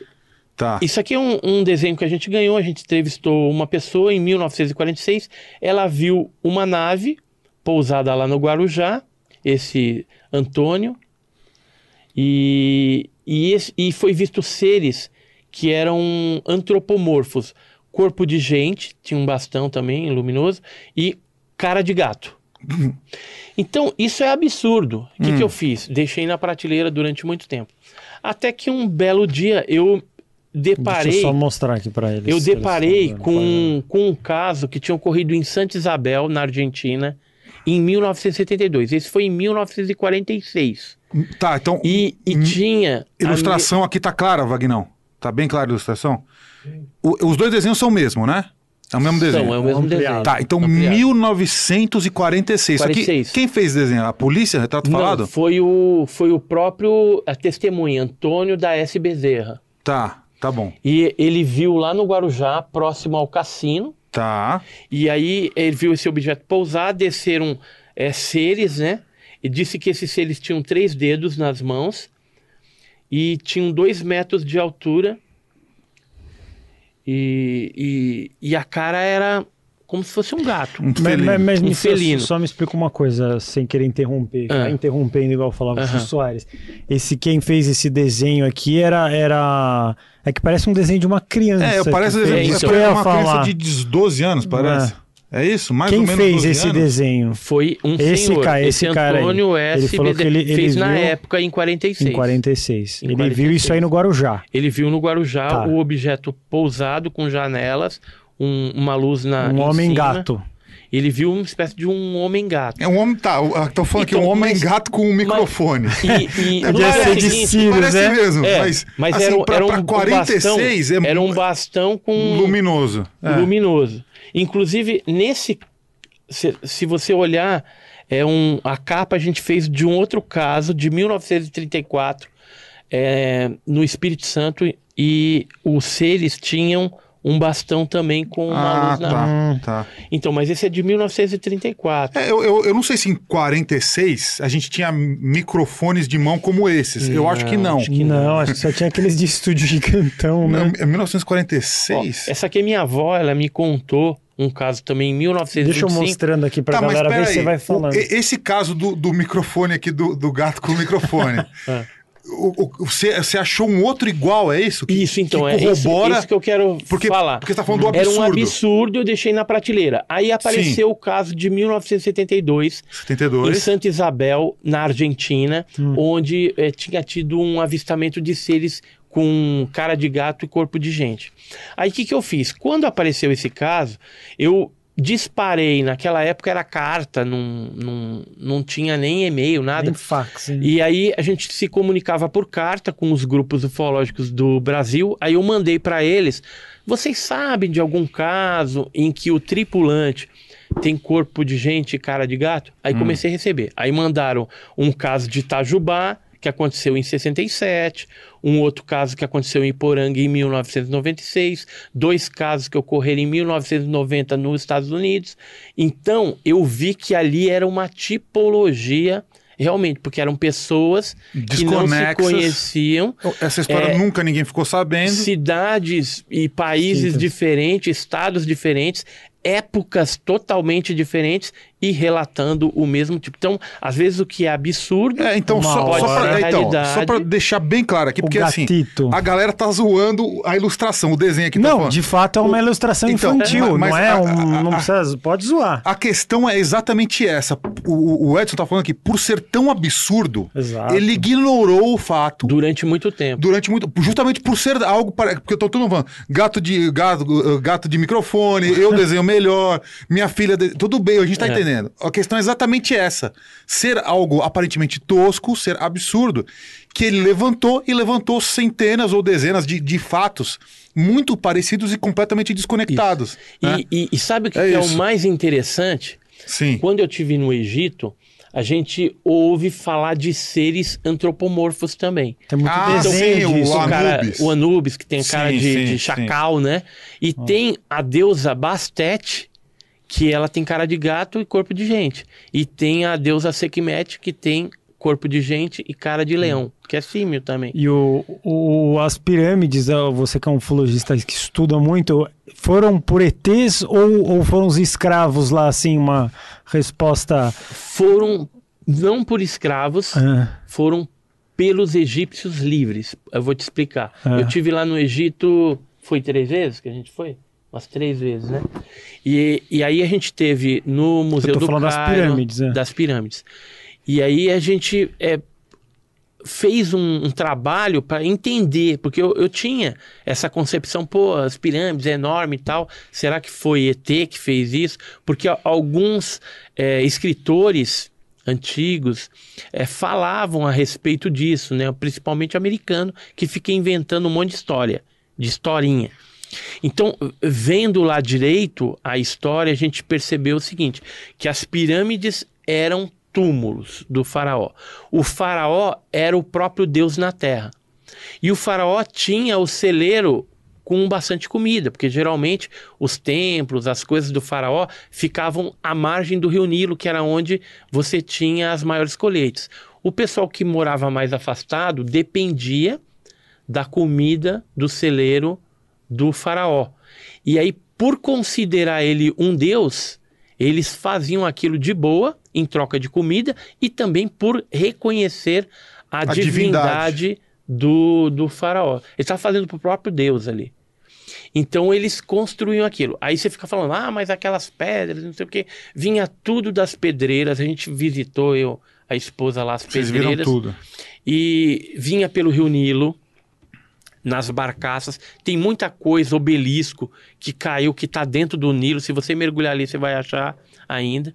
E como que era feito aquilo? Simples. Parece que não existe engenharia ou tecnologia para levantar aquelas pedras, mas é possível. Porque o deserto, ele é de uma areia muito fina e rala. Então, até com a própria mão você desloca aqueles grãos facilmente. Então, vamos supor que, ah, aqui ó, o obelisco. O obelisco de chocolate, né? E o obelisco de chocolate, como que ele era feito? Ele era transportado, rolado até o local onde queria fazer. Eles faziam uma espécie de apoio embaixo dele, colocavam e começavam a cavar a terra de um dos lados. Então aquilo ia virando, virando, virando, virando, até ps, chegar cair. Depois eles tapavam com areia, pronto. O obelisco está em pé lá, tranquilamente. E, a- e as pirâmides como que eram feitas? De cima para baixo. Se fazia um grande monturo de terra, colocava a primeira pedra aqui e depois você ia tirando, limpando e colocando as demais pedras. Então, podemos já incluir na- nas mentiras ufológicas que as Pode. Essa aí, pirâmides eram feitas pelo ET, Com certeza. vai pro Pinóquio de ouro já. Pinóquio de ouro. Não tem nada a ver. Quem Agora, tinha caso ufológico no Egito? Tinha. A- a- por exemplo, tem alguns documentos é, egípcios, daqueles egiptólogos né, que faziam escavações, que deixaram registrado alguns avistamentos de luzes azuis, esverdeada, que apareceram na pirâmide. Mas mesmo assim, mesmo com movimento e, e a gente pendendo até para ser um fenômeno ufológico, você não pode descartar o fenômeno é, de gás. Porque como tinha muitas câmaras com múmias, etc e tal, pode ser algum tipo de reflexo, gás ainda saindo. Embora eu acho muito pouco provável que na época que foram escavados já tinha passado muito tempo. Então, é, é, você ter um, um, um fogo fato, por exemplo, um gás metano saindo, é muito mais raro. Não que não possa acontecer, porque a, a, as câmaras elas poderiam ser hermeticamente fechadas, então guardou durante muito tempo e aí alguma mexidinha ali que você está fazendo, alguma coisa sai. Mas é, alguns casos ali é tipicamente o fenômeno ufológico ocorrendo no, no Antigo Egito. A, a, região de Santa Catalina, onde tem o Monte Sinai, que é Egito também, ali não é Israel, não tem nada é a ver. Catalina, né? Que todo mundo Santa já ouve Catalina. Santa Catarina. É, Santa Catalina. Catalina. Ali tem muito caso de UFO, né? Os egípcios lá falam, de vez em quando sai no jornal, UFO, É. e geralmente nas noites escuras, pelo que o beduíno É. contou pra gente quando a gente viu daquela vez. Aí eu fiquei conversando com É. ele, né? Falou, "É, a gente não sabe o que que é, mas de vez em Aparece. quando aparece e aí publicam no jornal lá, UFO. O que, que você sentiu quando subiu no Monte Sinai lá? Que é uma das coisas que mais aparece na televisão de madrugada. É um monte de gente subindo lá. Você É um sentiu uma frio. vibração. Não, senti vibração nenhuma. É um vibração do frio. É, o vibração do frio, né? De uns- pegamos dois é, graus negativos. Tinha É várias uma partes subidinha considerável. É, já considerável. esse... É, é cansativo, é 5 horas e meia subindo. É. Depois para descer é mais rápido. É, e aí você chega, é, começa a noite, por volta da meia-noite, e você vai chegar às 5 e meia, 5 e pouquinho da manhã, aí você aguarda até umas 6, aí começa a nascer o sol, é um visual incrível. Eu já subi duas vezes lá, e se ah, se eu voltar lá, eu vou a terceira.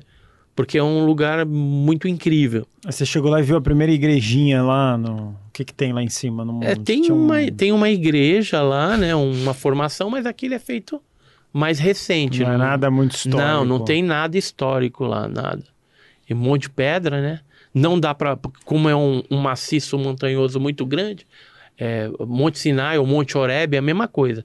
Onde Elias foi e, e- e Moisés, né? Então não dá pra você saber. Ele teve aqui ou teve ali. Não, Não- são inferências que você vai fazer porque não não, não dá para saber onde que foi. Agora que eu vi um, uma luz, ela, eu fotografei, cheguei a fotografar essa luz na época que eu fui lá, porque é, foi interessante que o pastor ele, ele orou no, no pé do, da montanha, ele falou assim: Varão, hoje nós vamos ver bola de fogo. ele já, já falou. Né? Já falou, mas tudo bem. Varão. Varão, varão. Ele fala é varão, bom. varão, nós vamos ver bola de fogo. Falei, amém, amém, né? Aí fiquei olhando, né? Aí subimos o primeiro estágio, nada. O segundo, do segundo pro terceiro, puf, aquela bola esquisita lá, amarelada. Aí eu consegui fotografar ela. Eu tenho um vídeo, o pastor falando, contando, né, do que ele viu. Todo mundo viu. Se fosse um fenômeno espiritual, eu- eu vou provar pra você que não era um fenômeno espiritual Prove. Se fosse um fenômeno. O, o, o beduíno egípcio é muçulmano. Então ele não é cristão. Faz sentido. Ele que não você é falando. cristão. Sim. É, quando você tá com um grupo só de cristãos e Sim. acontece um fenômeno espiritual, isso eu já presenciei outras coisas.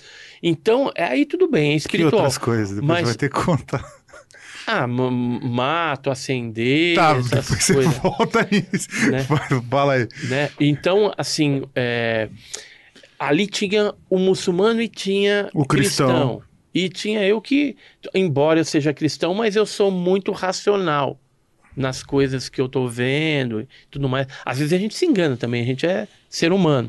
Mas é, eu era bem racional. Então aí você fica é, tranquilo que aquilo não era um fenômeno espiritual. Que nem quando aconteceu em Campos do Jordão. A É, gente porque já, se fo- se fosse- já tinha orado lá em cima, já tinha Sim, voltado. se não- fosse espiritual, só um grupo específico grupo com aquela veria. mesma sincronia de, de filosofia de vida. Que nem já aconteceu assim, vai lá numa vigília, tá só crente ali, aí vê um anjo. É, sim, sim. Entendeu? É, a gente recebeu uma foto de, de alguém que fotografou Jesus na luz agora, Aham. essa semana. É, mas isso é reflexo. Tem um monte de. É, o cara lá É, os caras no e-mail lá. empolgadinho, entendeu? E joga um monte de coisa. É. Se quiser mandar pra mim também pra analisar, eu analiso Vamos os lá. negócios. Mas agora já- aproveita então e. efeito coma. Então, assim, é, é, o Egito, ele tá cheio de conspirações também, que não tem nada a ver, são coisas explicáveis. Foi uma civilização extremamente avançada, é, em termos astronômicos, matemáticos, de engenharia, tá? É um negócio impressionante, né? Era, era o que tinha, era o must daquela época, era o Egito. Era o Egito. E tá bem preservado as coisas no Egito, porque não chove, né? Então, chove pouco, algumas É, regiões. realmente. Então tá realmente. bem preservado. Diferente de você ir, por exemplo, para a Grécia, que eu já fui lá também, aí é um monte de pedra tudo É, moída. corrói tudo, porque mármore. corrói é, o- a chuva Sim, é. ácida. Então tá tudo lascado. Se você va- vai fazer uma viagem combinada é, Grécia e Egito, é melhor você fazer a Grécia primeiro e depois ir para o Egito. Porque se você for para o Egito, vai estar muito bem preservado. E aí, quando você chegar na Grécia, você vai ter uma decepção. Né? Ma- Mas, mas teve algum lugar que você visitou, eh, desses locais his- históricos, aí, milenares e tal, que você eh, viu a mão do deus alien ali, assim, que você falou, isso aqui é impossível ser obra humana. Machu Picchu, não sei, as É, pirâmides... eu, da- eu fui em Machu Picchu, eu fui em- na Ilha da Páscoa. Cara, Tudo mão humana. tudo mão humana. E Nazca, aquelas figuras lá gigantes. Ah, Nazca, Nazca eu, eu tinha essa ideia. Você falei, conhece, o- né? o Eric von Däniken que eu- que é, é, é, é o pai- Eric Von que eu conheço. Inclusive, o Eric Von Däniken publicou ma- é, matérias minhas, artigos de pesquisa, assim, de ufoarqueologia, em dois livros dele. Tem dois livros do Eric Von Däniken que ele me cita, tem foto minha, tem é, esse- esse- essa pesquisa que eu fiz. E aí, o Eric, ele era muito fissurado, tudo é Deus astronauta. Então, ele acreditava, num primeiro momento, que as linhas de Nazca tinham sido feitas por extraterrestre. Eu nunca acreditei nisso. Né? Sim. Eu acreditava um pouco diferente, mas eu nunca tinha visto pessoalmente. Aí eu falei para minha esposa, vamos pro Peru, tal, né? Quero ver a linha de Nazca. Aí a gente combinou de no dia do meu aniversário, no dia 12 de dezembro de 2006, eu estaria sobrevoando as linhas de Nazca. Presente de aniversário. Excelente. Entendeu? E, Sim. e fomos, né? Aí não podia tomar café, porque você vai naqueles monomotor pequenininho, então. É, é, hã? Bimotor, é. E aí ele faz muita virada pra cá, pra lá e te dá enjoo. Ah, E aí fomos sobrevoando, olhando as linhas, aquela coisa toda. E depois a pesquisa que nós fizemos lá, nós des- descobrimos o seguinte: quem fez as linhas foram os índios Nazcas. sim. Com que objetivo? É, tem um lugar lá, é Carcauase, Carauase, um negócio assim, é um- uma pirâmide Hum? que tinha sido descoberta da realeza é, dos Nazcas ali. E dentro da pirâmide, o que, que eles acharam? Múmias Hum? Dos bichos que tem no deserto de Nazca. Ou Hum. seja, tinha a múmia do, do é, macaco, tinha, que lá tem um macaco, Tem uma aranha. tem aranha. tamanho. Então, todos esses bichos tinham múmias dentro. Múmias de aranhas? Múmia de ar... É, que eles... É, sei lá o que, que eles faziam lá É. e mumificava e tinha esses bichos. Era algum tipo de simbolismo Sim. em que a realeza inca, ali dos Nazcas, é, é, adoravam de alguma forma. Só que assim, como o povo era muito grande, e quando tinha essas, essas paradas espirituais deles, eles não conseguiam trazer todo o povo para dentro do palácio, da pirâmide. Então ficava a realeza ali, com esses simbolismos, que eram múmias, dessas múmia do colibri, tinha tudo isso lá. E aí o povo ia para o deserto, que é uma área mais descampada, maior, e juntava toda a galera ali para cultuar os deuses dele. Então, eles fizeram aquilo de uma forma simples também, porque como não chove, é só você cavar um pouquinho, já aparece uma cor de terra mais amarelada por baixo. E aquilo do alto causa um, um impacto, mas não é tão profundo. É, não é, eu já vi uma foto, ele tem, sei lá, é, É, do- um- dois, três centímetros de É, profundidade. no máximo, É. no máximo. É. E aquilo é só você tirar grandes pedras e pequenas pedras e ir removendo, fazer esses desenhos gigantescos através de, de desenhos menores. Aí tem a Maria Reis, que fez todo um trabalho. Ela acreditava que aquilo era um calendário Hum. é, é, astronômico. Hum. Mas, na verdade, ela perdeu 30 anos da vida dela lá pensando, e na verdade não era aquilo. Era justamente marcações que eles faziam para cultuar esses deuses, esses simbolismos, e para chamar a atenção de algo que vinha do céu. Que aí, aí eu falo, era os É o que a deuses. gente faz até hoje, Eram os né? deuses dele. Podia ser os deuses astronautas? Sim, Poderia. sim. Então eu não descarto isso. Agora, que os deuses astronautas fizeram aquilo, não fizeram. Isso eu te É, é- é garanto. porque falam que, que a única forma de, de fazer aquele desenho é olhando pro, do alto. Não. Você fazia com, com, com um desenho cordas, embaixo. Sei lá. E, é, É, sim. projeção, né? É. E aí você fazia aqueles desenhos, mas para quê? Para chamar a atenção, Atenção dos céus. do- do- dos deuses, né? Das divindades. É, igual, igual que todo mundo faz na igreja, orando na Ó, cama. Paracas, todo mundo chama, a, gente- tenta a gente foi pra. Paracas lá no Peru também. Ah. Aí tem um candelabro lá, né? aquele tridente. Sim. Aquilo foi feito na areia. Você olha um desenho assim, porque não chove, né? Então eles afastaram a areia e construíram. Hum. Tanto é que você não pode aportar lá e andar, porque senão vai destruir o negócio. Ah, sim. é. Porque é areia. É areia. Não chove. Não tem nem telhado em Lima lá. Você, você- não tem bueiro. Porque não chove. Não chove, que curioso. Aí quando chove um pouquinho mais é o sufoco, porque não tem nem para onde escorrer a água, que eles não estão acostumados. E os telhados, quando você chega de avião, você vê é, é o depósito deles, né? Então tem bicicleta, tem um monte de coisa velha, tudo nos telhados. Porque não, não tem telhado, é laje. É uma laje porque não chove. Não chove. Então, assim, Nazca é, não é extraterrestre. Agora, tem um desenho de Nazca que é interessante Hum. que é o astronauta. Não sei se você já viu, tem um desenho sei se do, do astronauta. Então ele lembra essa Vondina, ele lembra coisas assim, com um olho grande e, e ele tá assim, ó, tipo, eu vim em paz, né? Que muitos casos ufológicos, às vezes o tripulante ele estende a mão e fala, vim em paz, não tema. Tem alguns casos assim. Simbolismo pra mostrar que não tem armas, né? Levantar a mão assim. Só não tem o Spock, né? Pô, maravilhoso, hein? Mas, mas, pô, E eu- a Operação Prato? Então, a gente tem que falar dela. É, então. A gente, se tá, não- a gente tá bem? A gente tá, a gente tá vivo aqui ainda? Como é que tá? Uhum. O Vagnão, você tá bem? As câmeras estão fritando? Essa aqui eu tô vendo que tá fritando. A nossa audiência, como é que tá lá, Vagnão? O pessoal tá, Boa, a audiência tá boa, tá pegando fogo. tá pegando fogo, né? A gente tá, Não. tamo bem de saúde? Tamo, Tá todo, mundo bem, Você sabe? quer Quer água? um Tá, chocolate, falando mais água? Eu pego. Acho que eu pegar Você uma- quer ir tá no tá banheiro? Pode ir lá, Não, tá vai bom. no banheiro. Quer no banheiro? Porque acho vai. tranquilo. Tamo, tamo- tá, tá, tá, tá só Vai- fisionomia aqui, tá, vai, tá bom. vai seguindo a operação prato que eu pego água pra ele ali. Por favor, o copo. Pô, traz umas batatinhas também, aproveita lá. guru. E traz Trago. algum Guaraná, alguma coisa. É. Pô, é, que, que maravilhoso, hein, o, o, o Edson? Foi, caramba, 40 anos pesquisando. Mas dá pra, dá pra gente falar mais umas 5 horas fácil aqui ainda, hein? Pô. Mas aí a gente marca uma outra vez pra a gente vir Eu acho, melhor, né? eu acho também, mas eu, eu acho assim, a gente pode. é, Mas vamos falar a fi- Operação finalizada a gente Operação finaliza. Prato. É. Eu, vou, eu vou comentar um pouco só por que que eu acho ela tão fantástica. Hum. Porque ela, ela foi, um, foi um evento longo, né? Duradouro, presenciado por uma equipe de militares que foram lá para investigar o assunto e todos eles passaram por situações absurdas, assim, né?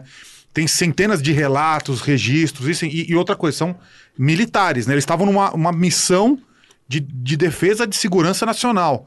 Então, assim, não era um grupo de, de pessoas que estavam lá fazendo vigília e tal, era, não é? Não é isso, mais ou menos, a história? Eu, eu lembro, eu lembro que eu li bastante sobre isso na época, sei lá, uns 10 anos atrás, putz, eu, eu adorava, me fascinava demais, assim.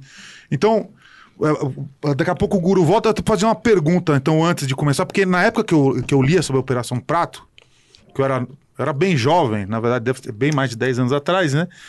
É, essa história ela me assustava um pouco. Então ela me dava um certo medo. Então é isso que eu queria te perguntar.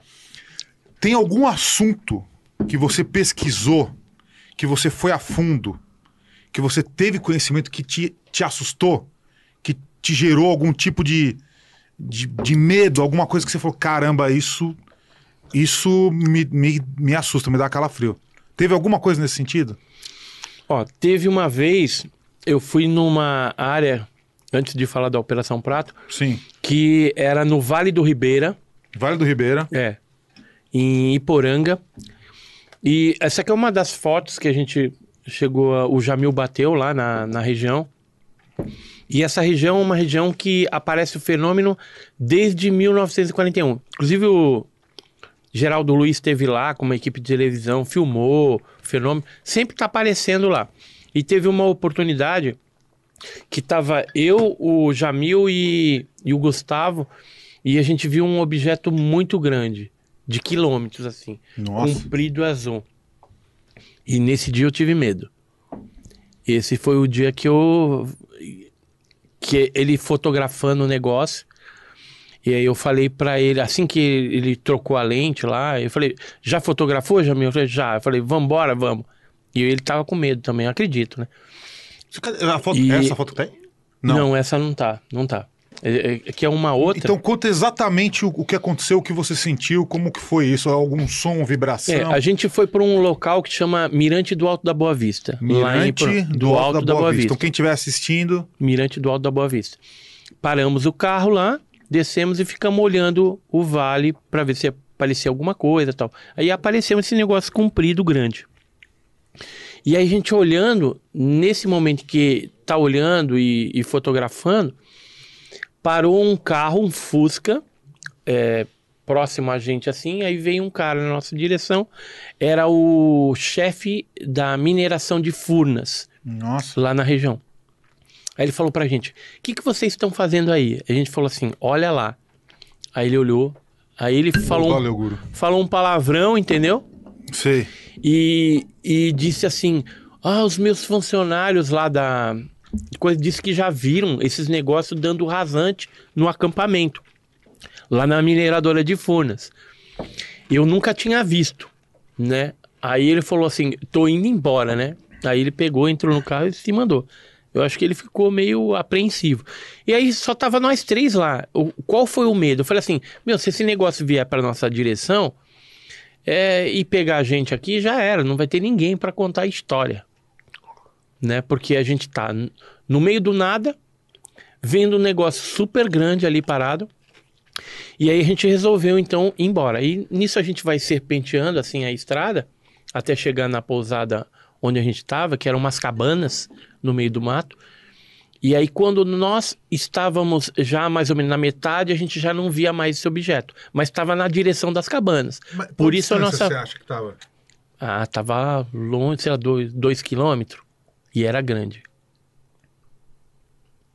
Qual, não sei se chega, tava um quilômetro e meio, Qual era o dois. material que era feito assim? Luz, luz azul assim, ó. Um Comprida. tubo de luz, é igual, tubo igual luz. essas luzes aqui. Sim, mas comprido assim, ó. Azul. Alguma vibração zunido, alguma coisa? Nada, tava Algum longe. sentimento ruim, alguma nada, coisa? Não, assim, medo, medo, medo por causa do tamanho do negócio. E a gente foi indo. Aí quando a gente já chegou mais ou menos na metade do caminho, na volta, a gente já não via mais. Aí seguimos. A mãe do Gustavo tinha ficado porque ela não tinha passado bem. Aquele era o primeiro dia que a gente tinha chegado no local para fazer pesquisa, vigília, e a gente estava empolgado. Primeiro dia, resolvemos ir para lá. Como ela estava mal, ela ficou nas cabanas dormindo, tomou remédio lá, sei lá. É, não sei se tomou remédio para dor de cabeça, que foi, foi dormir. Só que quando nós chegamos nas cabanas, ela estava na porta. Ela falou assim pra gente: Vocês viram o homem com o cigarrinho? Ele falou: não, não, não cruzamos ninguém. Não, o homem com o cigarrinho vermelhinho ali. Não, não tinha ninguém ali. Aí conversamos que vimos lá tal. E passou.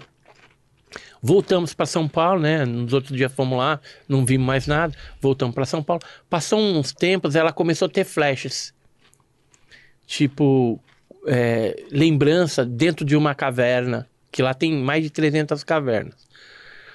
E ela, ai, tu tem uns sonhos, um negócio esquisito, não sei o que. Fala, fala com a Gilda Moura lá, que ela faz hipnose, se quiser, né? Aí ela procurou a Gilda Moura, fez hipnose, aí deu que é, a luzinha que ela estava vendo, supostamente, do cara fumando cigarrinho, era já o objeto indo embora. O objeto veio, pegou ela, levou para dentro da nave, ah, para dentro da caverna. Na caverna ela passou por uma série de experiências e de lá ela ela foi deixada de novo ali. Então, o que ela viu, que ela imaginava que era uma pessoa fumando cigarrinho, já era o final da experiência que ela teve. E, que, e era que história bizarra. louco. Assim, eu não, não tenho como provar isso. A- Não, é você é a... é, ela, né, fez a hipnose lá e é ela com a, com a hipnóloga a Gilda Moura, que atesta, diz que ela vivenciou uma experiência assim mesmo. Inclusive, ela desenhou o, o- a arminha lá, o negócio do ser, desenhou o ser sob hipnose, né? Fez as coisas, tudo. E o que a gente pode atestar é que a gente viu essa nave que estava justamente na direção das cabanas e que foi quando a gente viu e que a Mas gente você sentiu não aquele pensou em, em ir em direção ali. Não dava, porque é um. Era é uma- mata. É, é serra, né? Então é, vai serpenteando até chegar lá, demora um pouco. E estrada de, de, de terra, tudo. Pedra, tem pedra no meio do caminho. E você tem Então- foto disso aí. Então tem o tem foto do, do, do objeto azul, tem. E te deu medo. Muito medo. foi instintivo. esse foi quando me deu muito medo. Foi. é, acho que de ufologia assim foi a única vez que eu tive. Mas, mas, mas você um acha que esse- medo, esse, pavor, né? esse medo que você teve, ele é seu como instinto humano? Ou você acha que esse medo é, é uma, um mecanismo de defesa do próprio objeto que. Não, é meu mesmo. Um, foi um- uma defesa minha.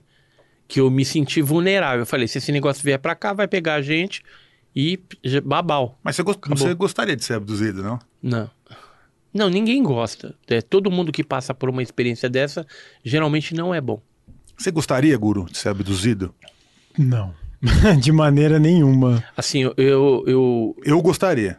Eu gosto de pesquisar, né, esses casos de abdução, porque é, você começa a ver algumas nuances, algumas coisas, entender algumas coisas também.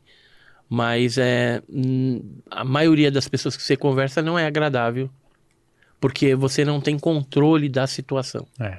Esse, esse é o Você grande refém, problema. né? Não, mas O- tem o- gente o- que gosta disso. O- esse negócio de. Tem um, é um fetiche muito comum, inclusive, que é você ser dominado. Você não ter controle sobre a situação. Ah, mas por um tripulante jovem, tô fora.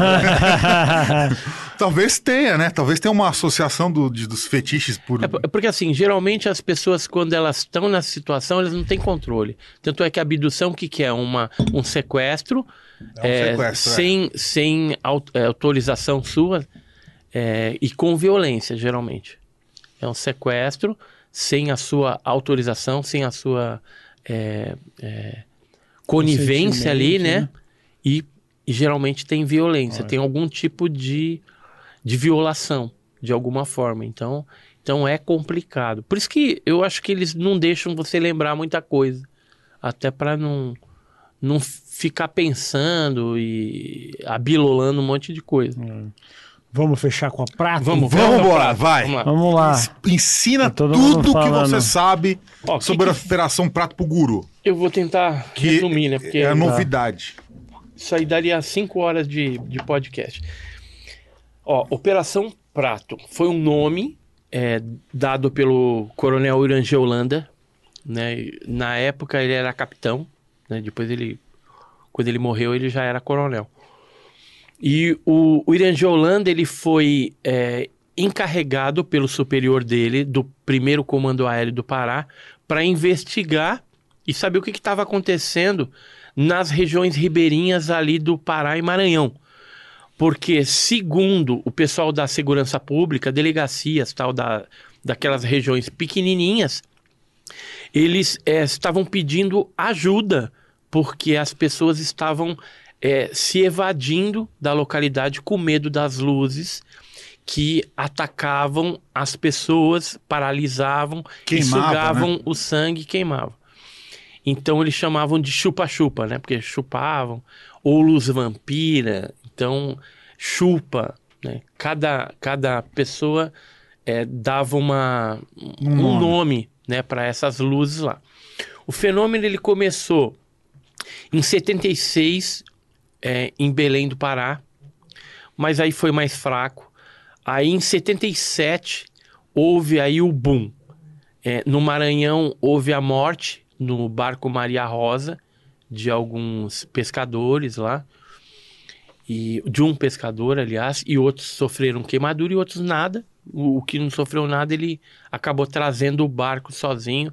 Foi bem dificultoso. Saiu nos jornais na época essa confusão toda e isso aconteceu na ilha dos Caranguejos, nesse barco Maria Rosa aí. É, depois disso, houve vários outros casos em algumas cidades do Maranhão e o fenômeno migrou então para o Pará, aí atacando Ananindeua, é, Colares, né, que foi Colares. bem conhecido, Colares, e outras cidades por ali. O que, que ele fazia? Jogava um foco de luz, esses objetos, no foco de luz saía uma espécie de esfera. Algumas pessoas não viam a esfera. Quem viu a esfera chegou a contar que essa esfera vinha pelo, pela luz e, no caso das mulheres, encostava na, na parte superior do seio e ela sentia como se fosse agulhadas. E depois essa bolinha recolhia. Nesse momento que acontecia esse processo, geralmente a pessoa ficava paralisada. Às vezes ela estava em pé, às vezes ela estava deitada na rede já para dormir. A maioria das casas tem frestas, então a luz às vezes entrava pelas frestas das casas, bem bem é, simples que tem nessas regiões ribeirinhas. E, e aí é, os casos foram acontecendo em grande progressão, sendo publicado nos jornais e tudo mais. Os militares da FAB vieram com tudo, com armamento, com equipamento, binóculo, máquina fotográfica, depois é, filmadora Super 8, 8mm, 16mm, e começaram a filmar, fazer vigílias nos locais onde estava aparecendo para tentar ver o que, que era isso, se era armamento dos russos, se era alguma outra coisa, se era histeria coletiva. E, e aí os depoimentos foram aumentando, né? Padre vendo, os ribeirinhos, pessoa da delegacia de polícia, prefeito, todo mundo vendo aqueles negócios. É, os pescadores já não saíam mais à noite para pescar e eles vivem da pesca. Por quê? Porque ia para pescar alguma coisa, vinha essas luzes, eles eram obrigados a se jogar dentro da água, virar a embarcação e ficar se protegendo embaixo do barco. Nossa. Entendeu? E depois, é, à noite, como tinha os ataques nas redes e nas casas, eles começaram a gastar o dinheiro, o pouco dinheiro que eles tinham, com fogos de artifício para Pra espantar? espantar. Então fica Caramba. pé, pé, pé, né? Quando aparecia a luz, alguma coisa, eles começavam a soltar para as pessoas saberem onde que tinha. E aí começavam os alaridos, tudo. Então foi é, um pânico generalizado. Isso no Pará, né? É, depois do Pará, isso aí durou de 77 até 79. Em, em 79 já começou alguns casos no Amazonas, aí já migrando para o estado do Amazonas. E aí vários jornais lá publicando também pessoas que foram atacados em compensa, é, no é, casos do bairro Japim, na, na- na- na Amazonas ali, e, e na região ribeirinha já do Amazonas, vários, vários casos sendo atacados as pessoas da mesma forma. E aí, é, isso durou de 79 até 1984. Então, olha só, começou em 76, foi até 84. e migrando, né? Indo é, Pará, foi para o Maranhão, Maranhão para o Pará de novo, do Pará para o Amazonas e do Amazonas em 84 ele atravessou a fronteira para a Venezuela. E teve alguns casos no Amapá, Macapá, é, Ferreira Gomes, Santana, com pouso, inclusive. Todos seguindo o mesmo padrão. Mesmo padrão. Os seres eram meio réptil em alguns, é, e outros eram greys. E em alguns casos eles eram brancos com cabelo aloirado. Tipo beta. Tipo Então, o guru. É, é, tipo, é, exatamente, tipo guru. E aí, é, esses ataques acontecendo, a aeronáutica, quando o Irangê entrou, ele entrou em setembro de 77. Em dezembro, o superior dele chamou ele, porque assim, ele entrou lá para desmistificar o negócio, só que ele chegou pro chefe e falou assim, cara, eles já estavam vendo até ser, ser, nave, nave em forma de, de bola de basquete, grande. Já estavam tendo uns contatos. O Irangê disse que foi implantado no braço, ele tinha um, um microsistema. Dizem as más línguas que o sargento Flávio tinha um negócio na perna parecido, né? É, e aí, as vigílias rolando, eles filmando, fizeram relatórios de mais de 500 páginas, tiraram mais de 500 fotografias e fizeram filmagens Super 8 preto e branco e colorido, 8mm, 16mm. Isso de setembro a dezembro de 77, quando o chefe então falou assim: sai fora, porque ele viu que o, que estava crédulo já. Entrou para desmistificar o negócio e ali ele falou: não, tá acontecendo negócio e o negócio é estranho. E aí então tirou da, da jogada. Eu acredito que nesse momento entraram os americanos para assumir provavelmente uma outra equipe. Embora o Irangê continuou é, pesquisando ainda em 78, 79, fazendo algumas coisas. Tanto é que tem alguns relatórios que ele chegou a elaborar e tudo mais é, dessas aparições que estavam ocorrendo lá.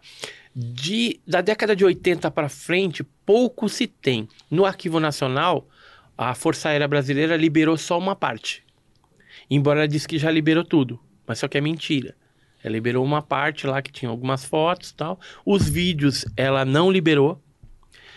Pelo contrário, eles é, já estavam desclassificados, eles classificaram novamente.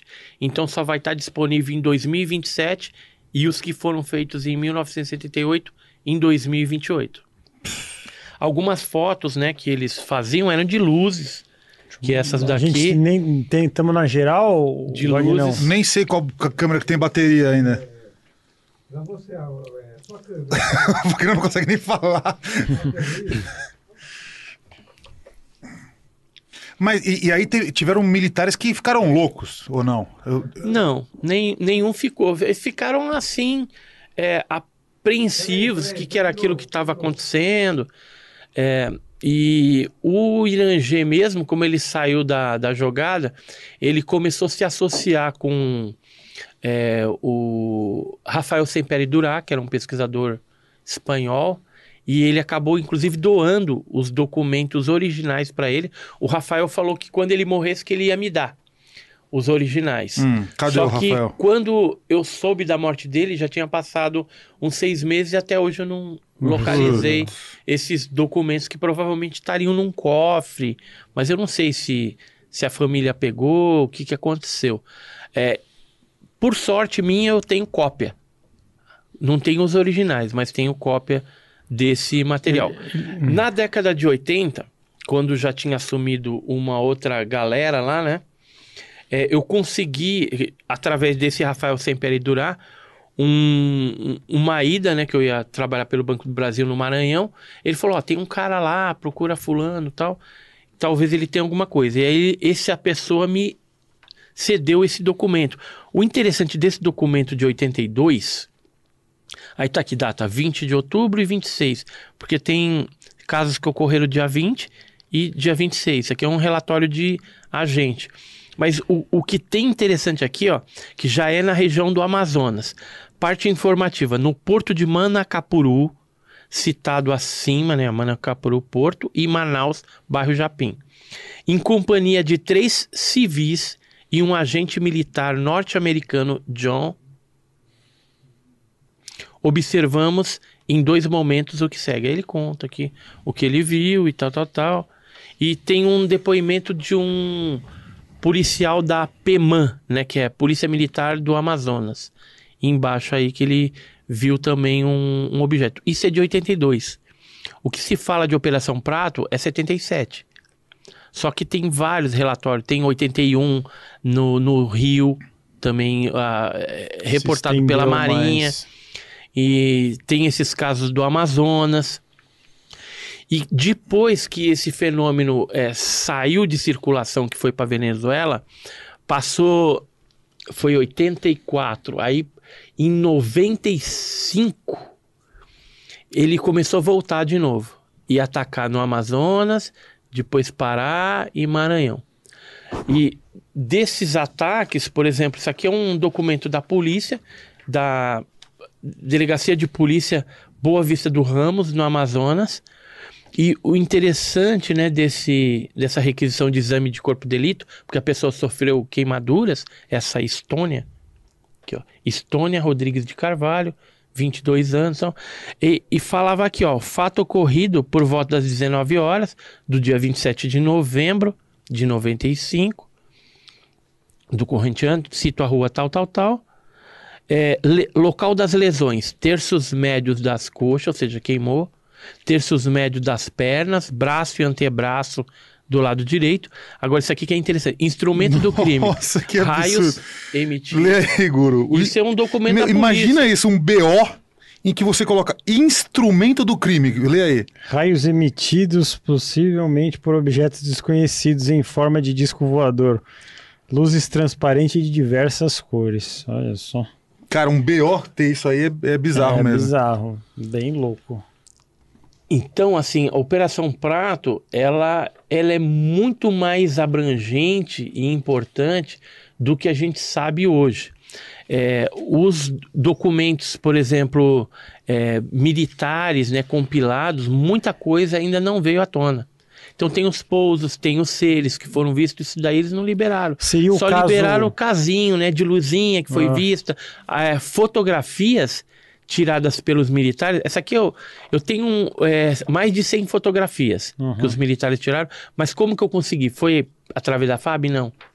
Foi através de militares que tinham isso, pesquisadores, enfim. É, foi feito todo um trabalho durante anos e anos e anos, coletando esse material de um, de outro, de outro. Porque o que tinha na aeronáutica, os caras esconderam. Não, tá lá. É. é tanto é que o, o, o relatório é que eles liberaram, ele é uma cópia. É uma cópia e, e tem fotos em cópia que você não consegue nem ter detalhes né, do objeto. Muito a cópia da cópia da é, cópia. Já é uma cópia da cópia, porque então eles, a... eles passaram aquilo pro, pro setor deles de documentação que já era uma cópia. E aí eles fizeram uma cópia da cópia para mandar para o Arquivo Nacional.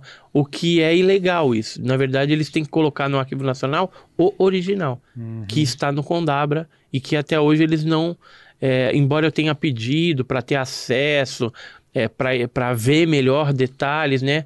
Por questões de estudo científico, mas os militares não liberaram. Falou que tem é a cópia aí e é se vira. Isso. É, quantos militares foram destacados para essa operação? Você Olha, sabe? geralmente ia o, o capitão Ranger, o sargento Flávio, que fazia os registros cinefotográficos, e tinha geralmente mais dois agentes. Geralmente quatro. era um grupo de quatro, sempre. Tá. Sempre no Jeep, né? Iam quatro. É, teve vigílias em que foram para lá é, agentes do extinto SNI, é, Serviço Nacional de Informação, né, o extinto, que é o, atualmente seria a ABIN, uhum. Agência Brasileira de Informação. Então, que é a parte de inteligência. Eles foram para lá. Eu conheci um desses militares, que é o Bessa, Ele escreveu um livro, no livro ele fala de uma participação numa dessas vigílias. Ele me contou várias coisas, mas é uma pessoa que não está mais dentro da área, chegou a escrever até um, um livro e colocou lá sobre essa participação. Tem um relatório também no Arquivo Nacional é, que chama ACE 3252, que é do extinto SNI, que fala da Operação Prato. Aí tem algumas coisas ali, algumas coisas também apagadas, que é cópia de cópia, né? Então tem muita coisa. E teve é... algum confronto? Não. Teve um confronto no Amazonas em que o cara pegou a espingarda, deu um tiro na nave que estava fazendo, é, tentando chegar na casa dele. Aí ele deu um tiro. Hum na nave, aí caiu um pedaço da nave. Ele disse ah. que parecia uma. É, aí ah. veio, veio o pessoal da aeronáutica que confiscou ah. e levou embora. Eu tenho o nome até do cara que, que pegou. pegou? Deu um tiro um... que caiu um pedaço. Caiu um pedaço do negócio. Disse que parecia um tipo uma borracha preta. E tem um outro caso que deu Quem é tiro... que pegou? Quem é, o, quem é o cara que pegou o é, pedaço? É, de cabeça agora eu não, não lembro. É da aeronáutica. Mas eu, eu tenho isso escrito, tenho o recorte de jornal que cita o cara da aeronáutica, o nome. Fulano de tal esteve lá e me pegou. Caramba! Entendeu? Então tem, tem muitos casos. Tem caso em que tinha 80 pessoas e eles viram o objeto. E as marcas que ficavam na pessoa, geralmente, é, no, nas mulheres, ela é no peito, em cima, então eram umas agulhadas, depois descamava aquilo hum. né, e coçava. E nos homens, geralmente era no pescoço, no braço. Geralmente é, era diferente, tinha essa diferenciação. Assim, parece que esse fenômeno distinguia o que era fêmea o que era macho. É que nem o chupacabras. Hum. O chupacabras, ele, é, todos os animais atacados, a maioria é fêmea. E os machos, eles só atordoavam. Tipo, arrancava uma orelha para deixar o macho meio doido, mas deixava vivo. Agora as fêmeas. Então ele, ele ou sentia algum tipo de. de é, or, é hormônio? Como é que chama? Feronômio? Feromônios, é. Feromônio, é. é. É feminino, então ele conseguia identificar isso também. Caramba. O fenômeno é inteligente, cara. Ele. ele não, a gente não está lidando com, com algo banal. Né? É algo realmente estranho. E a Operação Prato tem um fenômeno similar que aconteceu no período de 2013 até 2017, que foram ataques semelhantes em tribos indígenas do Acre. É, os índios Apilcha, Apilcha, não sei falar isso, é, é Achaninca, de uma, de uma é, linhagem lá dos Achaninca. Então teve várias tribos que foram atacadas, teve mulher que perdeu o nenê, né, que caiu, mas provavelmente pode ter perdido o nenê por causa da, da queda ou susto, né? Teve gente que atirou também no, no objeto, descarregou a espingarda, tomou um raio de luz, ficou paralisado. Aí teve, tiveram que levar para o hospital. E tudo isso, existe documentação já liberada pela FUNAI, pela é, Polícia Federal, falando desses ataques lá no, no Acre. Eu queria até ir lá, né? Patrocinar uma viagem e até é, pensando em ir lá gravar, só com pandemia e tudo mais, aí não, não era um momento adequado, né? É, ir lá porque é bem controlado, principalmente tribo indígena. Se entrar lá com alguma doença, alguma coisa, é complicado. Então, assim, o fenômeno do chupa-chupa, Operação Prato, volta e meia, acontece e volta. Não com a incidência que aconteceu naquela época. Mas, por exemplo, em 2021, a gente teve ataques no Maranhão, em algumas cidades. Então, tem alguns é, informantes de lá que contaram, né? Que ah, foi pescar, aí veio a bola, começou a perseguir, correu para casa, perna para que te quero, não chegou a ser queimado. Mas as perseguições, volta e meia, ocorrem. Não só na região norte, é, a gente tem é, mais Nordeste brasileiro, ele tem muito caso agressivo de pessoas sendo perseguida, queimadura, pessoas que é, passaram por experiências e depois é, passaram por problemas de saúde, inclusive até regressão de idade. Então a, a pessoa começou a virar criança de novo. E é, foi até falecer. Nossa. Esse aí é um caso bem, Você acompanhou bem esse famoso. caso? Bem famoso. É, teve aqui no Brasil vários americanos também atrás desses casos. Um dos pesquisadores, que eu acho que ele era da inteligência americana, ele falava que era jornalista, mas é o Bob Pratt. Ele chegou a escrever um livro também é, sobre esses casos agressivos que ele pesquisou é, durante a Operação Prato, né? Coletou lá. Ele foi no, na Ilha dos Caranguejos, é, no Pará, em Parnarama, no Rio Grande do Norte também, onde teve morte de algumas pessoas. Então eles eram muito interessados e alguém patrocinava essas viagens para esses americanos que vinham aqui falar, né, que era jornalista, tal, mas eu acho que é tudo gente patrocinada pelo governo só para sugar as informações é, dos brasileiros, dos casos é, é, é, tupiniquins aqui, que são muito ricos em detalhes e em evidências né, do fenômeno. Impressionante. Maravilha. Então acho que chegamos no ponto máximo do programa. Você tem alguma última aí, Wagner? Eu, quer- eu queria fazer uma última pergunta, então, aqui, ó, Uhum. rapidinho. É, Assim, pô, eu- vendo esse, esse BO aqui, né? Esse tipo de documento, dá, pra, É. ver, eu- dá pra ver que é original mesmo. Quer dizer, é uma, é uma, é uma cópia é, original da, da original, né? É. Mas é, é 100% autêntica mesmo, então mostra aqui. Como é que você se sente quando você pega um documento como esse, que tem uma, um- uma, uma descrição como essa, em, em que pô, a, a- pessoa está testando. Qual, qual é o sentimento que você tem quando você acha uma, uma comprovação documentada tão consistente como essa? Qual que é o Ah, sentimento é- que tem? É tipo vitó- vencer, vencer no videogame? Como, é que, que que é? Ganhar alguma coisa na loteria? Ah, é um, é um- assim, como eu gosto muito de documentação, é, é praticamente você resgatar a memória da pesquisa ufológica militar no Brasil. Não, mas como é que você sente Né? quando cai na sua mão? Do... Porque é impressionante esse documento Não, aqui. é, esse é impressionante, esse Mas aqui como- é legal. como que você- você começa mas a rir? Que- que- Esse não é dos melhores, né? Por exemplo, se você pegar um, eu vou pegar um original aqui, ó. Esse aqui, por exemplo.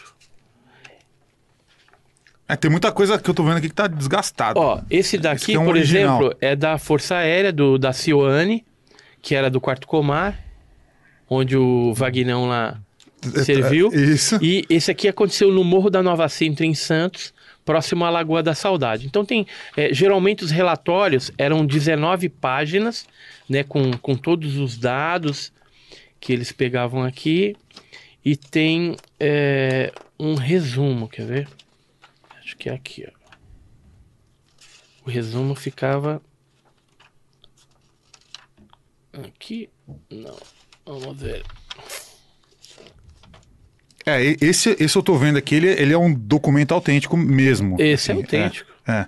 E eu digo, quando eu digo autêntico, é porque ele não é nenhuma cópia É. do documento real, né? Ele, E- eu tô vendo o, papo- Ó, o, o lápis Aí aqui. tinha o desenho né, da, da criatura com o capacete, os olhos pretos, o objeto tinha 20 metros por 4, né, e tinha esses pezinhos. Aqui é a marca do, do pouso, né? Quem, que- Ah, esse aqui é testemunha. Isso Esse aqui o é re- testemunha. Tá, esse aqui é o retrato falado Isso. feito pelo oficial da... da... E aqui, eu- e aqui é a foto que os É, esse aqui militares é o lápis. tiraram. é o- Tá no lápis, tem o grafite do lápis aqui mesmo. Realmente. Aqui, ó. Aqui é, o- é as fotos que os militares eu tiraram aqui. naquela época. E é esse aqui realmente. tá- tô- até a lupa aqui, que a gente ganhou uma lupa aqui. Aham. É, é esse aqui é- realmente é. Assim, tem o, tem o grafite do lápis aqui. Esse aqui é um documento 100% autêntico, real, que foi redigido na época aqui. é, Isso aqui é de 70? Esse é 70, 1970. Caraca, olha Ó, isso, a isso idade aqui é- desse documento. Isso aqui é, é o- as marquinhas do, do, Uhum. Mostra do- aqui, ó, do aqui, trem. Tem Até o selo de confidencial é muito legal. Mostra lá o desenho atrás, o retrato falado também, que é legal. É, isso, aqui, isso- essa é uma outra prova impressionante também. É um registro impressionante. Então, eu tenho mil, Das e- marcas. 1.300 páginas de documentação oficial da Força Aérea original. Você sente, o que você sente um êxtase Original. quando você pega um, né? É, a- porque assim, a gente sempre soube que existia, mas nunca, eu nunca imaginei na minha vida que eu teria isso na minha mão. Para colocar no museu. Ah, é impressionante. É E impressionante. o que eu queria mostrar aqui Documento dos anos ti 70. é um, é um resumo, quer ver que ele, que ele colocou, que é bem. Aqui, ó. Aqui, a descrição livre, feita pelo observador. Saiu para fumar, viu um objeto estranho comprido, parado nas proximidades do lago, né? Que é o Lago da Saudade, com luzes coloridas, intensidade forte. Parecia ser de metal com janelas quadradas coloridas, amarelo, azul, roxo, alaranjado, vermelho e esverdeado. Parado sobre três hastes, que é aqueles três pezinhos. Viu o tripulante do OANI, do OANI é objeto aéreo não identificado, com cerca de dois metros de capacete e feições estranhas, olhos penetrantes. Desmaiou e não viu o aparelho desaparecer ou ir embora. No dia seguinte, viu as marcas no local. É realmente.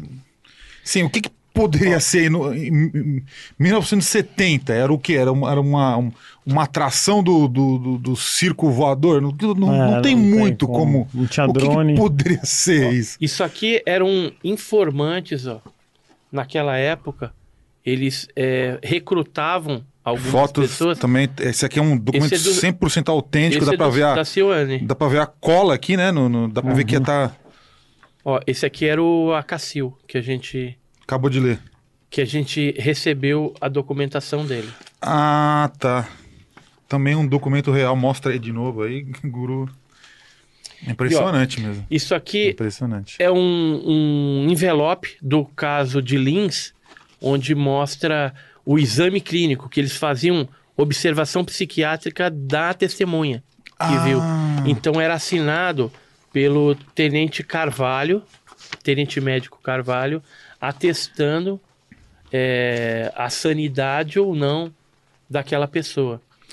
E, a- e no começo não era um relatório de 19 páginas, eram relatórios mais é, curtos. Por exemplo, esse daqui, que é desse caso de Lins, ele tinha cinco páginas. Então eles registravam tudo aqui. Aqui é o, o formato do objeto, o, o recorde jornal que saiu na época do Nossa. caso. E fora isso, tinha é, os,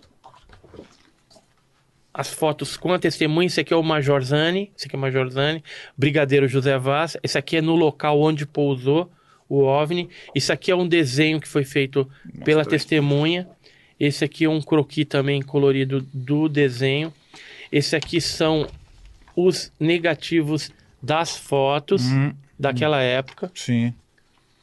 E o, o caso foi 006. Então, tudo marcado com 06, tá vendo? Isso aqui são slides da marca de pouso colorida que eles fizeram na época. É mu- é muito impressionante, assim. É que o volume de material que você tem, assim, realmente. É, Ó, Incalculável. fotos. é- é, não- o- o- a As pessoa fotos mais cética do mundo Hum. vendo isso aqui. Não, e- e- não, é, realmente, assim, eu, eu sou uma pessoa extremamente cética, né? O Guru sabe. Uhum. E assim, e vendo esse material todo que você tem, assim, né, é- realmente assusta, assim, porque você imagina, porque se você que está aqui no Brasil, que tem dificuldade, um- é uma guerra, uma batalha para conseguir as coisas, Uhum. mais, os ufólogos americanos, então, né, que tem assim, a- acesso a tudo, tem uma rede de comunicação. Tudo bem que você deve estar conectado com todo mundo, mas Sim. Assim, o material que você conseguiu levantar, isso aqui parece coisa de. Eu juro que eu tô me sentindo Não, num isso- filme Isso aqui não De- é nada. Isso de aqui é conspiração, tá ligado, Guru? Aham. Tô me é, sentindo num é filme de. 0,1% O que tem. do que eu tenho. Por isso que o- é importante é, se fazer esse museu, entendeu? Para que não se perca isso. A gente vai fazer. Porque o, junto. o, o que, que acontece? Muitas, muitas pessoas é, que pesquisaram OVNI, a família às vezes não ligava e jogava o material do cara fora depois. A, porque a pode ser- vida de pesquisa do cara foi toda no lixo. É. O Fernando Grossman, por exemplo, que eu conheci, era um, um senhor super empolgado, é, juntava muita coisa né, de ufologia. Ele falou: ó, quando eu morrer, você pode pegar o material todo aqui. Também fui saber da morte dele, já tinha passado uns oito meses, mais ou menos. Aí falei com o irmão dele, o irmão dele não estava nem sabendo que ele tinha morrido. Aí ele falou: não, vamos lá, vamos lá, tal, marcamos, fomos lá. Chegando lá, os outros irmãos dele já tinham pegado tudo, que ele tinha dólar, tinha um monte de coisa, né? E as coisas dele tava tudo vazio. A casa tava vazia. Aí eu falei, pô, mas tinha tanta coisa, né? Tinha umas fitas cassete com umas pesquisas raras, material extremamente raro. E aí a gente resolveu pular no terreno baldio do lado. Achei vinte e poucos sacos pretos de lixo, que era o material dele. Quando eu abri o primeiro, eu falei, é só que Meu Deus. choveu durante oito meses, estragou tudo. Aí eu falei, eu vou tentar procurar essas fitas, ver se salva alguma coisa. Aí consegui salvar um livro, uma foto dele, alguns recortes de jornais que estava dentro da casa, num- numa espécie de porão, dentro de uma mala preta. Tinha uma carteirinha com uma fotinho dele também. E aí fui vendo todos os. o- eh, minha minha eh, perseverança. Fui olhando saco de lixo por saco de lixo. Saco de lixo, a vida dele toda jogada no lixo. Quando chegou no último saco, vinte e tantos sacos, que eu abro, tava as fitas cassete sem uma gota de água, intactas, esperando só eu chegar lá, que era um, um dos materiais bem importantes que ele tinha. Hoje eu já averti para MP3, né? E algumas delas a gente vai colocar legenda também para poder disponibilizar pelo menos o trabalho desse pesquisador aí que o serviço, tudo que ele juntou foi jogado no lixo. Nossa.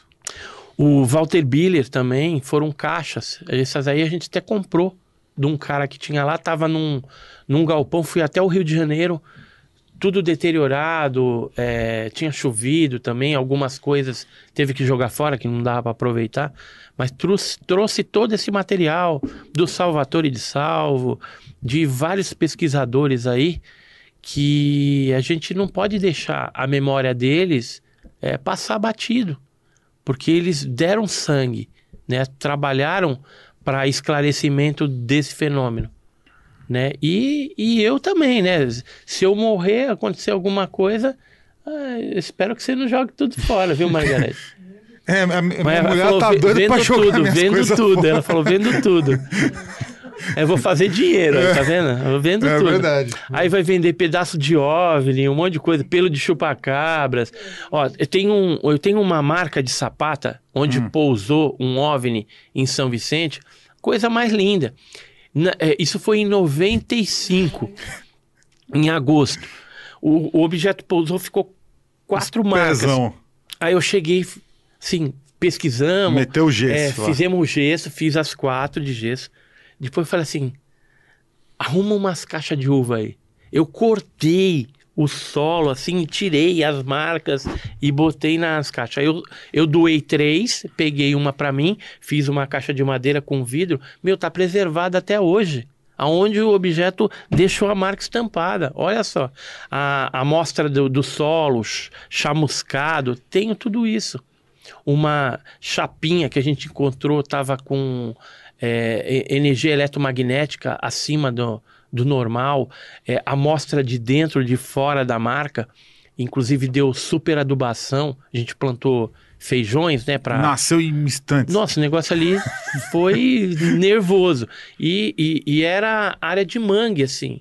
Era na Ilha do Major, lá em São Vicente. Esse caso é super famoso. Saiu até no History. History Channel, vieram entrevistar a gente, os pescadores.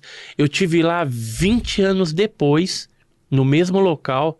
Você acredita que parecia que eu tinha saído de lá ontem, porque o local não nasceu mais mato e ficou a marca ali. O, o jornalista da Tribuna, do jornal A Tribuna, que tinha ido no primeiro dia, foi 20 anos depois, ele ficou abismado, falando assim: Mas é impossível, como? O negócio faz 20 anos, choveu e, e o negócio tá lá.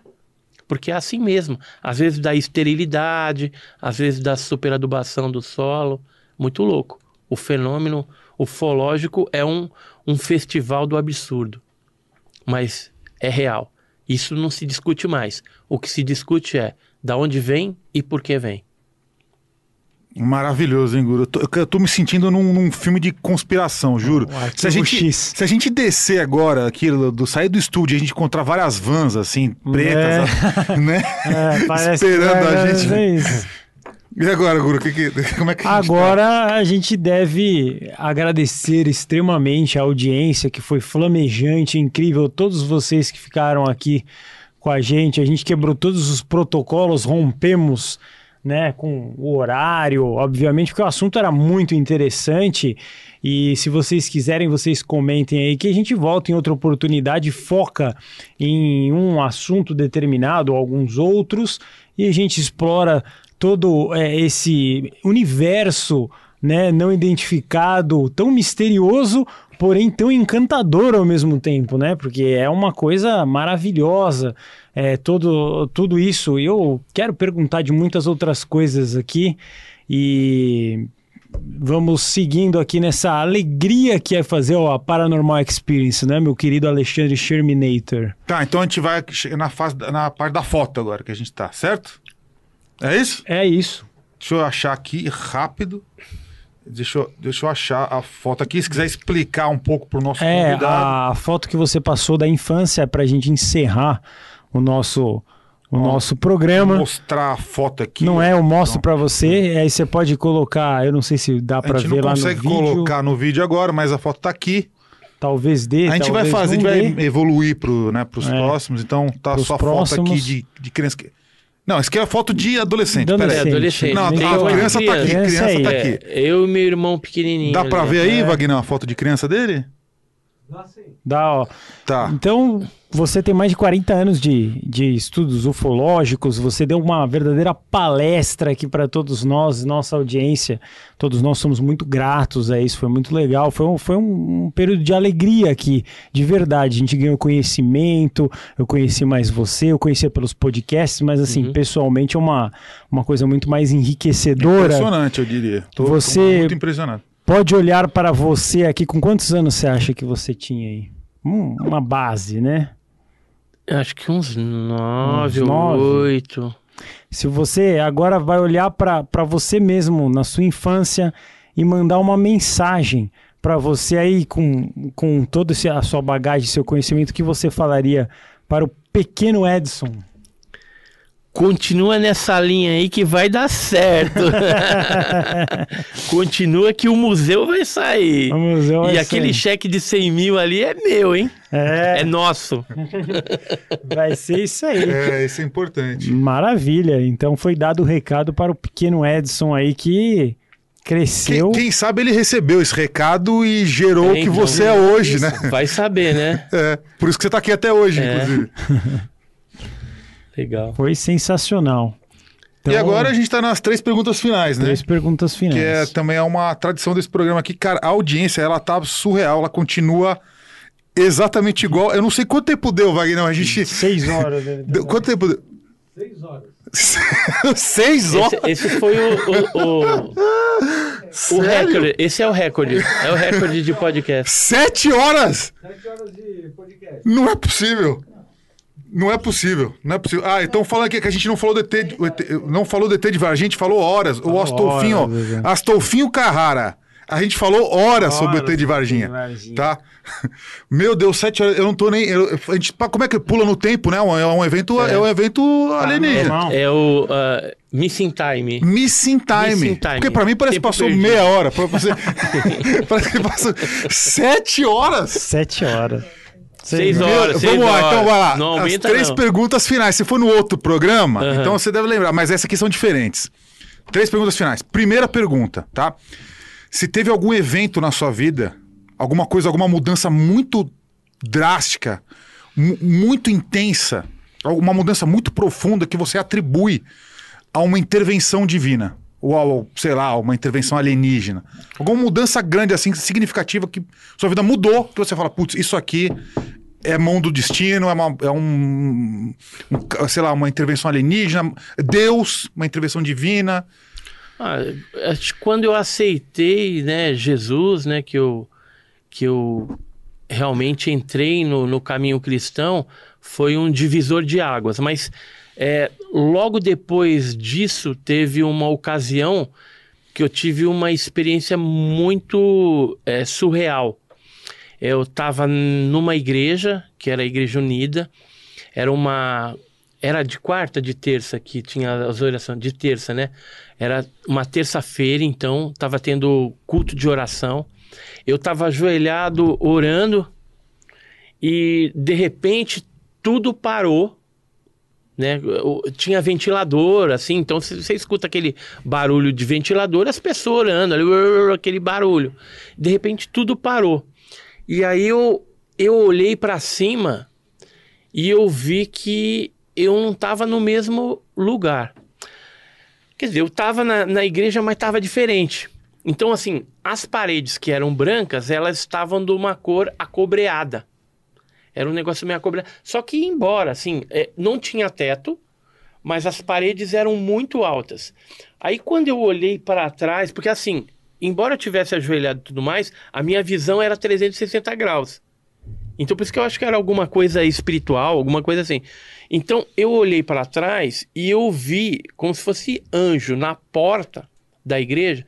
E, e aí era uns negócio grande com com assim, mas não era pena aquilo, era como se fosse um pelo da cor é, assim é, marrom, mas um marrom claro, meio parecido com essa bolacha aqui.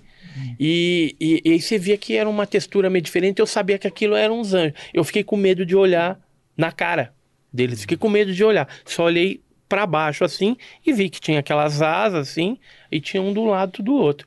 E aí eu voltei para as pessoas. Quando eu olho para as pessoas, havia uns raios saindo da cabeça das pessoas. Uns eram verde, outros eram azuis, rosa. O olha que, que hum. parada louca, que parada louca. E aquilo ia embora para cima.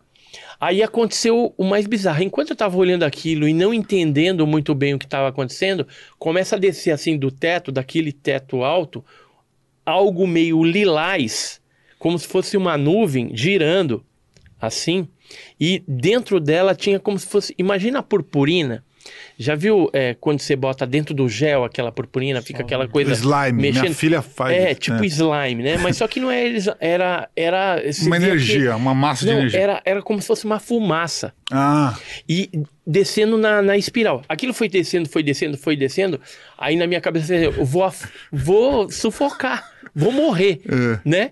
E o negócio foi indo, foi indo até que tomou tudo. Aí de repente eu escutei o barulho novamente do, do, do ventilador, as pessoas orando, e eu estava no mesmo lugar. Aí uma voz falou assim: conta para Margarete, pro Mário e para quem mais? Lembra? E para Mara. Pro Mário e para Mara. Aí eu, aí eu meio assim, com as pernas meio tremendo ainda, sentei no banco assim e fiquei assim. Estás falei, que que isso que aconteceu?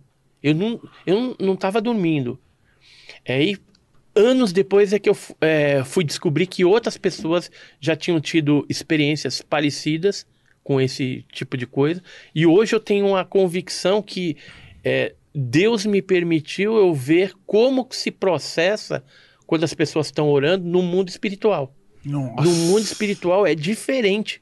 Então tinha lá os anjos como guardião, as pessoas cada uma com numa sintonia, sintonia. sei lá, de cor e não tinha som. Então, e a prato foi seu, depois na Bíblia, hum. eu fui descobrir que é uma espécie de a glória, né, de Deus, quando ela envolve algum algum local, algum recipiente. Então, isso foi muito doido, cara. Um negócio que eu não esqueço. Eu cheguei a desenhar isso. Nossa. Cheguei a colocar na internet. E aí apareceram pessoas de outras igrejas hum. que tinham tido a mesma experiência. Eu falei assim: isso que você está falando é verdade, porque eu vi, eu não sei o que, e tal, tal, tal. Então, foi muito doido assim e edificou a minha fé de, de alguma forma. Então, assim, existem muitos enigmas e mistérios, né? E enigmas e mistérios espirituais também, que a gente nem sonha, a gente é. não sabe.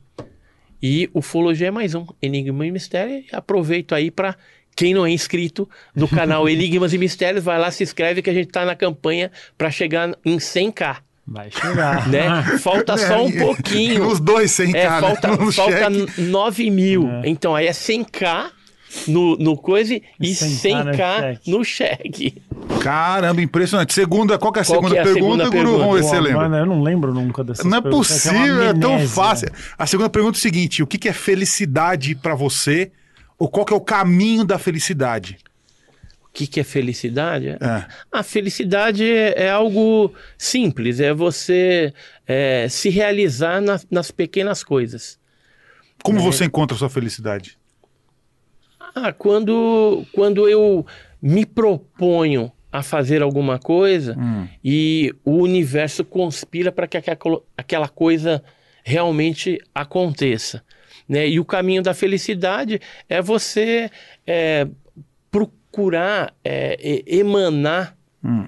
é, uma energia boa, o amor, né? Se você é, realmente for amoroso para com Deus, primeiramente, e, e para com o teu próximo, com certeza você vai alcançar essa felicidade, seja ela na tua vida pessoal, é, no casamento, é, nas coisas que você faz na, no trabalho, seja no, no, no canal do YouTube ou qualquer coisa que você for colocar a mão, ela vai dar certo. Mas a felicidade, ela começa aqui, ó, Uhum. para depois ela se materializar. Então, primeiro você tem que pensar, né? Então, tudo que eu que eu fiz na minha vida e que eu obtive, que eu, eu não vim de um de um berço de ouro, não, né? Eu já passei fome, já vendi ferro velho. Se eu for contar minha história aqui, vocês choram. Mas é, hoje eu cheguei num patamar porque eu acreditei. Você imagina uma pessoa que não tem recurso nenhum e eu tinha plena convicção que eu viajaria para muitos lugares. Impressionante. Sabe né? para quantos é, países eu já fui? É, 20. incrível. Então, assim, para quem não tinha nada, Morra. e é porque é, tudo começa aqui. Então, a felicidade, você ser feliz, ser bem sucedido, ela começa na mente. E aí, através da mente, através da sua ação e boa ação, você vai fazer concretizar tudo isso. Então, é, é isso aí. E amar o próximo, tem que amar o próximo. Muitas vezes você tem que ser resiliente com você mesmo, porque a gente não é nada, né? Mas Deus sabe o, o coração que a gente tem e, e, e que a, e a gente sendo feliz, a gente pode fazer outras pessoas felizes também. Também. E você tá feliz agora? Tô, tô feliz, sempre tô feliz. Eu nunca Ah, tô, achei que você ia falar muito. nunca tô triste, tô muito feliz. Tá. A gente tá muito feliz também. Afinal de contas, né, é um marco histórico É. do rei do podcast, que o pessoal tá me chamando de rei do podcast É, tá agora, certo. que foram Entendi. seis horas Que absurdo, hein? de podcast. Não, dava, que é isso? dava pra ser mais ainda, viu? É. Tá faltando muito assunto. A gente nem falou da sua vida toda aí. É. A gente nem falou da- do, do mato que você viu pega- pegando fogo, chamuscando Ah, lá. mas deixa pra próxima Deixa pra quando eu próxima. voltar. É. E a pergunta E a- final? Qual que é a a- a pergunta última. final, Guru? Vamos ver se você lembra. Boa pergunta. É, A pergunta final da vida qual final é? O que vai acontecer após a sua morte? Onde você acha que você vai? O que, que você acha que acontece pós-morte?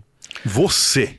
o que, que eu acho que vai acontecer? Assim, eu tenho a convicção que se eu fizer um bom trabalho e seguir um caminho correto, é, dentro da própria religião mesmo, né? É, seguindo os princípios bíblicos, eu chego na Nova Jerusalém. Hum, né? Então o objetivo é esse, o quê? ou seja, alcançar a minha salvação, alcançar a eternidade, porque a vida aqui ela é bem perene, né? Então passa muito rápido.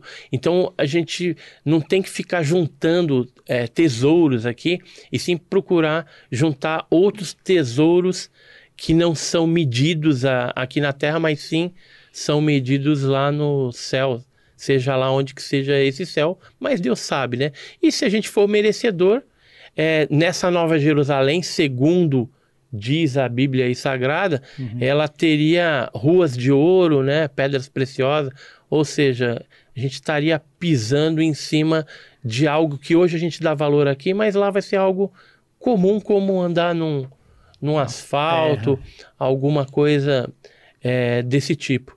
E isso em termos espirituais falando, né? Depois que eu morrer, porque a, a carne ela vai ficar aqui, o espírito é que vai para lá. E que a carne que fica aqui, é, ela vire pó, né? E, e adube aí algumas plantinhas, alguma coisa, sirva para alguma coisa, e que a memória que nós construímos ao longo da vida, que ela seja preservada através do museu, através do... Oh, teve um cara Através desse podcast. doidão, né, que participava lá de podcast, que tinha um canal no YouTube, que escreveu alguns livros e deixou alguns legados para que as pessoas é, possam pegar do ponto que a gente parou e continuem cada vez mais é, rumo aí ao futuro, descobrindo mais coisas e trazendo informação para a galera. Você quer deixar um legado. É um legado. Maravilhoso isso. Muito interessante. Então, com essas incríveis palavras, eu acho que fizemos história aqui hoje, não é? Fizemos, inclusive, o vinheteiro apareceu de novo aqui só para falar Só pra falar que Ele não falou, é possível. Não estou mais aguentando, olha aqui, ó. Não estou mais. Vinheteiro, olha só, vinheteiro, aqui o negócio é muito sério, não é? É. Aqui o negócio. Aqui a gente. A gente Performance extreme. o, quando o vinheteiro vier também será aqui, vai ser Sete seis horas horas. com ele, até É. a morte. A gente vai bater o recorde, mas, poxa, olha, é, vou dar minhas últimas palavras, depois o guru conclui. Foi, foi maravilhoso esse tempo que a gente passou com você.